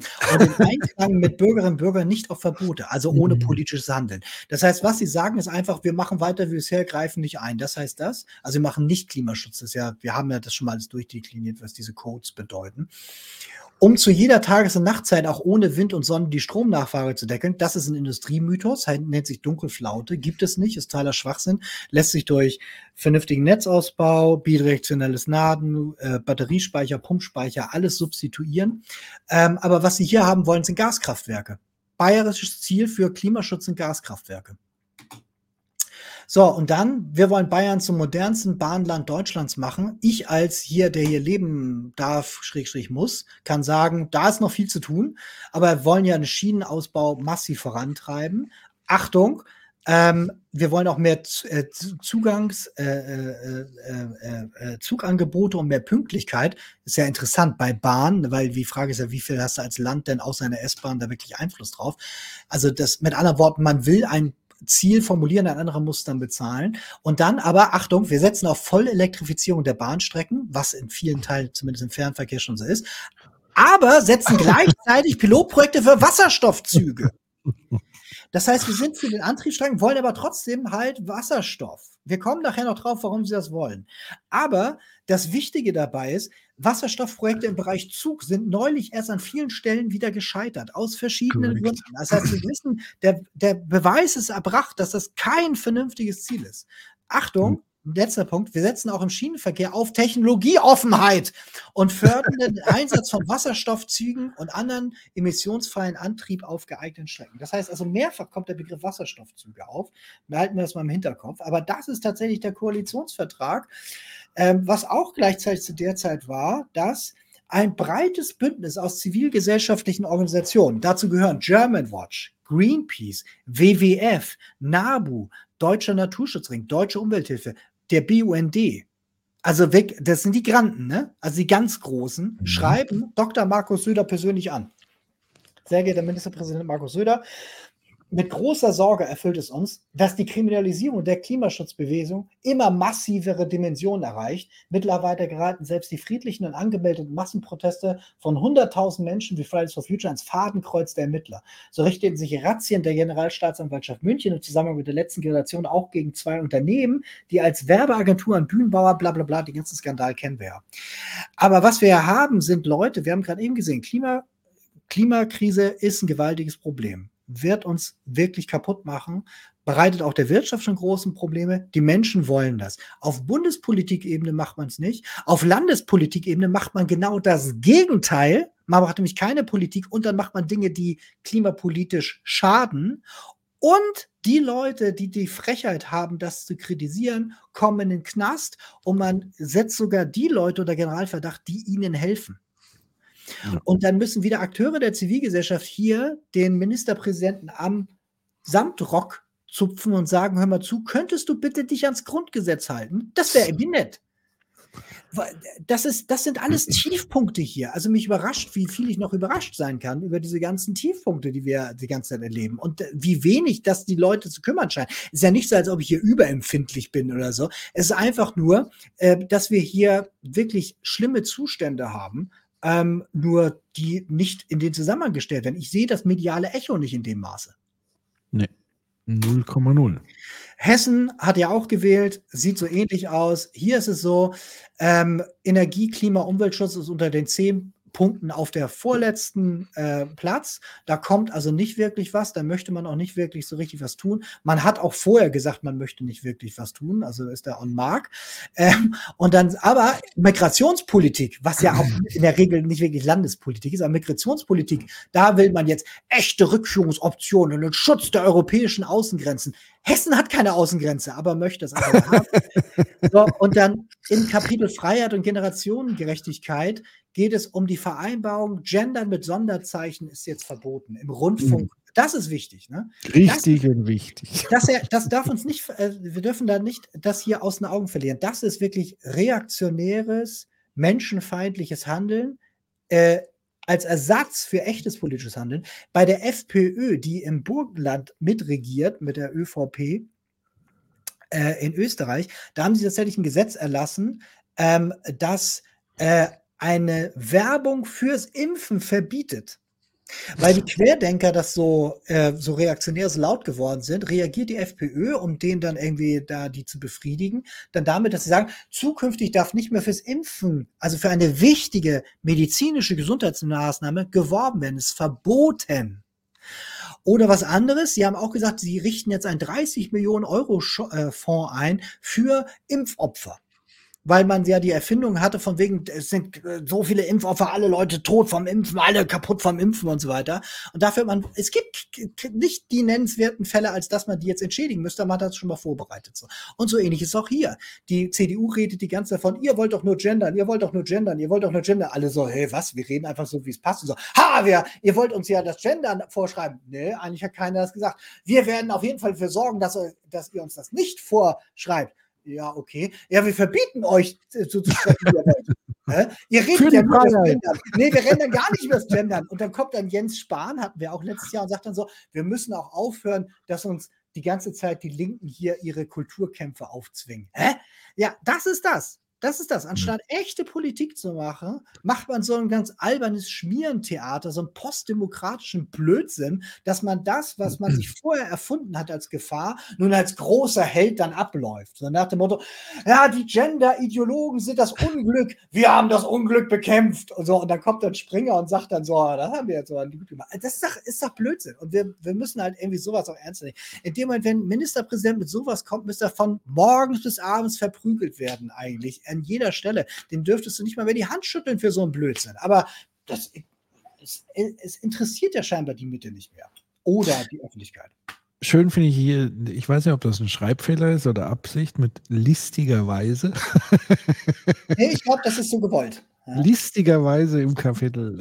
Es ja. könnte aber auch lustigerweise sein. Ja, stimmt. Das würde beides. So, gehen wir weiter. Was war noch letztes Jahr? Ähm, ja, das ist jetzt eine Tafel aus 22, ist aber trotzdem wichtig, weil es nämlich dann nochmal zeigt, wie das äh, gespiked ist. Das sind die Subventionen, die weltweit von den Nationen an die Mineralindustrie, also an die Fossilindustrie gegeben werden. Und ähm, da stecken indirekte Subventionen drin, sowas wie zum Beispiel irgendwie Steuererlasse, da stecken sowas drin wie Steuerbefreiung, da steckt sowas drin wie halt eine, äh, eine, eine Entfernungspauschale würde auch drin stecken und so. Ähm, aber auch die direkten Subventionen, also dass wir als Staatengemeinschaft, unter anderem auch Republik Deutschland, Fossilindustrie direkt Geld gibt, ist auch wesentlich gewachsen. Und in 23, ja gut, die äh, Zahl habe ich noch nicht vorliegen, aber was wichtig ist in der Zeit, wir haben noch eine Menge Inflation. Und die Inflation kommt zum größeren Teil aus Preisgouging der fossilen Industrie. Das heißt, wir wissen, die fossile Industrie macht uns kaputt. Wir wissen genau, das schadet uns. Wir müssen es überwinden. Und gleichzeitig, während wir uns das erzählen, geben wir ihr Geld und sie zockt uns ab mit zu hohen Preisen. Das heißt, das, was wir hier an Steuern reinstecken, ist Profit irgendwo an irgendeiner Stelle oder ermöglicht den teilweise erst das, je nachdem, kommt darauf an, wo wir uns befinden. Auf der anderen Seite aber verlangt sie viel zu hohe Preise und das ist das, was uns alle ärmer macht. Das heißt, wir werden hier zweimal verarscht. Und was jetzt als nächstes kommt, ist dann dieses, wenn, weil überall gehen jetzt ja die Carbon Taxes nach oben, also dass man eben bestimmte CO2-Abgaben halt erhöht, einführt und so weiter. Und da ist natürlich die Erzählung jetzt von Konserven und von der Fossilindustrie, dass sie dann eben behaupten, dieses so, naja, dass sie jetzt mehr Geld bezahlt für Sprit, liegt ja an der bösen Carbon Tax. Und das ist genau das Playbook, was du und ich ausgelegt haben schon vor anderthalb Jahren. Nämlich, dass genau das der Punkt ist, dass man dann sagen wird zu dieses, und deswegen müssen wir die Carbon Tax jetzt runternehmen und alles ist so wie immer. Und alle verdienen Geld. Es gibt noch eine Frage aus dem Chat und zwar noch zu den äh, bayerischen Plänen emissionsfreier Antriebe bei mhm. Zügen. Und mhm. zwar ist die Frage, klingt irgendwie so, als würde Kohle zu Strom gemacht werden und dann Elektrozug zu fahren auch darunter fallen. Es würde ja sozusagen beim Thema grauer Wasserstoff würde das ja schon ad absurdum geführt werden, oder? Richtig? Ja, genau, ja, genau. Und wir, wir kommen auch äh, gleich da noch drauf. Okay. Also dieses, ähm, äh, wo kommt der Strom jetzt her? Wie ist es mit Zertifikaten und so weiter? Also grundsätzlich ist die Elektrifizierung in der Regel der richtige Weg. So, also bei dem, was wir momentan an Technik haben und dem, was wir über Physik wissen, ist Elektrifizierung der richtige Weg. Ähm, und da ist auch Schiene sehr häufig überlegen gegenüber anderen äh, äh Formen, gerade wenn es darum geht, jetzt eben viele Menschen zu bewegen. Ob jetzt genau dieser Strom zu der Zeit aus der Kohleerzeugung kommt oder aus einem anderen Ding, ist jetzt halt äh, eine Sache. Deswegen wollen wir ja genau die Energiewende, dass wir am Ende nur noch wirklich sauber erzeugten Strom haben. Und dieser Wasserstoffzug, der macht es nämlich dann genau schwierig, weil bei grünem Wasserstoff hättest du weiterhin auch diese ganze Erzeugungslinie dann grün, also dann neutral, emissionsarm, also emissionsfrei. Ähm, sobald er aber grau ist, hast du dann eben Erdgas da drin und Stromeinsatz und so weiter. Grauer Wasserstoff wäre dann, wäre dann, wäre dann super dumm, weil dann halt ganz viele Verluste drin sind. Deswegen spricht man bei Wasserstoff ja auch immer von Champagner der Energie. Träger. Ähm, und deswegen sollte man diesen Champagner nicht dafür verwenden, weil nämlich einerseits musst du dafür riesige fossile Kapazitäten freihalten oder aber sehr teure oder eben teurere Grüne, die du für was anderes brauchst. Oder aber die Preise natürlich an irgendeiner Stelle erhöhen, was dazu führt, dass die Leute dann auch Verkehrswende doof finden. Also es sind gleich mehrere Effekte drin, warum Wasserstoffzug eine richtig bescheuerte Idee ist. Es sei denn, man möchte das fossile Geschäftsmodell aufrechterhalten. Und deswegen steht es vielleicht auch mehrfach drin. Jetzt nur eine Vermutung. Wir können am Ende uns ein Urteil bilden, wenn die letzten Tafeln kommen. Genau.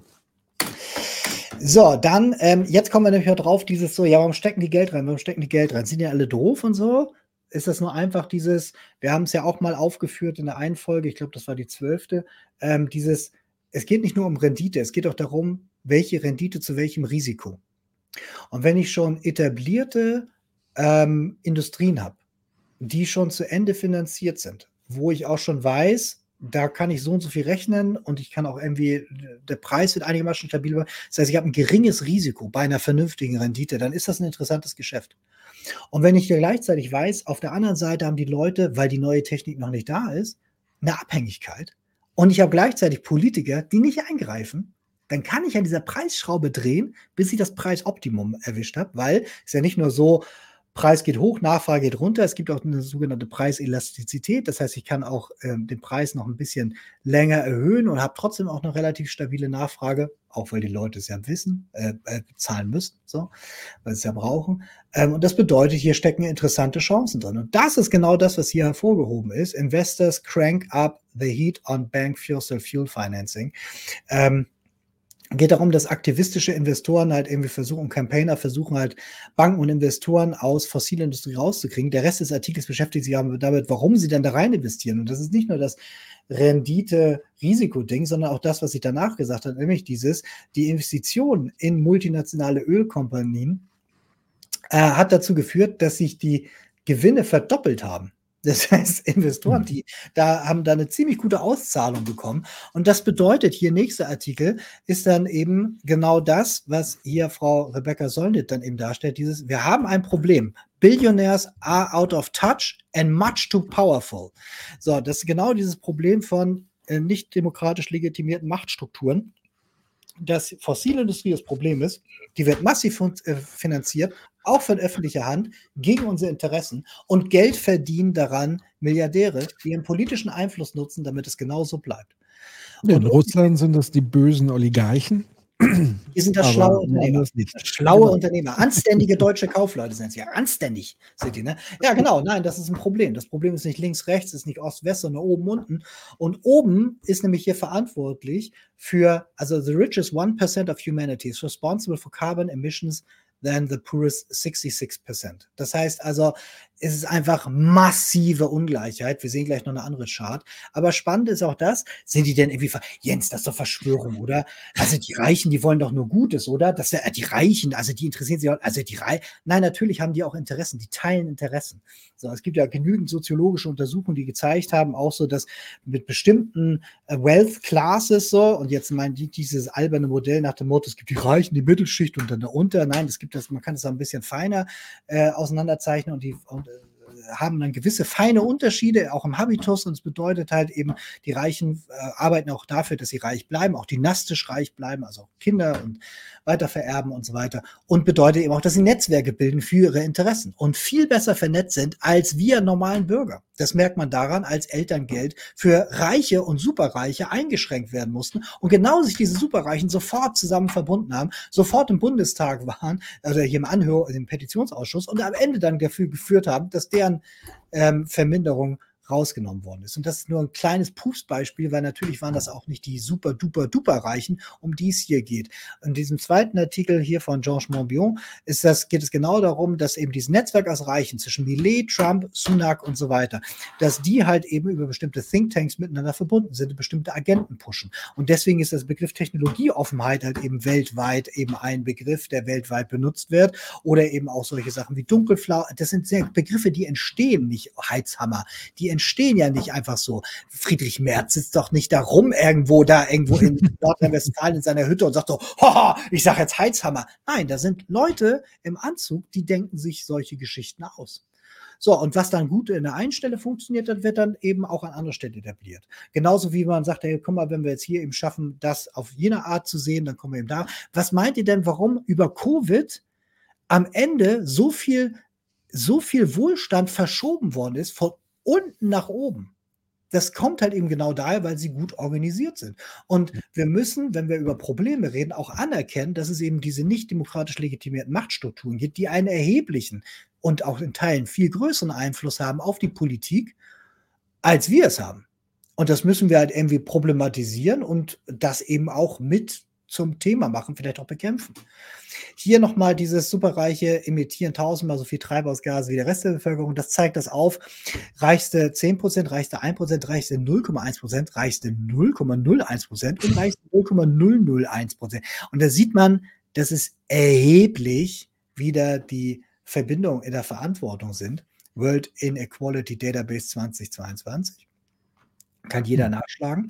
Ähm, aber besonders geil, weil das zeigt nämlich genau, das ist, jetzt können wir jetzt mal deklassieren hier.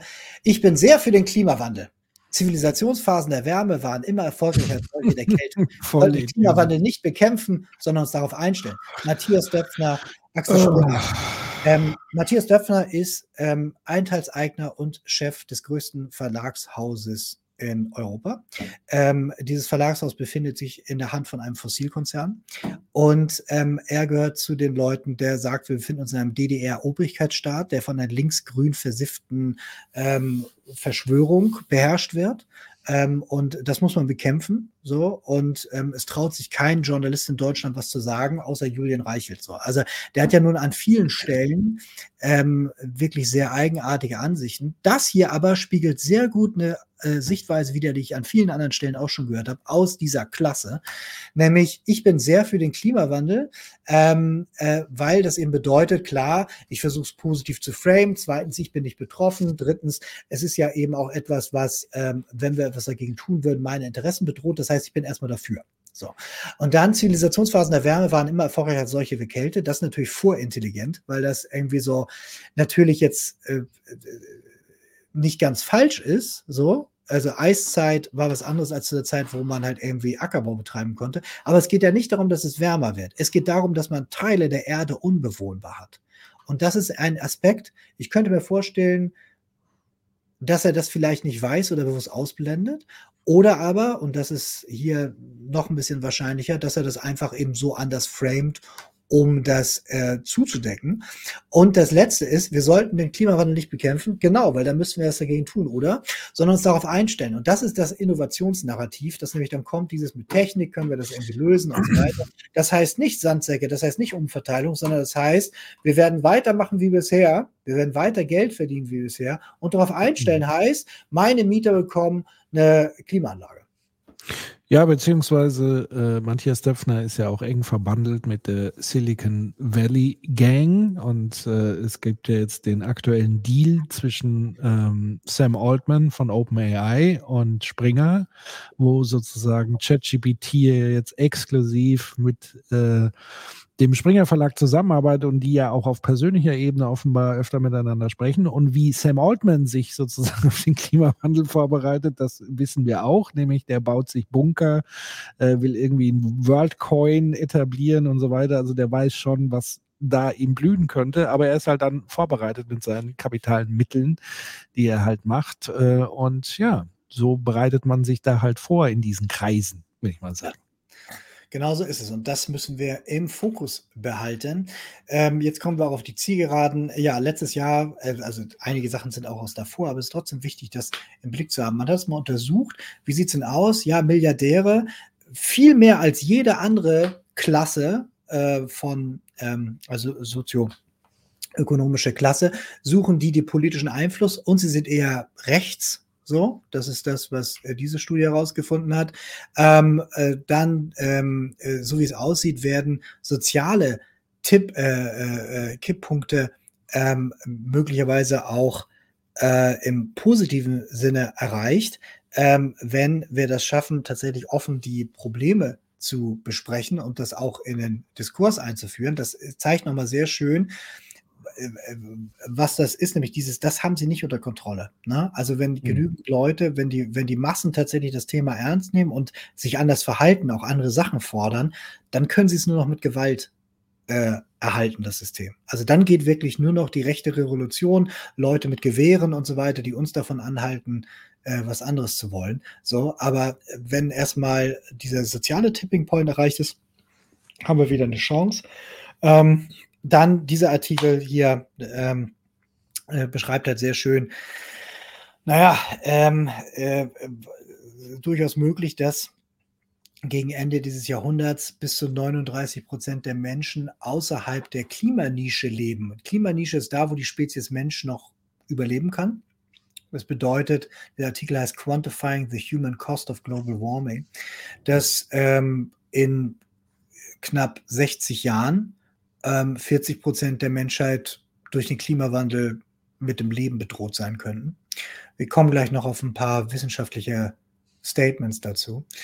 Ähm, äh, genau, dann äh, diese Untersuchung auch sehr interessant, zeigt halt, dass die Bedrohung des Menschen äh, durch äh, so Heatbulbs und Heatstress. Also so, das eine sind so Hitzewellen, die dann irgendwie kommen und den Körper sehr stark belasten. Ist dann für Alte, für kleine Kinder und für Krankheiten irgendwie schwierig und das, dieses Feld wird halt größer, äh, je heißer es wird. Und dann gibt es halt eben diese Wet Bulbs nach dem Motto, es ist heiß und gleichzeitig auch hohe Luftfeuchtigkeit, was dazu führt, dass der Körper keinen Wärmeaustausch mehr haben kann und Leute einfach sterben. Das ist wie in diesem Bericht aus Indien, den wir hatten, wo Vögel vom Himmel fallen tot. So.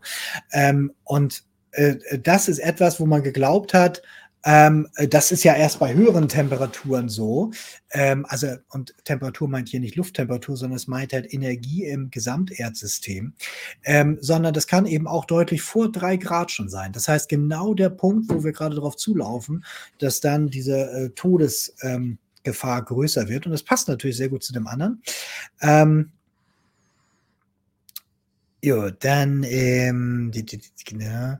genau, dann nochmal dieses, äh, wir, wir kommen halt, wir haben ein Problem mit dieser, mit dieser Klimanische, ähm, dass da bis zu drei Milliarden Menschen davon unmittelbar bedroht sind. Auch nochmal eine andere Untersuchung, die es aber nochmal sehr gut äh, dargestellt hat. Und das andere ist ähm, dieses, äh, äh, dadurch, dass die Kosten des Klima, der Klimakrise, die sie erzeugen, so viel höher sind, ähm, als die Gegenmaßnahmen ist es jetzt so, dass wir eigentlich in einem Bereich drin sind, ähm, wo viel rigidere Klimapolitik angezeigt wäre unter der Cost-Benefit-Gesichtspunkten richtig wären. Es wäre also ökonomisch richtig, härtere, viel härtere Klimapolitik zu betreiben, weil es am Ende dann günstiger ist. Das ist jetzt auch etwas, was wir und Seher dieser Sendung natürlich wissen. Aber dadurch, dass wir halt immer so wenn wir darüber reden, reden wir ganz schnell ökonomisch drüber. Aber diese ökonomischen Fundamentaldaten werden dann mal ausgeblendet, weil die politische Ökonomie, die wir halt in Deutschland haben, nicht darauf ausgerichtet ist, sich mit Wissenschaft und Fakten auseinanderzusetzen, sondern mit Modellen, so. Und solche Sachen, die dann da sind, wo sich einer das mal sehr konkret angeguckt hat, dann gerne mal abgewertet wird oder gar nicht erst gesehen wird, gar nicht ernst genommen wird und so weiter, weil dann müsste man anders über die Sachen nachdenken. Zwei Sachen noch. Das eine ist, es gibt diesen Hansen-Report, den hatten wir in der dritten Sendung mal, dann hatten wir später nochmal eine Bestätigung, hier ist er auch nochmal. Ähm, wahrscheinlich haben wir mehr Global Warming in der Pipeline als gedacht. Also es gibt so eine Reihe von ähm, äh, äh, Dingen, die man bisher ähm, vielleicht falsch ja, nicht gemessen hat oder beziehungsweise halt, äh, noch nicht richtig im Blick hatte. Auf jeden Fall sieht es wohl gegenwärtig so aus, als würden wir ähm, deutlich schneller erwärmen, als gedacht ist. Das ist ja auch dieses jedes Mal, wenn wir sowas alle drei, vier Monate hören. Wissenschaftler hatten da nicht gerechnet, dass es so viel schneller geht und so weiter. Die haben es halt eben untersucht, ja. Ähm, und das Einzige, um diese extrem sich jetzt gerade noch weiter beschleunigende Entwicklung halt eben aufzufasen, wäre eben the rapid face-off, äh, face-out of GAG-Emissions, also Greenhouse Gas Emissionen. Bedeutet also, würden wir jetzt radikal Treibhausgase reduzieren, hätten wir eine Chance, ähm, das noch auf einen vernünftigen Pfad zu kriegen, selbst mit dem, was wir noch an Hypothek da an Hidden Carbon haben. Würde aber auch wieder bedeuten, dass man eine andere Politik fährt. Also auch das ist jetzt mitten in der Wirklichkeit drin. Und das hier ist etwas, das ist äh, auch jetzt schon aus 22, aber ich habe es nochmal mitgenommen, ich zeige gleich warum. Nämlich, sobald wir über 1,5 Grad kommen, und das kommen wir, sind wir letztes Jahr schon, und das kommen wir jetzt auch immer regelmäßiger, bis wir dann da sind, zeigt, dass wir damit möglicherweise schon mehrere Tipping Points reißen würden. Und diese äh, Kipppunkte im Klimasystem bedeutet halt, dass dann Bewegungen angestoßen werden, die den Klimawandel noch mal mehr beschleunigen und zwar auf eine Art und Weise, auf die wir keinen Einfluss mehr haben. Wir können heute beeinflussen, ob wir weiter verbrennen. Wenn wir diese Kipppunkte erreicht haben, das sind Entwicklungen, können wir nicht mehr aufhalten. Und äh, wir hatten ja unseren hier ähm, Polarforscher hier, der äh, über Permafrost was erzählt hat der hat das einmal sehr schön beschrieben, dass alles, was wir zum Beispiel jetzt nur im Permafrost drin haben an CO2, zweimal so viel ist als das, was wir gerade in der Atmosphäre haben. Das heißt, Klimawandel mal zwei nochmal oben drupp, ähm, nur wenn der Permafrost komplett abschmilzt. Das dauert jetzt natürlich, aber das, wenn das erstmal losgeht, dann kannst du es nicht wieder einfrieren. Das ist dann, das ist dann erstmal so. Ja, und ähm, welche Punkte sind das? Hier ist nochmal ein Bericht dazu, der jetzt gerade von, äh, von vor vier Wochen ist. Schreiben wir davon, many of the gravest threats to humanity are drawing closer. Genau. Welche Tipping Points sind denn das? Ja, die hat man alle schon mal gehört. Ne? Das ist also Grönland-Eisschild, westarktische Eisschild, dann das Absterben der Korallen. Permafrost-Town äh, ist auch jetzt genau das Ding. Barentssee, Eisverlust, so, und dann Labradorsee, Eisverlust. Und dann kommen wir so in den Bereich ran. Gipfel verloren. Wir haben jetzt ja in Deutschland, haben wir einen unserer Gipfel ja verloren vor ähm, anderthalb Jahren. So, also wo wir da so ein, also so ein kompletten Gletscher jetzt äh, verloren haben, der jetzt also sogenanntes Toteis ist, also auch nicht mehr wieder anfriert, sondern der ist dann weg. Wir haben in Deutschland fünf Gletscher. Das war jetzt einer davon, so, also vier verbleiben noch. Hier in Deutschland ist es halt eben so ein so ein Thema, was ja auch Einfluss dann hat auf Wetter, auf Dürren, auf, auf Flüsse. Ähm, es ist aber viel Ärger, wenn es im Himalaya losgeht.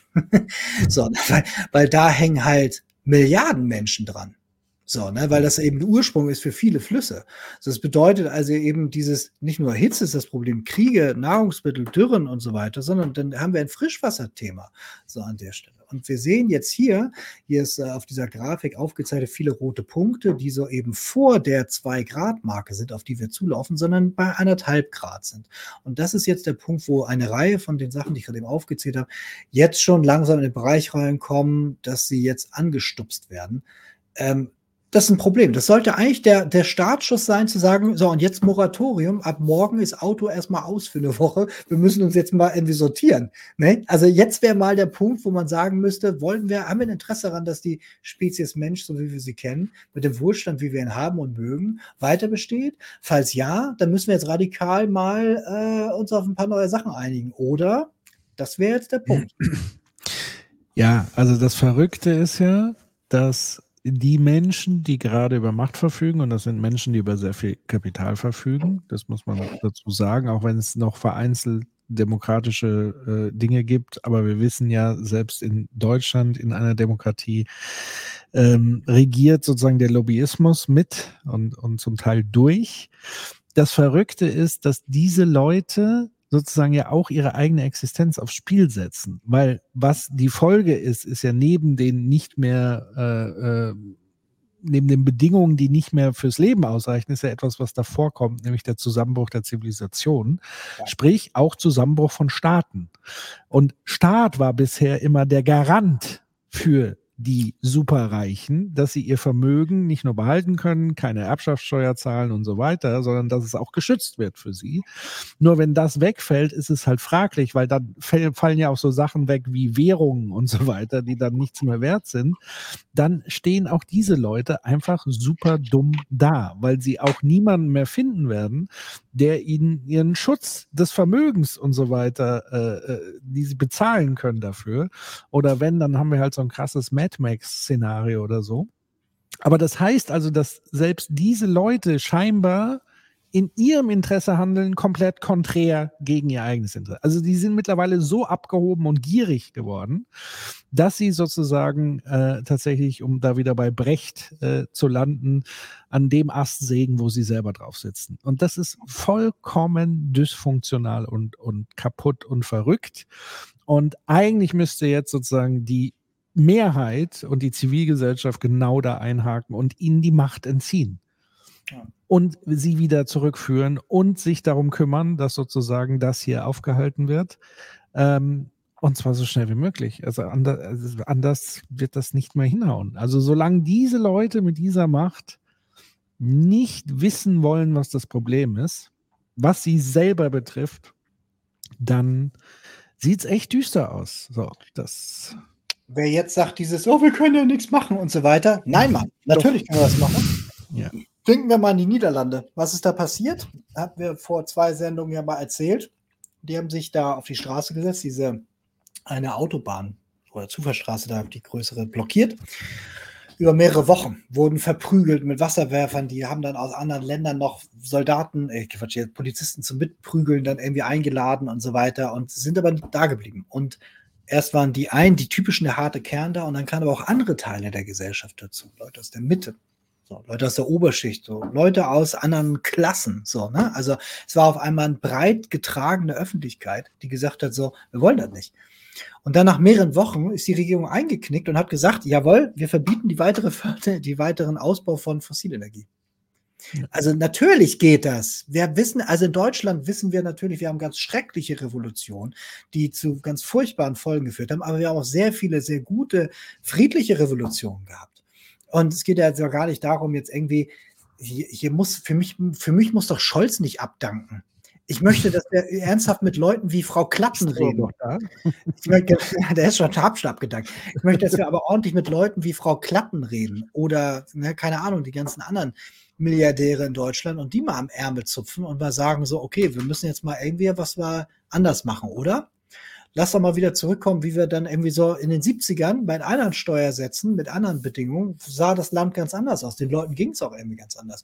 Als wir Gesetze hatten, dass auch ein Tante-Emma-Laden noch funktioniert, weil Supermärkte so nicht jetzt irgendwie so überall so äh, freie Bahn hatten in Preisgestaltung und so weiter, konnten die auch, also man könnte ja sehr viel machen, wenn man als Gesellschaft darüber reden würde. So, aber das das tun wir nicht. Und was ich sage, ist halt dieses, ähm, es wird nicht von alleine besser. Es wird nicht von alleine besser und es wird auch keiner uns retten von außen, sondern wir müssen aus uns selbst da rein das jetzt irgendwie anstupsen. Ja, weil der Witz ist ja, sie haben so viel Geld, dass sie noch nicht mal mehr ausgeben können für ihre privaten äh, Sachen. Also da ist man ja schon längst drüber. Und selbst bei so Machtfragen ist doch sie könnten auch Helden sein. Ja? Genau. Also sie könnten wirklich Helden sein, aber sie machen sich selbst zu Superschurken. Also wenn sie ein bisschen mehr Heldenhaftigkeit, wovon ich jetzt grundsätzlich mal irgendwie nicht viele halte und so weiter, aber selbst das wäre etwas, wo sie glänzen könnten, wo, wo Leute ihnen dann auch sozusagen ihr Vermögen weiterhin gönnen würden und so weiter, wenn sie ein bisschen was zurückgeben würden. Aber nein, die sind komplett entkoppelt. Wirklich, also Wahnsinn. Das ist so. So, Fazit zu 2023. Jetzt sind wir nämlich tatsächlich ähm, kurz vor der COP also es gibt kein Interesse, ernsthafte Klimapolitik zu machen. So, ne? Also äh, wenn es ernsthaft wäre, dann würden wir das merken, dann sähe das vollkommen anderes aus, wie die Politikinstrumente, die Ziele. Man würde auch selber die Ziele, die man sich selber gesetzt hat, auch machen. Und wenn man verklagt wird, dann würde man nicht nochmal versuchen, diese Klage aufzuhalten, sondern würde es einfach machen. Die Interessen und entscheidenden Machtverhältnisse sind unübersehbar. Die Menschen verstehen aber langsam, dass es um die nächsten Jahre geht. Also wir müssen in den nächsten Jahren die Wende hinkriegen, weil nämlich sonst ein paar Jahre später, und zwar in unserer Lebenszeit, unser Leben richtig scheiße wird und für die nächste Generation vielleicht sogar ein Überleben verunmöglicht wird. Das ist jetzt immer mehr Leuten klar. Ähm, es wird jede Gelegenheit genutzt, um das Thema zuzudecken. So, also das, egal was, ne, wenn morgen, keine Ahnung, irgendwie eine andere Katastrophe passiert, würde man auch dafür sorgen, dass mit Klimawandel und so weiter, wenn morgen jetzt noch, ein, wenn, wenn Russland jetzt als nächstes ähm, Weißrussland besetzt und von da aus das Baltikum bedroht, dann würde man sagen, so, ja, wir müssen kriegsfähig werden und mit den ganzen Klimasachen ist jetzt auch mal Schluss. So, ne? Also das mhm. ist, man würde jedes Thema nutzen, um das zu werden, merkt man auch. So, Beharrungsstarre und Besitzstandwahrung sind stärker als Demokratie und freiheitlich-demokratische Grundordnung.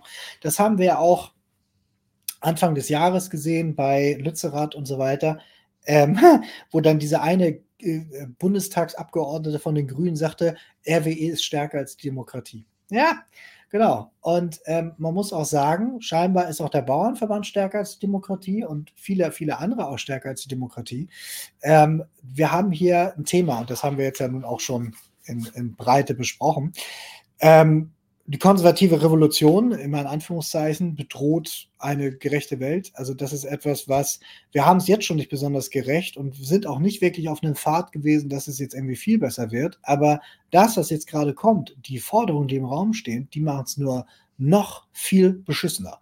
Also wir stehen jetzt bald an der Bifurkation, also einer Gabelung zwischen wollen wir zumindest auf dem Pfad bleiben, dass noch eine gerechte Welt möglich ist, oder wollen wir wirklich das Wir gegen Sie Spiel spielen, wo wir sagen, abschotten, Männer auf, auf die Mauer mit Gewehren und erstmal wir und wir gegen die und wir sind die Herrenmenschen und werden jetzt so Klimakolonialismus betreiben. Ist es das, was wir wollen?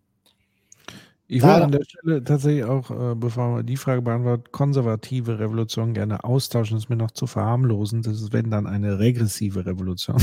Ja. Äh, weil konservativ hat noch so was Bewahrendes in sich, aber das ist es ja nicht. Es geht ja das stimmt. Zurück in die Barbarei eigentlich. Ich, ich benutze den Begriff, weil spannenderweise, dass nämlich einerseits die, die Konservativen in Deutschland selber benutzen. Also das ist das ist ein Begriff hier, der, in der CSU und der CDU benutzt wird tatsächlich. Kein Scheiß. Und das Schlimme ist dabei, finde ich, und ich glaube, das machen sie bewusst, ist, dass es der Begriff ist, den man auch in der Weimarer Zeit hatte, um damit die Machtergreifung und alles, was da im Vorfeld gekommen war, mit zu äh, äh besetzen. So, das heißt also, dieses, es ist auf drei Arten schlimm, weil der Vergleich erstmal furchtbar ist, weil da sehr viel Implikation drin stritt. Und dann zweitens halt irgendwie was Falsches andeutet. Und drittens ähm, wenn wir das hier verwenden, die eigentliche Bedeutung verdeckt, weil eigentlich ist es die regressive und in Teilen vielleicht sogar am Ende eine rechtsextreme Revolution. In jedem mhm. Fall aber ist alles, was da jetzt gerade kommt, geht nicht mehr darum, wir wollen halt eine andere Politik machen oder wir wollen das so und so, sondern wirklich eine andere Gesellschaft. Das Ziel ist eine andere Gesellschaft. Und das ist halt ähm, bedroht die meisten von uns. Das ist halt, ist halt nicht gut. Ja. Ähm, aber was eben ähm, auch eine Feststellung ist, noch nie waren so viele Menschen über die Lage grundsätzlich informiert. So. Also es gibt jetzt keinen, der jetzt irgendwie Klimawandel noch nie gehört und so. Und viele verstehen auch, dass das schwierig ist. Und immer mehr schließen sich an, um die Klimakrise tatsächlich abzuwenden. Das ist etwas, wo man schnell mal draufkommt und glaubt, oh, ich bin allein und es ändert sich ja, ändert sich ja nichts, ändert sich ja nichts. Natürlich ändert sich was. Und es sind auch viel mehr Leute bereit zu sagen, jawohl, ich bin jetzt bereit, Zeit oder Geld oder irgendwie auch äh, mit anderen Leuten zu reden, zu spenden und so weiter, was, ne, also sich, mich, mich einzusetzen, um daran was zu machen. Das ist halt irgendwie, ich habe den Eindruck, es, es brodelt nicht nur bei rechts, oder bei den Reichen, es brodelt auch bei den Demokraten und bei den Leuten, die sagen, es wäre irgendwie geil, wenn die Welt nicht untergeht und dass da viele Leute jetzt nicht irgendwie kämpfen wollen, aber bereit sind zu sagen, okay, ich bin auch bereit, in den Konflikt zu gehen, zu streiten, auf einem vernünftigen, gewaltfreien Weg zu versuchen, hier ähm, äh, doch ein bisschen mehr zu machen, um das Ganze abzuwenden. Und das ist irgendwie cool. Ja.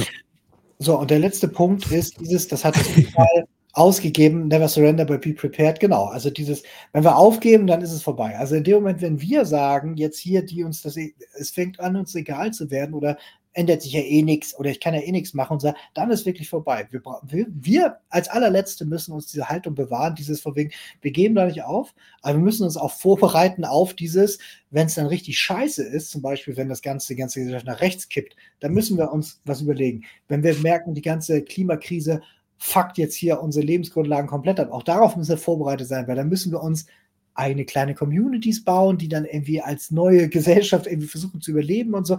Wir müssen dieses Thema, wir dürfen nicht weggucken, wir müssen uns damit auseinandersetzen. Ja, also man stelle sich vor, in den düstersten, barbara, bar, barbarischsten Zeiten hätte man sozusagen diese Haltung gehabt, so von wegen, jetzt ist eh zu spät und so weiter. Dann hätten wir vielleicht sogar das tausendjährige Reich und so weiter und solche Sachen. Also deswegen super wichtig, auch wenn Shit hits the fan. äh, sozusagen, ja, also nicht aufgeben. Es, also, was ist die Alternative? So. Ja, genau. Sehr gut. Ja, das war das. Ähm, und jetzt nochmal, das geht aber schneller. Ähm, COP28 und der Konsensus. Bild das Bild passt einfach perfekt dazu und wir sehen auch gleich warum. Also, die Klimakonferenz hat stattgefunden ähm, und äh, einige haben ja schon einiges davon gehört.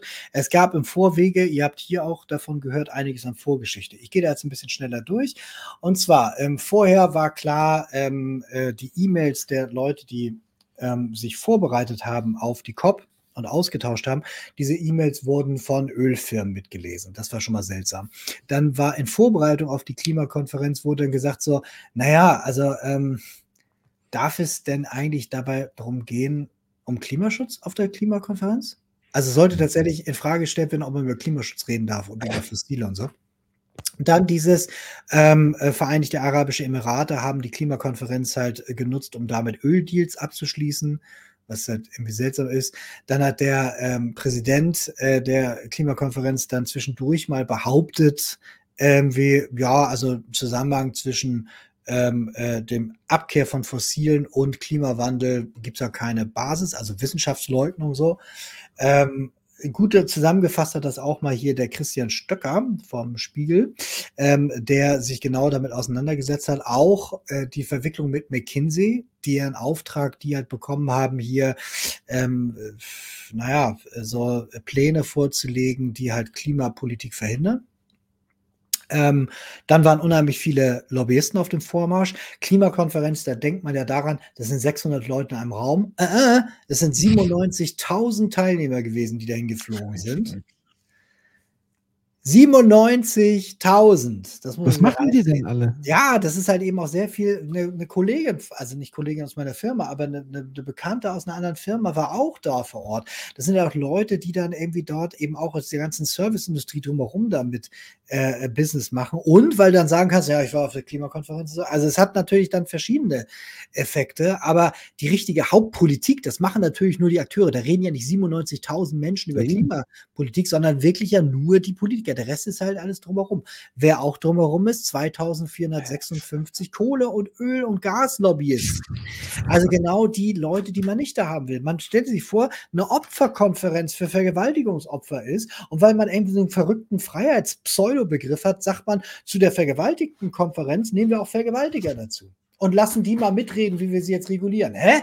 Würdest du niemals machen? Ich weiß, der Vergleich hinkt uns ein bisschen halbgeschmacklos, aber es geht darum, klarzumachen, dass das einfach nicht normal ist, dass man die Leute, die man versucht hier zu regulieren und auch abzubauen, mit dazu lässt und sagt so, bitte schreibt uns doch mal vor, weil das haben sie nämlich getan. 7200 Mal haben in den letzten vergangenen Klimakonferenzen, haben wir durchgelesen, hat es dort Einfluss gegeben, konkret, der dann auch Veränderungen bewirkt hat, äh, von Öl- und Gaslobbyisten auf diese Klimagipfel. 7200 Mal. Also was machen wir denn da?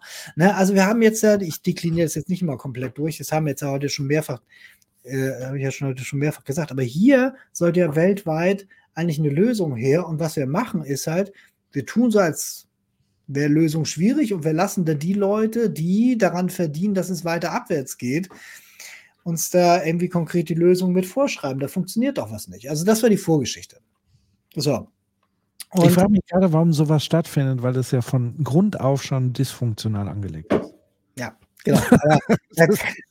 Wir kommen noch drauf. Lassen, da werden wahrscheinlich bessere Ergebnisse bei raus. Ja, pass auf, wir kommen gleich drauf. Aber das Geile war, zur Vorgeschichte, ich greife jetzt einmal kurz vor auf die Nachgeschichte, nämlich am Ende, als man sich dann nicht geeinigt hatte, hat man gesagt, wir müssen noch mal mehr verhandeln und hat dann noch mal weiter gesprochen und die vulnerablen, also es gibt eine Reihe von vulnerablen Staaten ähm, und darunter sind Inselstaaten ganz besonders vulnerabel.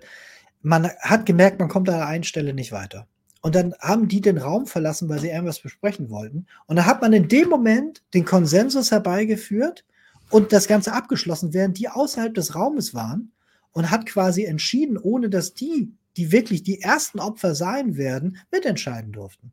Geil. Und die Leute, diese Delegierten, die kamen wieder rein in den, in den Raum und all die anderen Delegierten haben sich selber Innovations gegeben, während die gesagt haben, was denn hier los?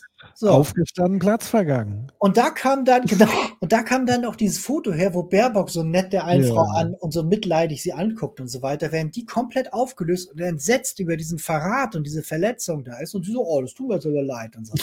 ja, das ist also, das ist schon äh, Next Level. Aber das ist, das, das unterstreicht sehr schön, worum es hier geht. Kommen wir mal ein bisschen zu den Ergebnissen. Die haben ganz viel geredet und ich habe ja mal so zwei, drei Sachen, die als besonders revolutionär und besonders toll beschrieben worden sind, rausgenommen. Und das ist das, und ich halte hier immer zwei Ergebnisse nebeneinander, oder hier halte ich zwei Ergebnisse nebeneinander. Nämlich das war das vorläufige Ergebnis. Und ähm, dann zeige ich euch gleich noch das endgültige Ergebnis. Dazwischen gab es einen Eklat, wo dann auch Deutschland sich ganz doll aufgeplustert hat und gesagt hat, das geht aber so nicht. So, passen wir aber auf. Also hier steht, reducing dahinter eine Einfügung, Ausrufezeichen von mir, weil reducing, also nicht raus aus mhm. Fossilen, sondern nur verringern. Both Whatever that means. Genau, genau, genau. Also both 0,1 Promille ist auch Genau, ist auch schon reducing, genau, genau, genau. So, both consumption and production of fossil fuels in a just, orderly and equitable manner so, also mhm. man will das in einer gerechten, geordneten und ausgeglichenen Weise machen. So, also sprich, da will jemand Geld. Zuerst to achieve net zero by, also um und bei 25, before or around, so, in keeping with the science, also in Übereinstimmung mit der Wissenschaft. Und da haben die Leute gesagt, hör mal zu, das ist ja, also sehr schön, dass wir jetzt mal, weil das ist nämlich der Witz von der Sache. In 28 Jahren Klimakonferenz hat man noch niemals politisch festgestellt, dass fossile Industrie das Problem ist. Das hat man noch nie festgestellt. Man hat immer nur gesagt, so, wir wissen es ja, aber wir schreiben es in die Abschlusserklärung nicht rein. Also da stand nie drin, von wegen, wir wissen, fossile Energien sind das Thema, deswegen müssen die weg. Das hat man nie reingeschrieben. Das hat man wissenschaftlich anerkannt, aber politisch nicht. Das heißt, das ist tatsächlich eine Veränderung. Aber, und das, deswegen ist eigentlich da, an der Stelle nachzuverhandeln richtig gewesen. Reducing ist natürlich zu wenig. Man muss raus um 20, vor 2045. Das ist vollkommen klar.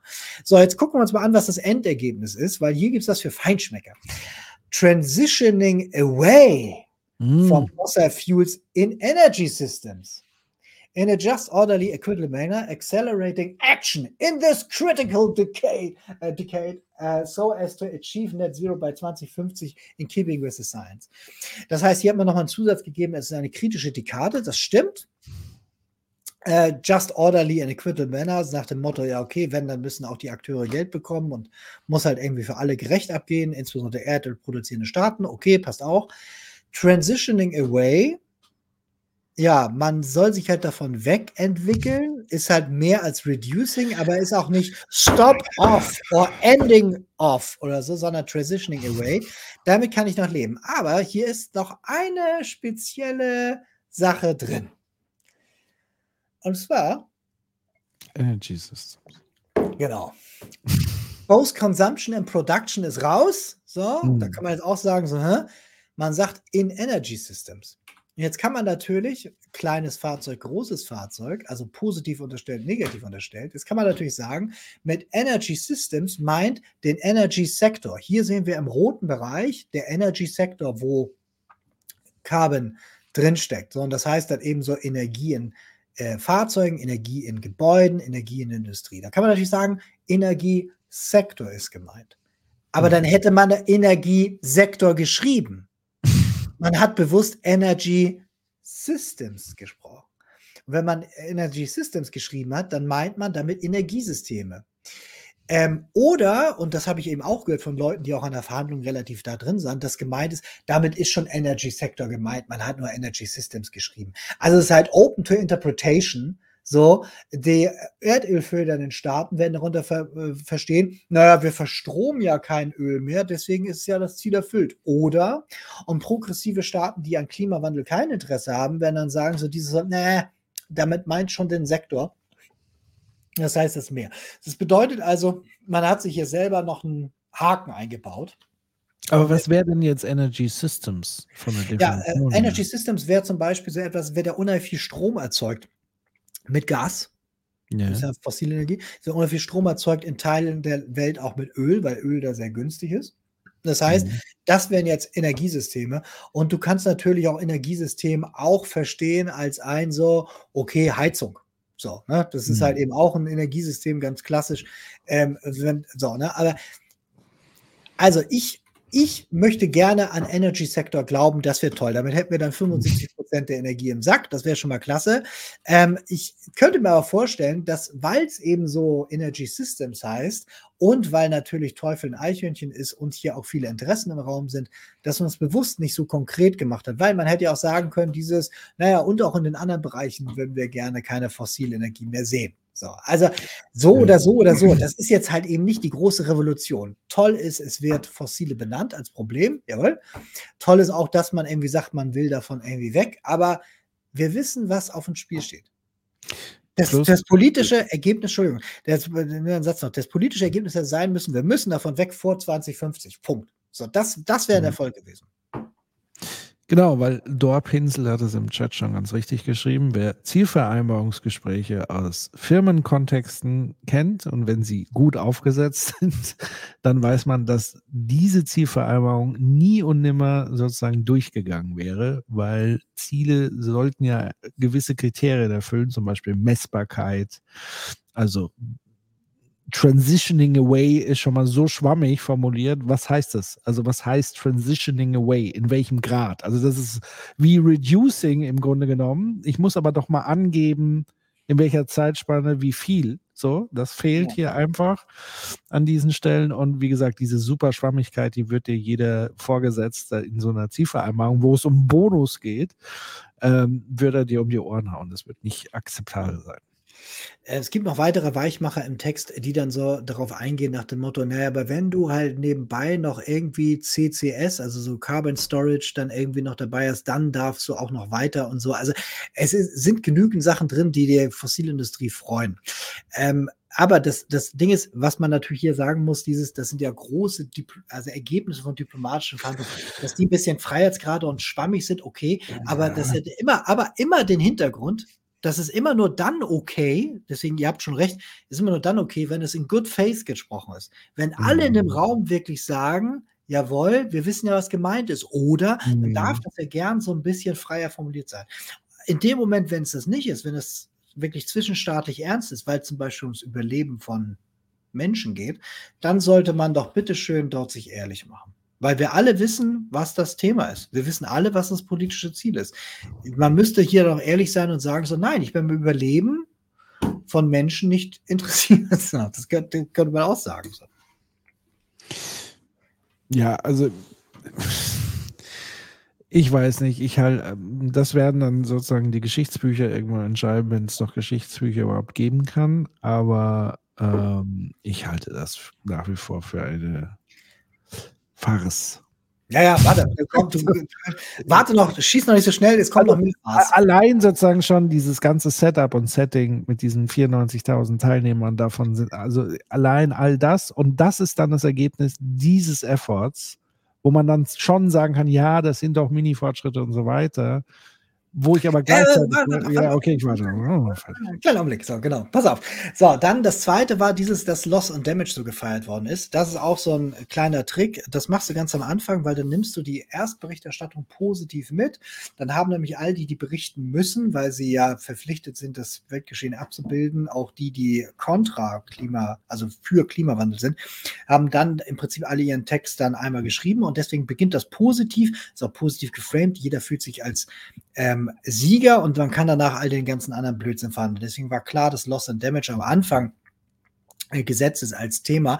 Und es wurde dann aber so geframed wie, das hat man jetzt mal eben so schnell erfunden, weil das so tolle Politiker sind. Und das stimmt halt eben nicht, weil COP21, also damals in Warschau, hatte Loss und Damage schon diesen ganzen Mechanismus. Also sprich, der, der jetzt größere Schäden und Verluste hat, soll entschädigt werden von anderen, aber ohne Verpflichtung dahinter, sondern aus einem Fonds, in den alle freiwillig einzahlen und so Quatsch, hatte man sich darüber dann äh, ausgelassen. Und bei der COP27 im letzten Jahr hat man schon gesagt, ja, man will das und so. Das war auch schon Breakthrough. Mhm. Breakthroughs, alles, alles Durchbrüche. Jetzt, jetzt dann hier auch Breakthrough, ne? Ähm, weil jetzt ist der Deal da. Deal. Man hat dann irgendwie gedealt mit dem Dealer. So, und was heißt es denn tatsächlich? Also, man schaut jetzt mal rein. Ich habe ja Textstellen rausgenommen. The Conference of the Parties, so beginnt es immer. Es sind immer Abschnitte, wo dann immer einzeln die einzelnen politischen Punkte stehen. So, notes with deep regret the goal of developed country parties to mobilize jointly US dollar 100 million per year by 2020 in the context of meaningful mitigation, uh, mitigation actions and transparency on implementation was not met in 2021 and welcomes the ongoing efforts of developed uh, country parties towards achieving the goal of mobilizing jointly US-Dollar 100 Billion per year. Also das heißt, man hat jetzt zwar sich erzählt, dieses von wegen ja Loss and Damage wird es jetzt machen, aber man hat vor Jahren schon sich auf ganz andere Sachen vereinbart. Man hat nämlich gesagt, man will im Jahr 100 Milliarden eigentlich gern bereitstellen. Hat man aber nicht gemacht, seit 2020 nicht. Mhm. So, und deswegen die, die ganze Konferenz urges developed country parties to fully deliver on the US dollar 100 billion per year goal urgently and through 2025, noting the significant role of public funds and call on developed country parties to further enhance the coordination of their efforts to deliver the goal. Das heißt, man tut jetzt so, man heftet sich ans Revers, dass man diesen tollen Loss and Damage Fund gemacht hat. Aber diese Sachen, dass man überhaupt schon vorher hätte Geld geben sollen, das lässt man jetzt an den Tisch fallen und muss sich jetzt selber, die führen ja ein Selbstgespräch hier, also erzählen sich selber, es wäre schön, wenn wir das zukünftig anders machen würden, oder? Weil das Besondere ist, im Loss and Damage Fund sind 700 Millionen. Versprochen sind aber 100 Milliarden im Jahr. Und auch das ist nur ein Teil von dem, was es eigentlich bräuchte. Das steht in diesem Artikel, könnt ihr mal pausieren, euch angucken oder im Netz den mal komplett erlesen. Das heißt, das ist mal richtiges Schmierentheater. Und auch da mhm. zeigt sie, wie, wie brutal Journalismus in Deutschland an vielen Stellen wirklich versagt an einigen überhaupt nicht inzwischen. Ich bin da echt überrascht, weil einige diese Methoden inzwischen gut sehen, auch diese Probleme da erkennen. Ähm, und das auch ausstellen. Aber ganz viele machen hier den Fehler, dass sie auf dieses PR-Gewitter reingefallen sind. So, Loss und Damage, riesig geil, super toll. Und jetzt auch ein Riesenerfolg, hier fossile, jetzt wird alles anders. Das haben die wirklich gesagt. Mhm. So, und ähm, das ist hier natürlich so ein Problem, weil ähm, äh, das hier komplett out of proportion nicht mal ansatzweise ist. Und jetzt kann man sich mal die, die ganzen Ergebnisse mal so gesamt angucken, wurden noch ein paar andere Sachen genommen. Ich lese mal ein paar vor. Man hat sich äh, vorgenommen, Verdreifachung der erneuerbaren Energien oder Erhöhung der Energieeffizienz bis 2030, cool. Erstmals fossile Energien adressiert und 2050 als Gesamtzahl genannt für Netto Null, auch cool. Globale Reduzierung der Methanemissionen bis 2030 hatten wir vorhin. Ne? Mehr als 790 Millionen für Betroffene von Klimaschäden, Loss and Damage haben wir auch gerade. Passt auf, Ineffiziente fossile Subventionen sollen beendet werden bis 2025. Das ist ein G7-Beschluss, der ist schon zweieinhalb Jahre alt. Aber jetzt hört mal zu. Fossile Subventionen sollen weitergehen. Nur ineffiziente sollen halt nicht. Ich hätte es ja gerne. Ich, ich, hätte, ich hätte gern, ich hätte es gern umgekehrt. Ne? Ich hätte gern die effizienten. Die nee, aber nee, also ineffiziente sind solche halt eben, die jetzt ähm, ne, nicht die direkte Wirkung in der äh, Sache, weil die so Nebensachen sind, Erleichterungen an einigen Stellen und so. Naja, das ist, äh, genau, das kann man auch dann leicht für sich selber definieren, aber das kann man jetzt so schön ausstellen. Ne? Man müsste reinschreiben, gar keine fossilen Subventionen, brauchen wir da gar nicht überreden. Wenn wir sieben Billionen zahlen und die uns nochmal doppelt abkassieren mit so hohen Preisen, never fucking never. Das wäre genau die Änderung jetzt, wenn man sagen würde, nein, keine Subvention mehr. So, was aber auch gut ist, und ähm, wie gesagt, am Ende können wir nochmal eine Gesamtschau machen, Patrick, ähm, dass trotz der Krisenkriege und dem induzierten Kulturkampf, nämlich dieses, dass Klima ja was, Klimawandel was Gutes ist, ist in den Staaten ja tatsächlich ein Trope. Ist noch Diplomatie möglich? So, also, weil könnt ihr mal vorstellen, Russland, die ganzen BRICS-Plus-Staaten, die haben ein Interesse daran, dass sich nichts ändert. Auch die ganzen UAE-Staaten und so weiter, die hätten alle Interesse, dass es sich nichts verändert. Aber trotzdem hat man doch geredet und man kam sogar noch auf was. Aber wie das in Zukunft aussieht, später. Und dann als letztes die Bedeutung von Nahrung und Landwirtschaft wurde anerkannt, weil da eben auch CO2-Emissionen rauskommen. 134 Nationen haben die The Emer äh, Emirates Declaration, oh mein Gott, unterzeichnet, womit, national, mit reingekommen. das, ja, es ist spät, äh, womit no, nationale Klimaziele auch diesen Sektor mit einbeziehen sollen. Hatten wir schon vorher gemacht, war so für uns jetzt keine Änderung, leicht zu unterschreiben, aber dass man eben sagt, man nimmt das ernst. Das ist eine Pro-Sache. Jetzt kommen die Kontrasachen. Und das ist eben konkreter. Als 2050 wird es nicht. Es gibt keine Zwischenziele und es ist ja nun nicht wirklich klar, was damit jetzt alles so gemeint ist und so weiter. So, alle Dinge, die man da jetzt beschlossen hat, müssen in nationale Politik umgesetzt werden und dann auch tatsächlich angewandt und umgesetzt werden. Und wir haben ja schon das Problem, dass die Transition von, was habe ich versprochen, und Westwärts Landespolitik, das ist ein Riesengap. Und das zweite, siehe Deutschland, sich selber an die eigenen Gesetze zu halten, wenn es vielleicht mal für den einen unbequem wird, ist auch schon das Ding. Und wir sind noch eine der funktionierenden Rechtsstaaten auf der Welt. Das bedeutet, dass da irgendwelche Leute irgendwas sich irgendwo im Sand von Dubai erzählt haben, bedeutet einen Haufen Scheiße am Ende, weil nur wenn das umgesetzt wurde, auch tatsächlich ein Effekt da ist. Weiterer Punkt, Finanzierung reicht bei weitem nicht aus. Riesending, genau. Es ist keine Anerkennung der akuten Notlage. Wenn der UN Generalsekretär sagt, okay, wir haben, wir sind auf, auf dem Weg zu einem Climate Meltdown und so weiter, wir haben Climate Emergency, äh, wenn ganz viele Länder sagen, wir haben Climate Emergency, wenn die Wissenschaft das seit Jahrzehnten sagt und man auf der Klimakonferenz das nicht anerkennt und auch keine Notlage beschließt und auch nicht irgendwie sagt, okay, wir müssen jetzt mehr tun, dann ist das halt immer noch eine Verkennung der Situation. Es gibt nur eine Abkehr und kein Ausstieg aus Fossilen und dann eben viele Schlupflöcher wie Low Emission Hydrogen oder CCS, habe ich schon erzählt. Es gibt ein gewolltes Missverständnis, dass die Konferenz ein Erfolg war und ähm, die Weltwirtschaft, und da gehört auch Finanzwirtschaft, da gehört auch große äh, Zentralbanken und so weiter, unterschätzen Klimarisiken massiv. Ne? Also ganz viele Finanzakteure, und das ist eher die größere Anzahl, ähm, haben das im Risikomanagement noch nicht wirklich so auf dem Schirm. Das ist tatsächlich ein großes Problem und viele Firmen auch noch nicht. Das heißt, wir laufen hier auf eine globale Welt- und ja, Wirtschaftskrise zu, ähm, die wir uns wahrscheinlich ja, da müssen wir wahrscheinlich weit zurück, um uns da Anleihen zu gucken, wann wir die das letzte Mal so gehabt haben. Das heißt, hier sind ganz viele Sachen einfach gar nicht gekommen, gar nicht besprochen worden oder nur zugedeckt worden mit so Window Dressing. Ja, und was natürlich hier noch ganz am Ende fehlt, ist, es gibt ja auch keinerlei Konsequenzen. Was ist, wenn diese schwammigen Ziele nicht erreicht werden? Ja. Genau, das ist eben das Ding, man will sich nicht selbst binden, nicht? Das ist ein wichtiger Punkt, weil normalerweise hast du ja sowas wie, äh, bei, wir haben uns geeinigt weltweit auf einheitliche Verkehrsschilder. Wir haben uns weltweit darauf geeinigt auf, ähm, wir wollen irgendwie so ABC-Waffen regulieren. Ja. Hm. Wir haben uns weltweit darauf geeinigt auf FCKW. So, ne? Wir haben uns, also, dass wir das nicht mehr verwenden wollen. So. Wir haben uns auf ganz viele Sachen geeinigt. Aber wir können uns nicht darauf einigen, fossile ähm, Energien tatsächlich reduzieren zu wollen, im Sinne von, wir wollen davon weg, darauf können wir uns nicht einigen. Und selbst auf die Sachen, auf die wir uns einigen können, können wir uns nicht darauf einigen zu sagen, oder sonst. Also wer sich nicht dran hält, mit dem treiben wir keinen Handel mehr oder der muss auf die stille Treppe oder der muss Y Geld abgeben oder der muss einen Ausgleich in irgendwie, nee, das machen wir alles nicht, sondern wir machen alles so, ist freiwillig, damit wir die Gestaltungskraft der Märkte benutzen können, damit alle innovative Lösungen finden, ist halt alles Blödsinn. Ne? Das, das ist mhm. einfach nur, man will die Selbstbindung nicht haben, weil man das Problem hätte, wenn man es täte, müsste man ja im eigenen Land wieder gegen die eigenen Oligarchen und gegen die eigenen Reaktanzen und so weiter angehen. Ja. Das ist, wie heißt es schön, im Bereich der Innovation wäre es Innovationstheater, das äh, Klimaschutztheater. Mhm. So. Und hier sehen wir ganz kurze Grafik. Hier sieht man äh, einerseits einen Graphen, der zeigt nach rechts rüber, das sind die gegenwärtigen Politikinstrumente, ähm, die eingeführt sind, die reichen weit nicht aus, um irgendwie Klimawandel aufzuhalten. Dann gibt es so Ziele und Klimapolitiken, die sind auch in einem Winkel nach unten, aber längst nicht so steil, wie es sein müsste.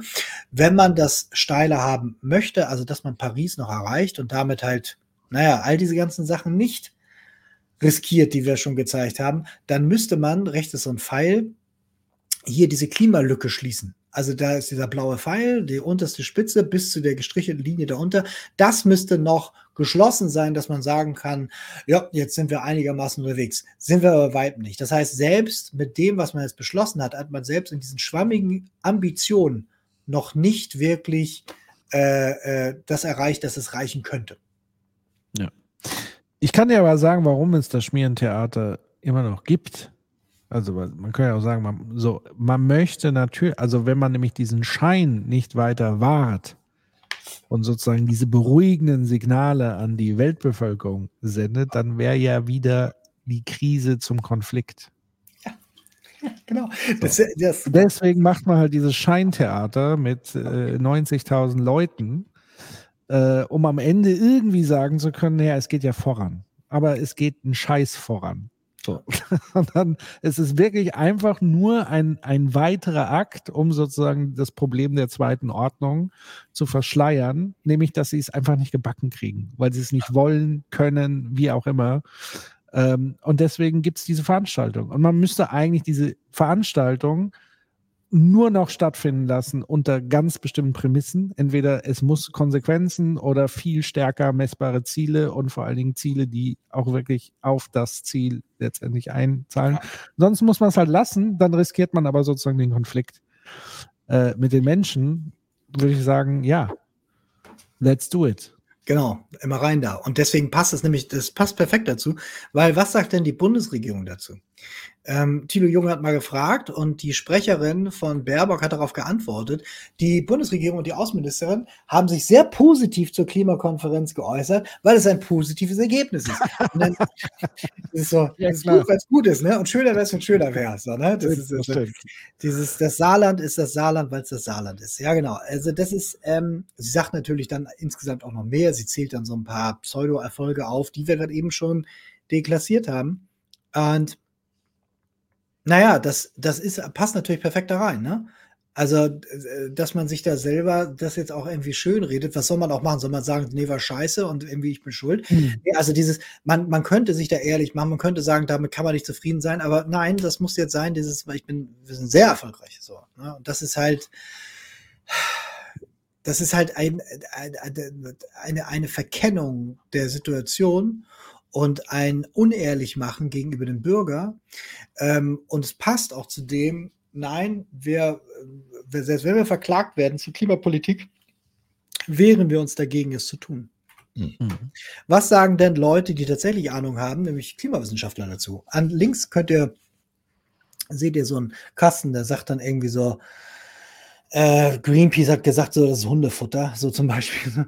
ähm, aber hier mal so ein paar äh, interessante, ich lese sie jetzt nicht im Einzel vor, sondern nur so ähm, äh, ein paar Schlaglichter, so dann hier, Martin Siegert sagt dann hier, ist Tragödie für den Planeten und unsere Zukunft. Ähm, Mike Berners-Lee ist sehr interessant. Ähm, COP ist, äh, ist die, der Dream Outcome für die Fossilindustrie. Warum? Ähm, Short. Ja, hier, das ist noch entscheidend, der Zusatz. Because it looks like progress, but, but it isn't. Genau, genau. Und ähm, ähm, genau, wir, wir äh, geben halt Short-Term National Interest über die Zukunft von Mensch und der Natur. Es gibt zu viele äh, Schlupflöcher. Ähm, es ist komplett klar, dass die fossilen ähm, äh, Energien ausgefasst werden müssen, um den Punkt ohne Wiederkehr oder ohne Umkehr, den Point of No Return, nicht äh, zu verpassen. Und Dr. Friederike Otto, die sich mit Attributionsforschung sehr stark ja auch auseinandersetzt, nämlich dieses so, okay, wenn das passiert, was hat das dann für einen Effekt? Die sagt hier, ähm, so, also es ist blöd, dass dieser Text halt so doof ist und so weiter. Millions more people will enter the front line of climate change and many will die. Hm. Und diese Art von Klarheit, die hast du, ist auch etwas Neues im letzten Jahr. also hm. das trauen sich ja immer weniger. Aber diese Klarheit, die muss uns allen, äh, sollte uns zu denken geben, dass die Leute, die wirklich die Folgen davon einschätzen können, klar sagen, ah, es reicht nicht, und es ist gefährlich und wir sollten nicht so tun, als ob es anders wäre. Hm. Ja, was ist hier? Das Deutsche Institut für Wirtschaft hat auch gesagt, naja, es ist vollkommen unzureichend, die dringend notwendigen Klimaziele zu erreichen. Das ist ein klares, klare Sechs hier.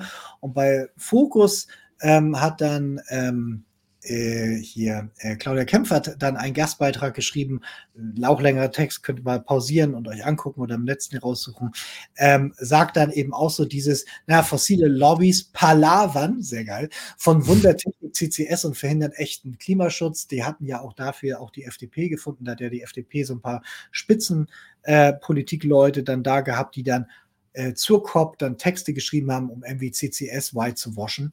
Ähm, das sind alles Technikmythen und ähm, soll eigentlich nur Öl- und Erdgas produzierende Staaten helfen. Und äh, das äh, sagt sie in aller Klarheit. Ne? Also dieses, wer jetzt ernsthaft behauptet, die COP wäre ein großer Erfolg gewesen, dem ist nicht zu helfen. Und das sehen wir auch an dieser Aktivistin hier. 13-jähriges Mädchen ähm, hatte einen ganz kleinen Zettel, darauf steht, End hm. Fossil Fuel, Save Our Planet, Our Future, ist vielleicht ein A3-Papier oder so, und hatte das während einer so Pendelsitzung vorgehalten. Sie wurde dann abgeführt, äh, musste den Raum verlassen und ihr wurde auch die Akkreditierung entzogen. Sie durfte nicht mehr aufs Gelände und so. Sie hat dann auch dagegen protestiert, wurde aber nicht mehr gehört und so.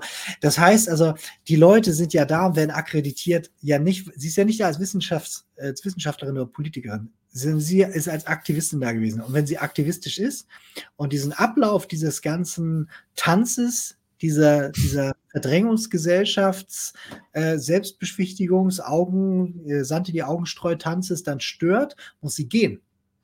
Mhm. Sie ist dann eben wie hier, ne, die, die im Konflikt ist und so weiter, sie muss gehen. Das darf keiner wissen, dass das das Problem ist oder beziehungsweise man möchte dieses Bild nicht haben und produziert dann so ein Bild. Und das Schöne ist auch, die beiden älteren äh, Herren, die sie abführen, mittleren Alters, ähm, sehen jetzt auch so, also das, da, da zeigt sich der Generationenkonflikt so, ne? Mhm. Also hier ist so die, ne, die, die, die herrschende Ordnung, die halt irgendwie so älter ist, die dann irgendwie sagt so, bitte stör mich nicht mit deinen Problem. Ich glaube, die kommt sogar auch von irgendeinem Inselstaat. Ich habe das jetzt leider nicht mehr ganz vor Augen. Ja, ich meine, das Gute ist ja, dass mittlerweile diese Farce äh, in Ländern aufgeführt wird, die als lupenreine Diktaturen gelten. Das heißt, da Protest und Aktivismus schon mal per se sehr, sehr schwierig. Ich ja. glaube, das hat schon auch damit zu tun, dass man das ja, in den Emiraten äh, und weiß nicht, die nächste ist in Aserbaidschan. Das ist ja mhm. auch so eine richtig tolle Demokratie, wo man Proteste und so hat. Ja, also ich würde sagen, weiter so. Ja, genau. Bringt, bringt doch richtig was. Und jetzt gucken wir uns mal auf ähm, vier Folien noch schnell an, wie reagiert denn die Fossilindustrie darauf? Das wird euch gefallen. Hier ist vielleicht das eine oder andere neue Schmankerl dabei. Also ähm, die Elefanten im Raum, nämlich die Fossilindustrie, reagiert auf unterschiedliche Arten drauf. Nämlich die freuen sich sehr über das Ergebnis.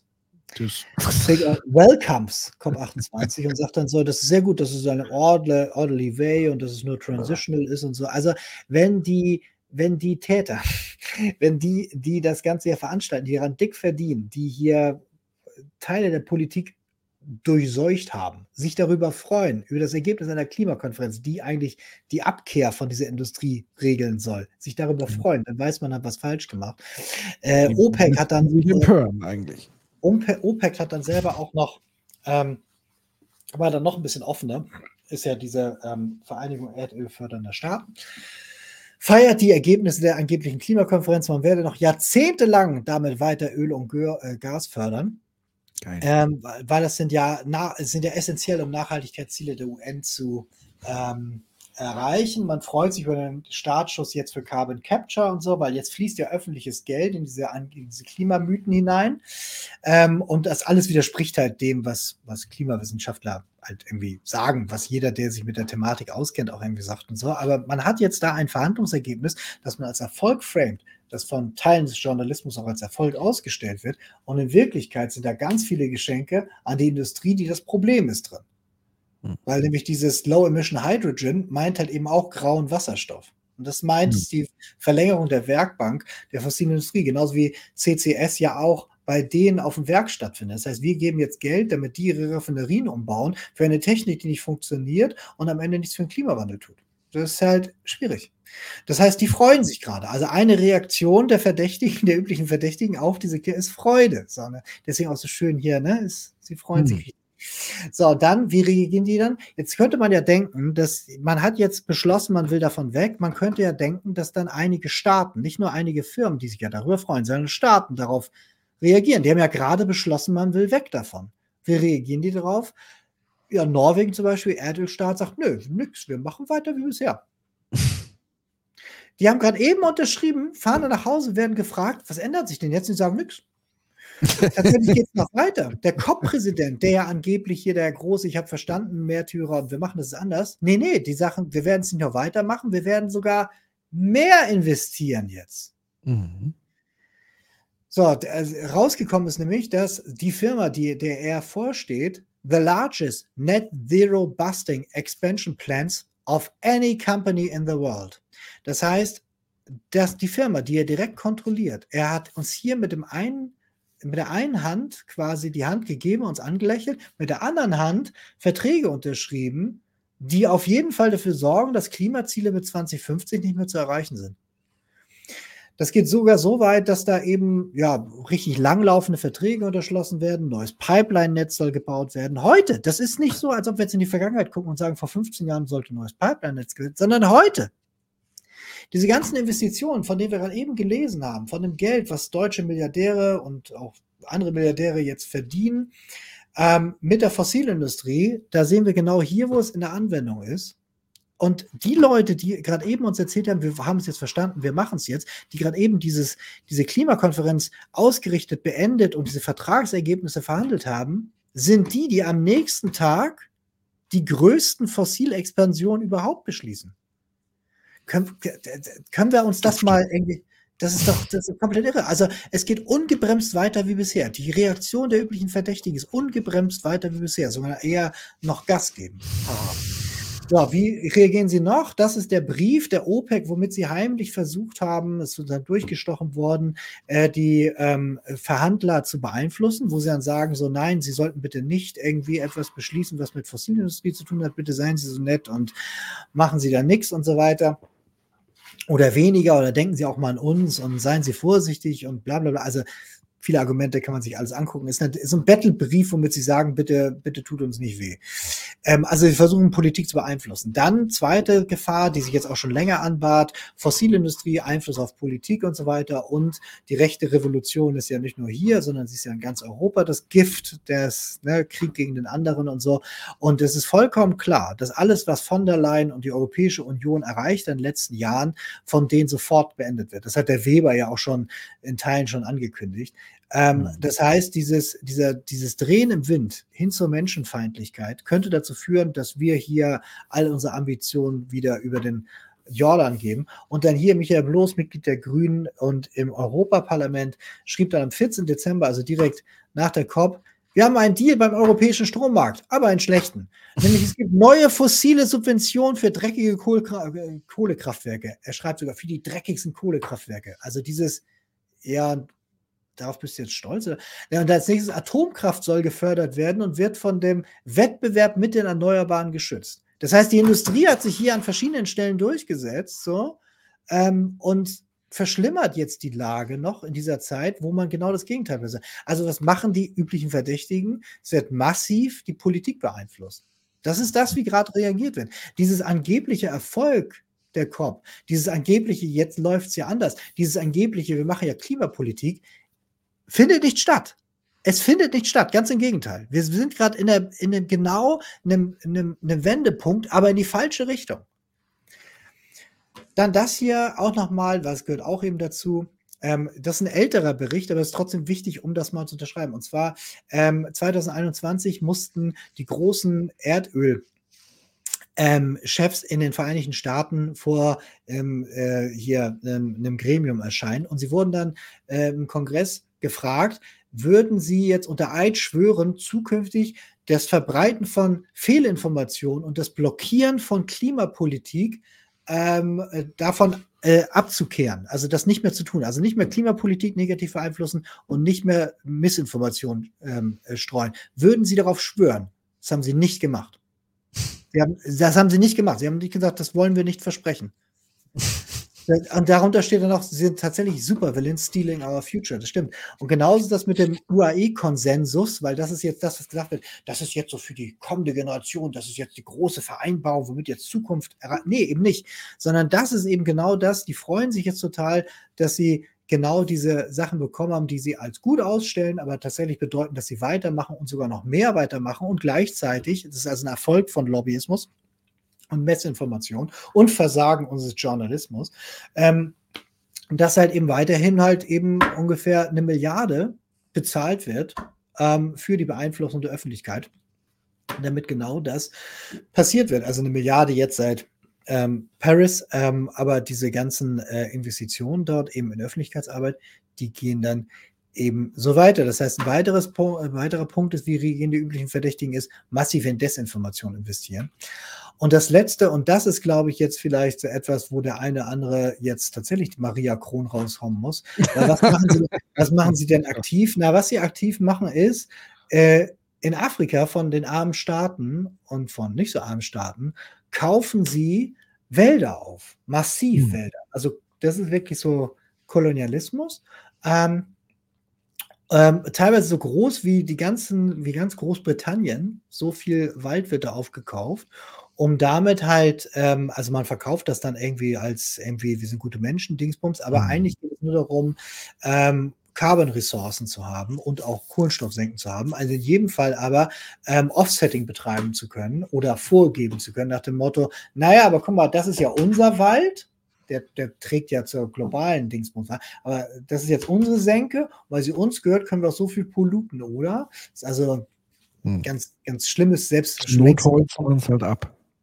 Aber viel geiler ist das hier, nämlich, was versuchen die erdölfördernden Staaten? Sie haben vor, ein ähm, eine Reihe von Projekten zu starten, damit mehr, wieder mehr Erdöl verbraucht wird.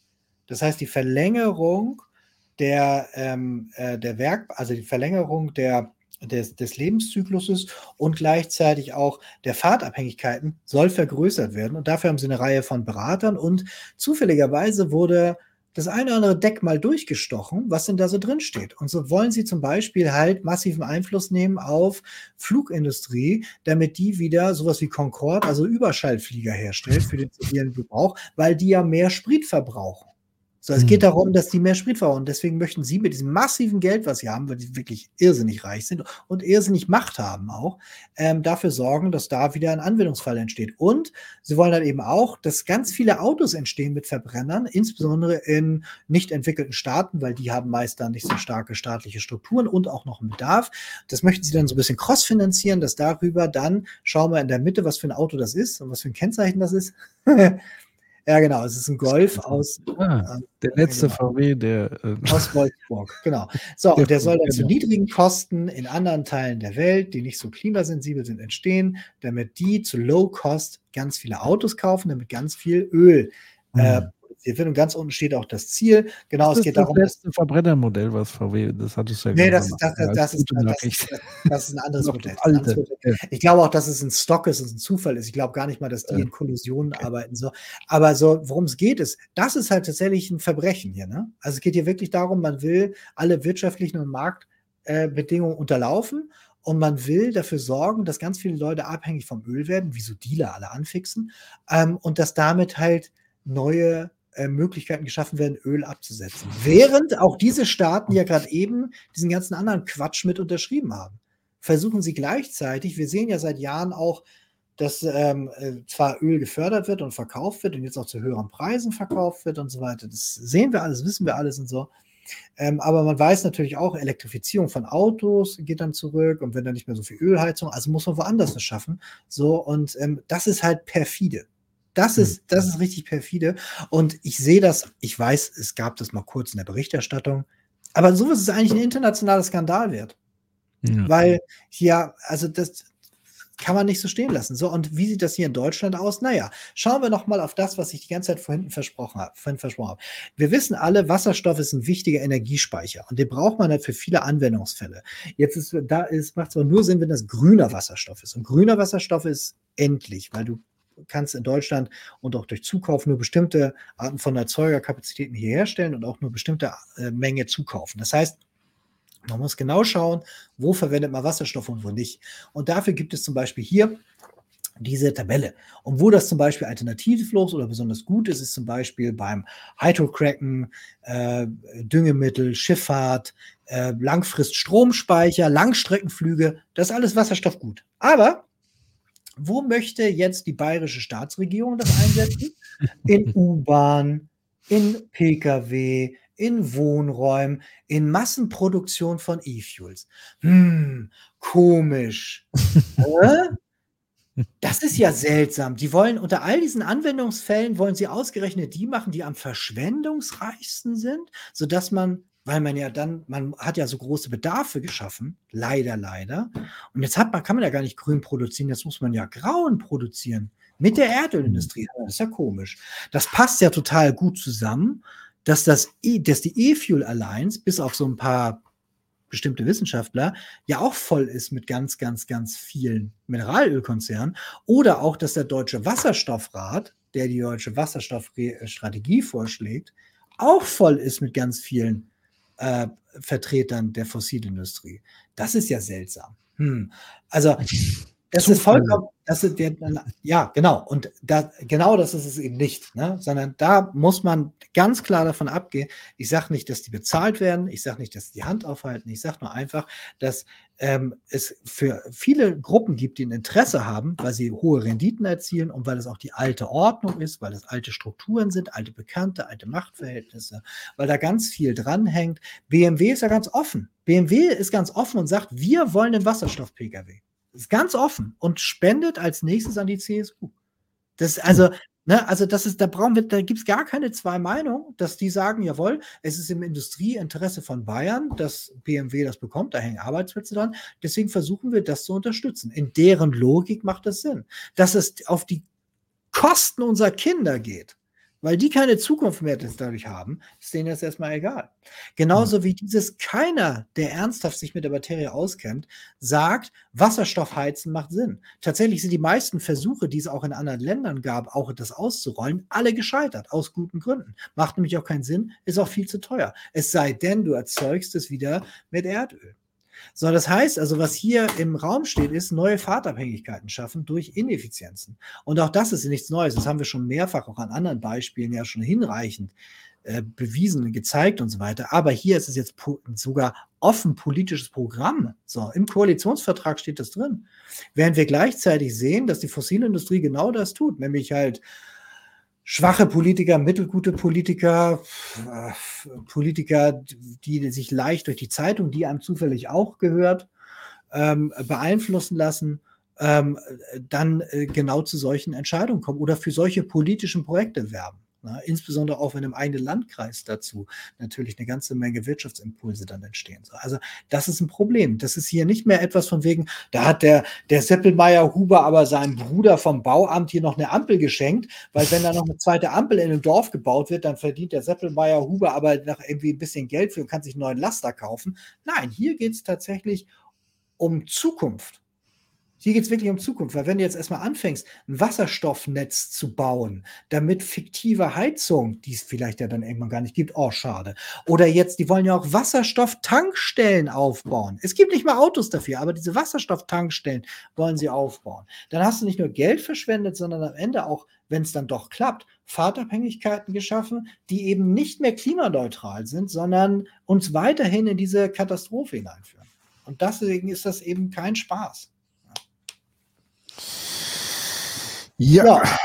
Fazit. Also, man sagt immer, COP ist besser als nichts, aber äh, es ist nahezu nichts erreicht. So, ne? Deswegen ist es ich egal. würde sagen, mittlerweile würde ich genau das revidieren. Genau. Keine genau. Ist besser als eine COP. Also, ke also keine solche COP ist besser als. So. Das, genau, das greift das gleich auf. Ungleichheit und Neokolonialismus sind unübersehbar, klar. Stimmung und Entscheidungen werden der Größe der Aufgabe nicht gerecht. Es müsste viel mehr Notzustand sein und die Entscheidungen müssen mutiger und weitreichender sein.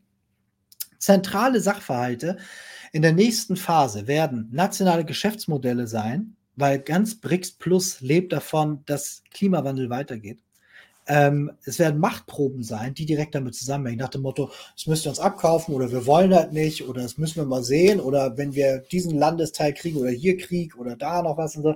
Das heißt, da werden richtige Machtproben kommen und Sicherheitsfragen, weil nämlich, wenn die Machtprobe mit Softpower nicht klappt, dann wird sie einfach mit Hardpower geführt werden, wie es ja zum Beispiel auch in Teilen von Europa gerade schon stattfindet. Die Ukraine, der Ukraine-Krieg hat ja auch einen Klimaanteil, wie wir ja auch schon mal rausgearbeitet haben. Das heißt also, dieses, wo wir jetzt drauf zulaufen, gerade auch in einer Ära Trump, wo die ja möglicherweise passiert, möglicherweise auch mit einem Xi Jinping, der vielleicht auch noch mal ein bisschen anders auftritt. Also ich will damit sagen, das wird zu einer zentralen Frage in der Verhandlung zwischen Nationen. Weil wenn sie nichts machen, müssen sie mit Flüchtlingen, Kriegen und Nahrungsmittel- und Wasserknappheit leben. Wenn sie doch was machen, ist die Frage, wer zahlt als erstes die Zeche?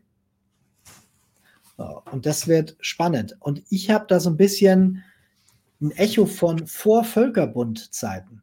Der Völkerbund war ja mal der Vorläufer von der UN und es gab damals die Planung, das sollte äh, 1915 sein, da sollte eigentlich die Den Haager Friedenskonferenz stattfinden, wurde dann unterbrochen durch einen Weltkrieg, schade, aber da sollte man eigentlich damals alle offenen Fragen zwischen Nationen klären. Das war damals, als es noch viele junge, neue, frische Nationen gab, so eine Idee, dass man gesagt hat, okay, jetzt haben wir Linien im Sand gezogen, jetzt lassen wir noch Sachen, andere Sachen klären.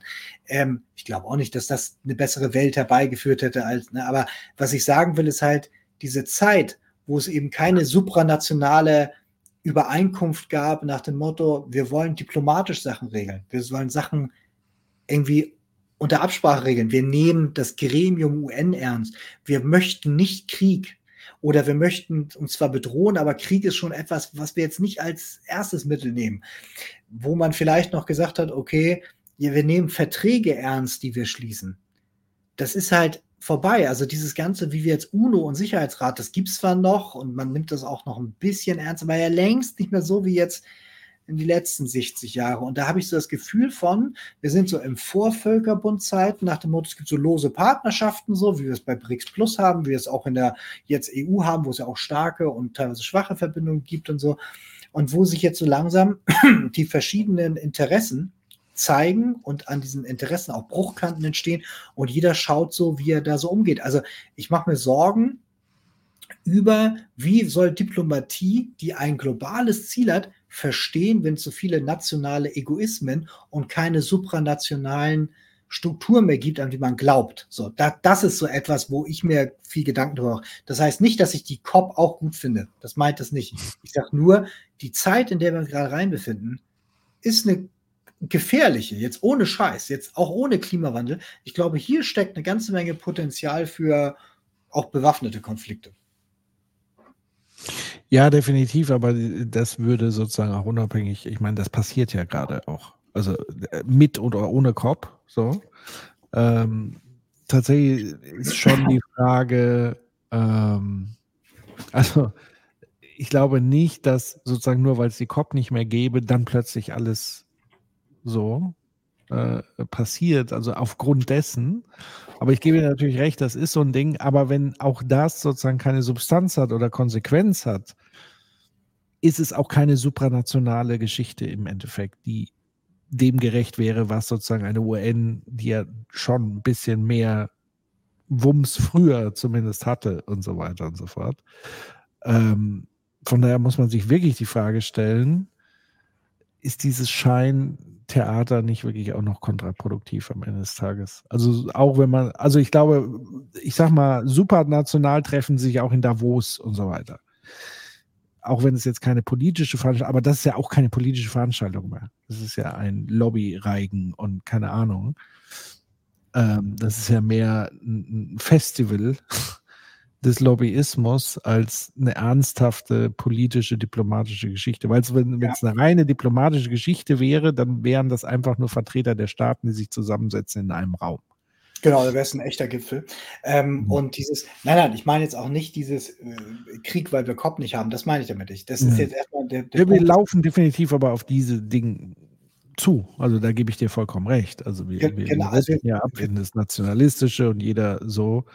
Äh, wir sind ja mittlerweile auch wieder äh, an dem Punkt, wo wir andere Staaten überfallen und so weiter. Also wir rutschen zurück in diese nationalistische Barbarei Ähm, klar, also definitiv. Also und, und deswegen ist Klima sozusagen auch nochmal so ein Brandbeschleuniger dessen, was, was sowieso passiert das sieht sehr düster aus. Auf der anderen Seite muss man halt dann sehen, wie sind so supranationale Dinge entstanden, halt auch aus einem Weltkrieg, so bitter das ist. So.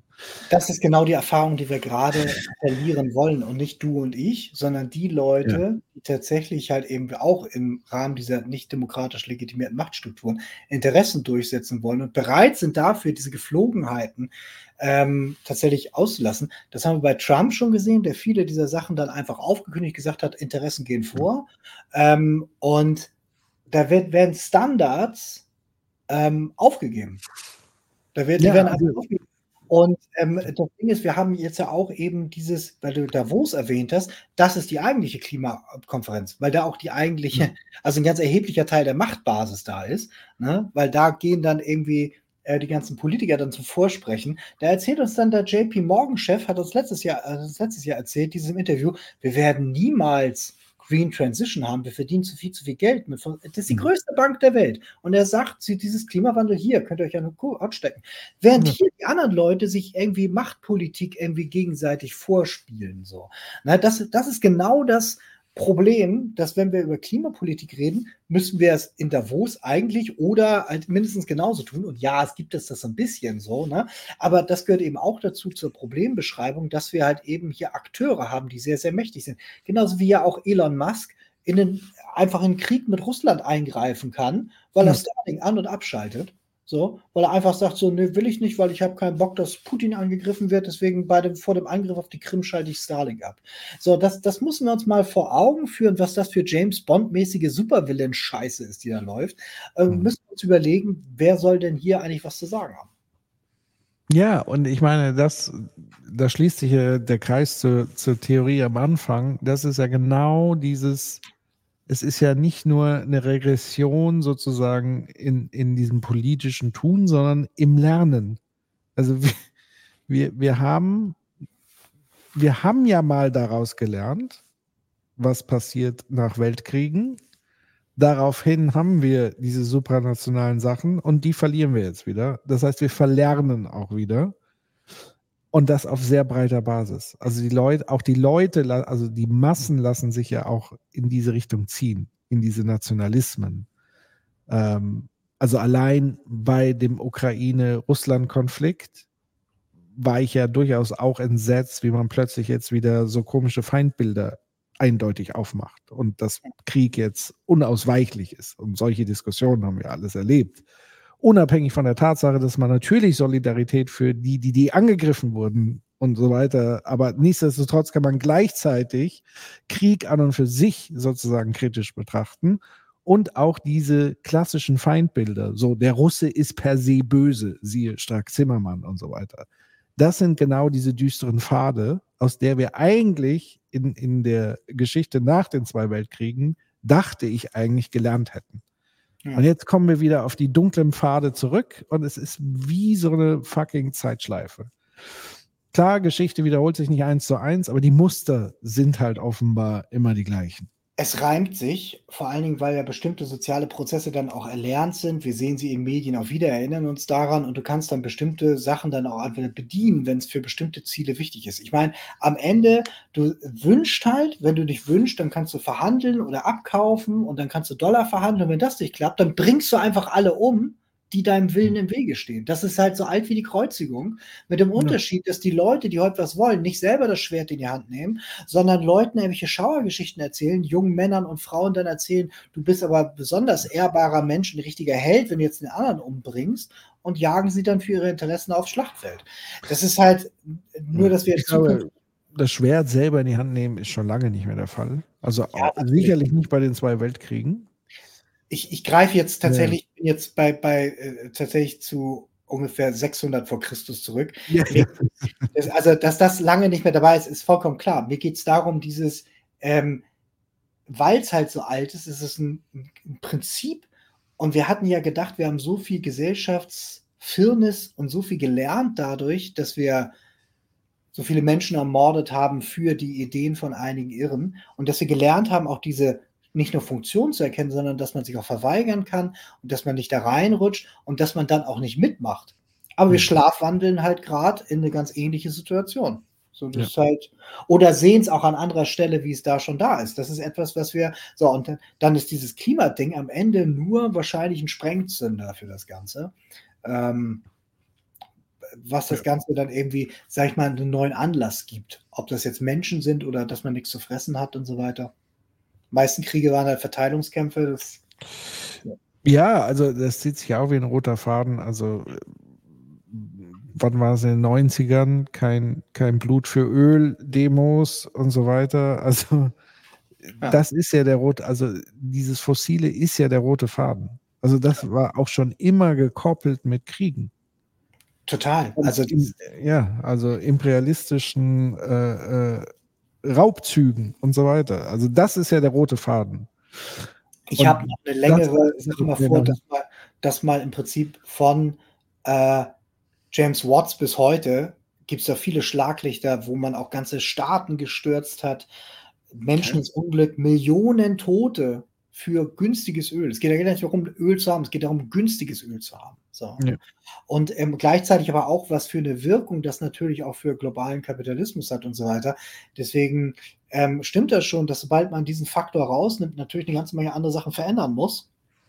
Und diese Leute, die bisher am Öl gehangen haben und da die Machtbasis und der, die Erlöse härten, müssten jetzt sehr schnell auf dem anderen Zug sein. Ich glaube, wenn die in beides investiert hätten, so, ne? Dann würden wir wahrscheinlich die Transition schnell herkriegen, so. Aber so ist halt die Verteilung überhaupt nicht. So, ne? Sondern die werden halt so lange ihren Scheiß abverbrauchen, ganz egal, ob man muss oder nicht, äh, weil das das eben ist, was ja ihnen letzten Endes das Auskommen beschert. Deswegen ist dieser Punkt nationale Geschäftsmodell auch so wichtig. Ja. ja. Also, genau, das war das. Ähm, wir haben diese Woche eine Besonderheit, denn wir haben am Donnerstag noch eine Sendung. Ähm, und zwar kommt Claudia Kempfert zu Besuch, worüber ja. wir uns sehr freuen. Ja, definitiv. Und, Die und, Patin unseres Intros. Genau. Weiß genau. sie das überhaupt?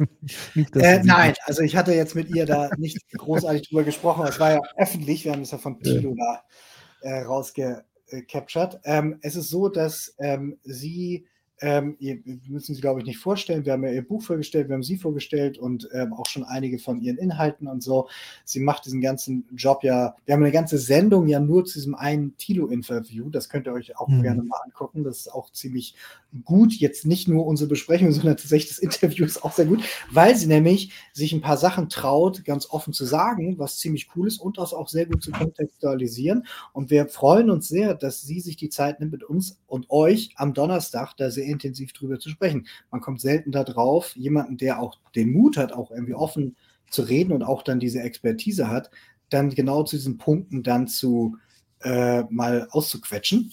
Und wir haben uns schon so ein paar tolle Sachen überlegt und ähm, hoffen, dass ihr auch dabei seid und äh, ja, viel Spaß und tolle, inspirierende Dinge mitbringt, dass wir mit ihm sprechen. Definitiv. Dann an diesem Donnerstag schaltet ein, sagt es gerne weiter, kommt vorbei. 11.01.20 Uhr auf diesem Kanal. Ähm, und ja, zum Abschluss, eins wollte ich noch erwähnen, weil tatsächlich äh, der liebe Morph ist hier im Chat und er hat irgendwie erwähnt, er hätte ein Gespräch geführt mit dem Autor äh, vom World 3 Paper vom Club of Rome. Das sollte die Tage erscheinen. Schaut da mal vorbei. Das interessiert mich persönlich auch, ja. weil die Aussage war, passend zu diesen COP-Ergebnissen, dass er wohl gesagt hätte, wir sind weiter im Weiter-Modus. Und die qualitative Analyse von damals stimmt heute immer noch mit den neuesten Daten und den Updates und den Parametern. Könnte ein sehr interessantes Gespräch sein. Schaut da also mal vorbei die nächsten Tage bei äh, Meinung mit Morph oder Morph mit Meinung, Entschuldigung. Ähm, das, das wollte ich noch sozusagen droppen. Und ähm, dir jetzt erstmal, Jens, herzlichen Dank, äh, dass du uns wieder mal die Dinge so aufbereitet dann doch um die Ohren gehauen hast. Das ist wie immer schmerzhaft gewesen, aber hervorragend vorbereitet und einfach on point. Und ja, ich hoffe, es bringt uns stärker noch irgendwie ins Handeln. Und wir müssen uns ernsthaft wirklich die Frage stellen, an welchen Stellen machen wir aus der Krise einen Konflikt? Ich glaube, man kommt da nicht drum herum. Weil, und das ist jetzt auch nochmal die, die Schleife zu diesem, die anderen machen ja längst einen Konflikt daraus. So, die Frage ist, wie lange lässt man sich das sozusagen, also wie oft hält man noch die Wange hin oder was auch immer man dann tut. Und damit will ich jetzt nicht sagen, äh, irgendwie äh, sozusagen ins Barbarische zu verfallen, sondern einfach mal wirklich in uns gehen und fragen, wo kann man den nächsten Schritt machen, weil das, also so ein weiter so ist ja auch keine Option in dem Sinne. Also, weil sonst ist man ja Teil dieses Theaters. Genau. Der, also die Klimakrise wird im vorpolitischen Raum entschieden. Also wir hier haben selber mit dem, was wir tun und unterlassen, selber in der Hand, äh, ob man, ob am Ende das gut ausgeht oder nicht. Also in Action is a choice. So, ja. dann muss man am Ende halt eben damit leben oder halt eben jetzt, das ist genau jetzt die Zeit. Ne? Wir haben jetzt keinen großen Krieg, wir noch nicht, wir haben keine große Pest und so weiter, aber die Aufgabe unserer Generation ist genau jetzt zu versuchen, diese Scheiße hier mal umzudrehen. So, ne? Weil es ist ja nicht so, als ob jetzt irgendwie 50-50 auf der anderen Seite müssen wir jetzt hier die, die blaugesichtigen in grüngesichtige. Nee, so ist es ja nicht, sondern hier reden wir davon, dass wir Ungleichgewichte haben, die uns auf mehrfache Arten übervorteilen ähm, und über kommende Generationen und uns heute halt äh, zum Problem sind. Und das geht ja gar nicht mal darum, wir wollen ja nicht irgendwie aufrufen, da die Fackel reinzuwerfen in die Villen, sondern wir sagen einfach nur, wir müssen es zum Thema machen, wir müssen es zum Konflikt machen und genau das, was Patrick gerade schon gesagt hat, uns einsetzen, uns zeigen, dass es nicht egal ist. Genau, und mit Konflikt ist ja tatsächlich gemeint, ich muss jetzt niemandem eine Ohrfeige geben oder was weiß ich oder Schlimmeres, äh, sondern sozusagen die Antagonisten auch klar benennen. Also das ist ja auch das Ding. Also wir haben ja gesagt, Krise ist objektiv, jeder beobachtet das, das ist unbestreitbar, aber Konflikt ist sozusagen auch die Offenlegung der Antagonismen. Mhm. Also wer macht hier eigentlich was? So, und das gilt es sozusagen, es gilt sowohl die Probleme zu benennen, auch die Verantwortlichen. Also quasi die aktiven Elemente der Regression immer wieder zu thematisieren, unter Druck zu setzen, und das mit möglichst friedlichen, aber auch ungehorsamen Mitteln. Ja. Das ist so.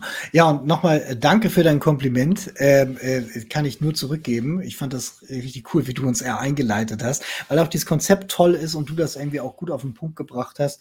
Und ähm, ich hoffe, auch da nimmt man für die persönliche, praktische Praxis etwas mit oder eben auch, um anderen Leuten damit irgendwie zu helfen, sich damit konstruktiver auseinanderzusetzen. Und ähm, ja, auch vielen lieben Dank für die ganzen tollen Kommentare. Und ähm, und dass es so lange am Ball geblieben sei. Weil ja. Wir haben tatsächlich fast die versprochenen fünf Stunden geknackt. genau. genau. Das kann man nur so weitergeben vom Morph. Danke an Jens. Grindet ohne Ende. Ja, es nützt ja nichts. Ja, genau. Wir wollen ja. anstiften. Cool. Ja, insofern vielen Dank. Kommt, gehabt uns wohl, ähm, äh, verbreitet es weiter und äh, kommt am, am, Donnerstag dazu und lasst uns hier mit der Claudia sprechen und mal gucken, was da so abgeht. Genau, und wer mag, äh, das wäre vielleicht auch nochmal ganz äh, nett, kommt vorbei auf unseren Discord. Ich werde es jetzt nicht mehr zum Aftertalk schaffen, ich bin wirklich äh, zerschlagen. Aber vielleicht gibt es dann noch Vereinzelte aus der Community, die jetzt Bock haben, in den Aftertalk zu gehen. Drei Hansele sagt, Dorpinsel sind schon am Start und so weiter. Vielen Dank. Sehr gut. Also geht da nochmal gerne in den Aftertalk rein. Vielleicht komme ich auch nochmal fünf Minuten oder so. Ähm, und wenn ihr tatsächlich, das wäre vielleicht auch nochmal eine Überlegung, wenn ihr tatsächlich vorab schon in der Discord-Community vielleicht ein, zwei Fragen, die ihr Claudia Kempfert gerne stellen wollt, dann schreibt die doch auch gerne bei uns in den 2045er Channel, den es ja auch gibt. Auf, Dis also auf unserem Discord-Server gibt es mehrere Channel und einer davon ist der 2045er Channel. Wenn ihr also Fragen an Claudia Kempfert gerne loswerden wollt, vorab und nicht spontan, weil spontan ist dann immer schwierig im Gespräch, gerne da rein äh, posten. Dann helft ihr uns auch ein bisschen in der Vorbereitung. Und wir können sozusagen eure Fragen auch an sie delivern. So, ansonsten kommt gut durch die Nacht. Genau. Und äh, ja, gebt die Hoffnung nicht auf. Das ist so, weil sonst gibt es halt auch nichts mehr. So ist es. Und äh, ja, macht's gut, ihr Lieben. Bis bald. Ciao. Vielen Dank. Tschüssi.